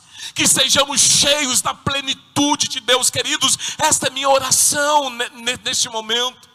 Estamos entrando, queridos, no tempo do avivamento. Estamos entrando num tempo onde o Senhor vai chacoalhar esta igreja, vai mandar um grande avivamento, mas para isso precisamos estar cheios da plenitude do Pai, cheios da plenitude do Filho, cheios da plenitude do Espírito Santo. Nós precisamos, queridos, Eu creio que Paulo, quando fala dessa plenitude, Paulo está pedindo: olha, que você seja perfeito, assim como é perfeito o vosso Pai. E talvez você possa até dizer, apóstolo, o que, que é isso? Como que nós podemos ser perfeitos? Mas é isso. Assim como Pedro um dia disse: sede santo, como Ele é santo. Isso significa, queridos, que nós precisamos ser envolvidos, corpo, alma e espírito, por este poder, sermos envolvidos, tomados por esta glória, tomados por esta presença. Imagina uma, uma bexiga quando você pega uma bexiga e começa a encher a bexiga, ela vai enchendo, e você olha e fala: Não, não tem mais espaço, e você sopra, e ela vai enchendo, ela vai enchendo, e quanto mais você sopra, ela vai tomando, ela vai aumentando, vai tomando novas proporções. É isso que o Espírito Santo quer fazer, ele quer começar a soprar na igreja, soprar, soprar, soprar, e a igreja vai sendo tomada, a igreja vai sendo envolvida, a igreja vai sendo cheia, a igreja vai viver na plenitude plenitude do Pai, a plenitude do Filho, a plenitude do Espírito Santo, a ponto de sermos totalmente tomados por este poder. É isso que o Espírito Santo, é esta oração de Paulo. Quero que o ministério de louvor venha aqui à frente. E quando chega no verso 20, Paulo agora é tomado pela presença de Deus naquela prisão. Paulo agora está chegando ao final deste capítulo, e quando chega no verso 20, ele fala: Ora, aquele que é poderoso para fazer infinitamente mais do que tudo que pedimos ou pensamos, conforme o seu poder que nós opera.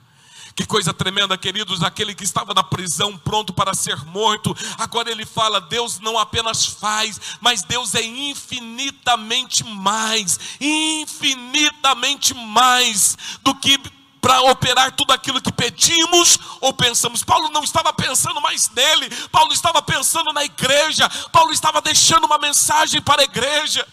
Por isso, queridos, quando a igreja começa a viver esta verdade do evangelho, a igreja vai sendo vai sendo tomada, ela vai tomando uma nova proporção, ela vai tomando um novo rumo, ela vai sendo cheia, ela vai sendo sacudida, ela vai sendo transformada, ela vai sendo tocada. Quer ver o poder de uma igreja? Conheça o quanto essa igreja ora. Quer ver o poder de uma igreja? Veja o quanto essa igreja ora. Ah, meu irmão, entenda. Nós estamos entrando num tempo que a sua, a, o seu calendário profético precisa estar antenado. Deus está movendo. Ah, meu irmão, o Espírito Santo está movendo. Nós estamos entrando em dias de avivamento. Você está achando que essa pandemia veio para matar pessoas? Não, essa pandemia veio para sacudir, para chacoalhar vidas. Muitas pessoas não vêm pelo amor, mas vêm pela dor, mas virão. Porque o maior propósito de Deus é que o propósito dele se cumpra em cada vida. E Paulo, no final de tudo isso, ele fecha esse capítulo no verso 21 ele está tomado pela glória de Deus, tomado pelo poder de Deus, tomado pela unção de Deus. E agora Paulo está dizendo a ele: seja glória na igreja e em Cristo Jesus por todas as gerações, para todos sempre. Amém. Sabe o que Paulo está dizendo aqui? Ele está dizendo que a igreja é a glória de Deus Deus quer usar a igreja de uma forma tremenda para que o mundo saiba quem Ele é. Ele não está dizendo que a igreja tem a glória, mas ele está dizendo que a igreja é a glória de Deus. A igreja vive o poder de Deus, a igreja exibe a graça de Deus. E Paulo está dizendo esta verdade. Paulo está dizendo: a Ele seja glória, a Ele seja glória na igreja que a igreja é a glória de Deus, queridos, ouça isso. Está chegando os dias que nós vamos andar pelas ruas dessa cidade, queridos, e pessoas serão tomadas pelo poder do Espírito Santo. Está chegando o dia, queridos, que nós vamos andar por essas ruas, e a sombra, a nossa sombra curará os enfermos. Está chegando o dia quando você erguer a tua voz, algo novo vai acontecer. Está chegando o dia que você vai colocar as mãos sobre os enfermos e eles serão curados. Que você colocará as mãos sobre os mortos e eles ressuscitarão, porque a igreja é a glória de Deus. Mas para isso precisamos amar o poder para amar. Quando amamos vida, Deus entrega vidas. Quando amamos vida, Deus cura enfermos. Quando, quando amamos vida, Deus manda multidões. Quando amamos, quando temos o poder, o poder para amar, o poder para vencer as diferenças, o poder, quando temos este poder, algo novo começa a acontecer. Nós queremos a capacitação. Nós queremos a capacitação. Levante aí do seu lugar, meu irmão, e levante suas mãos e comece a falar: Espírito Santo, eu quero. Eu não quero mais ser o mesmo, eu não quero mais ser o mesmo crente. Não me satisfaz mais ser um crente vazio. Não me satisfaz mais ser um crente sem propósito. Não me satisfaz mais. Existe uma causa. Ah. Levante suas mãos e comece a adorar a Ele.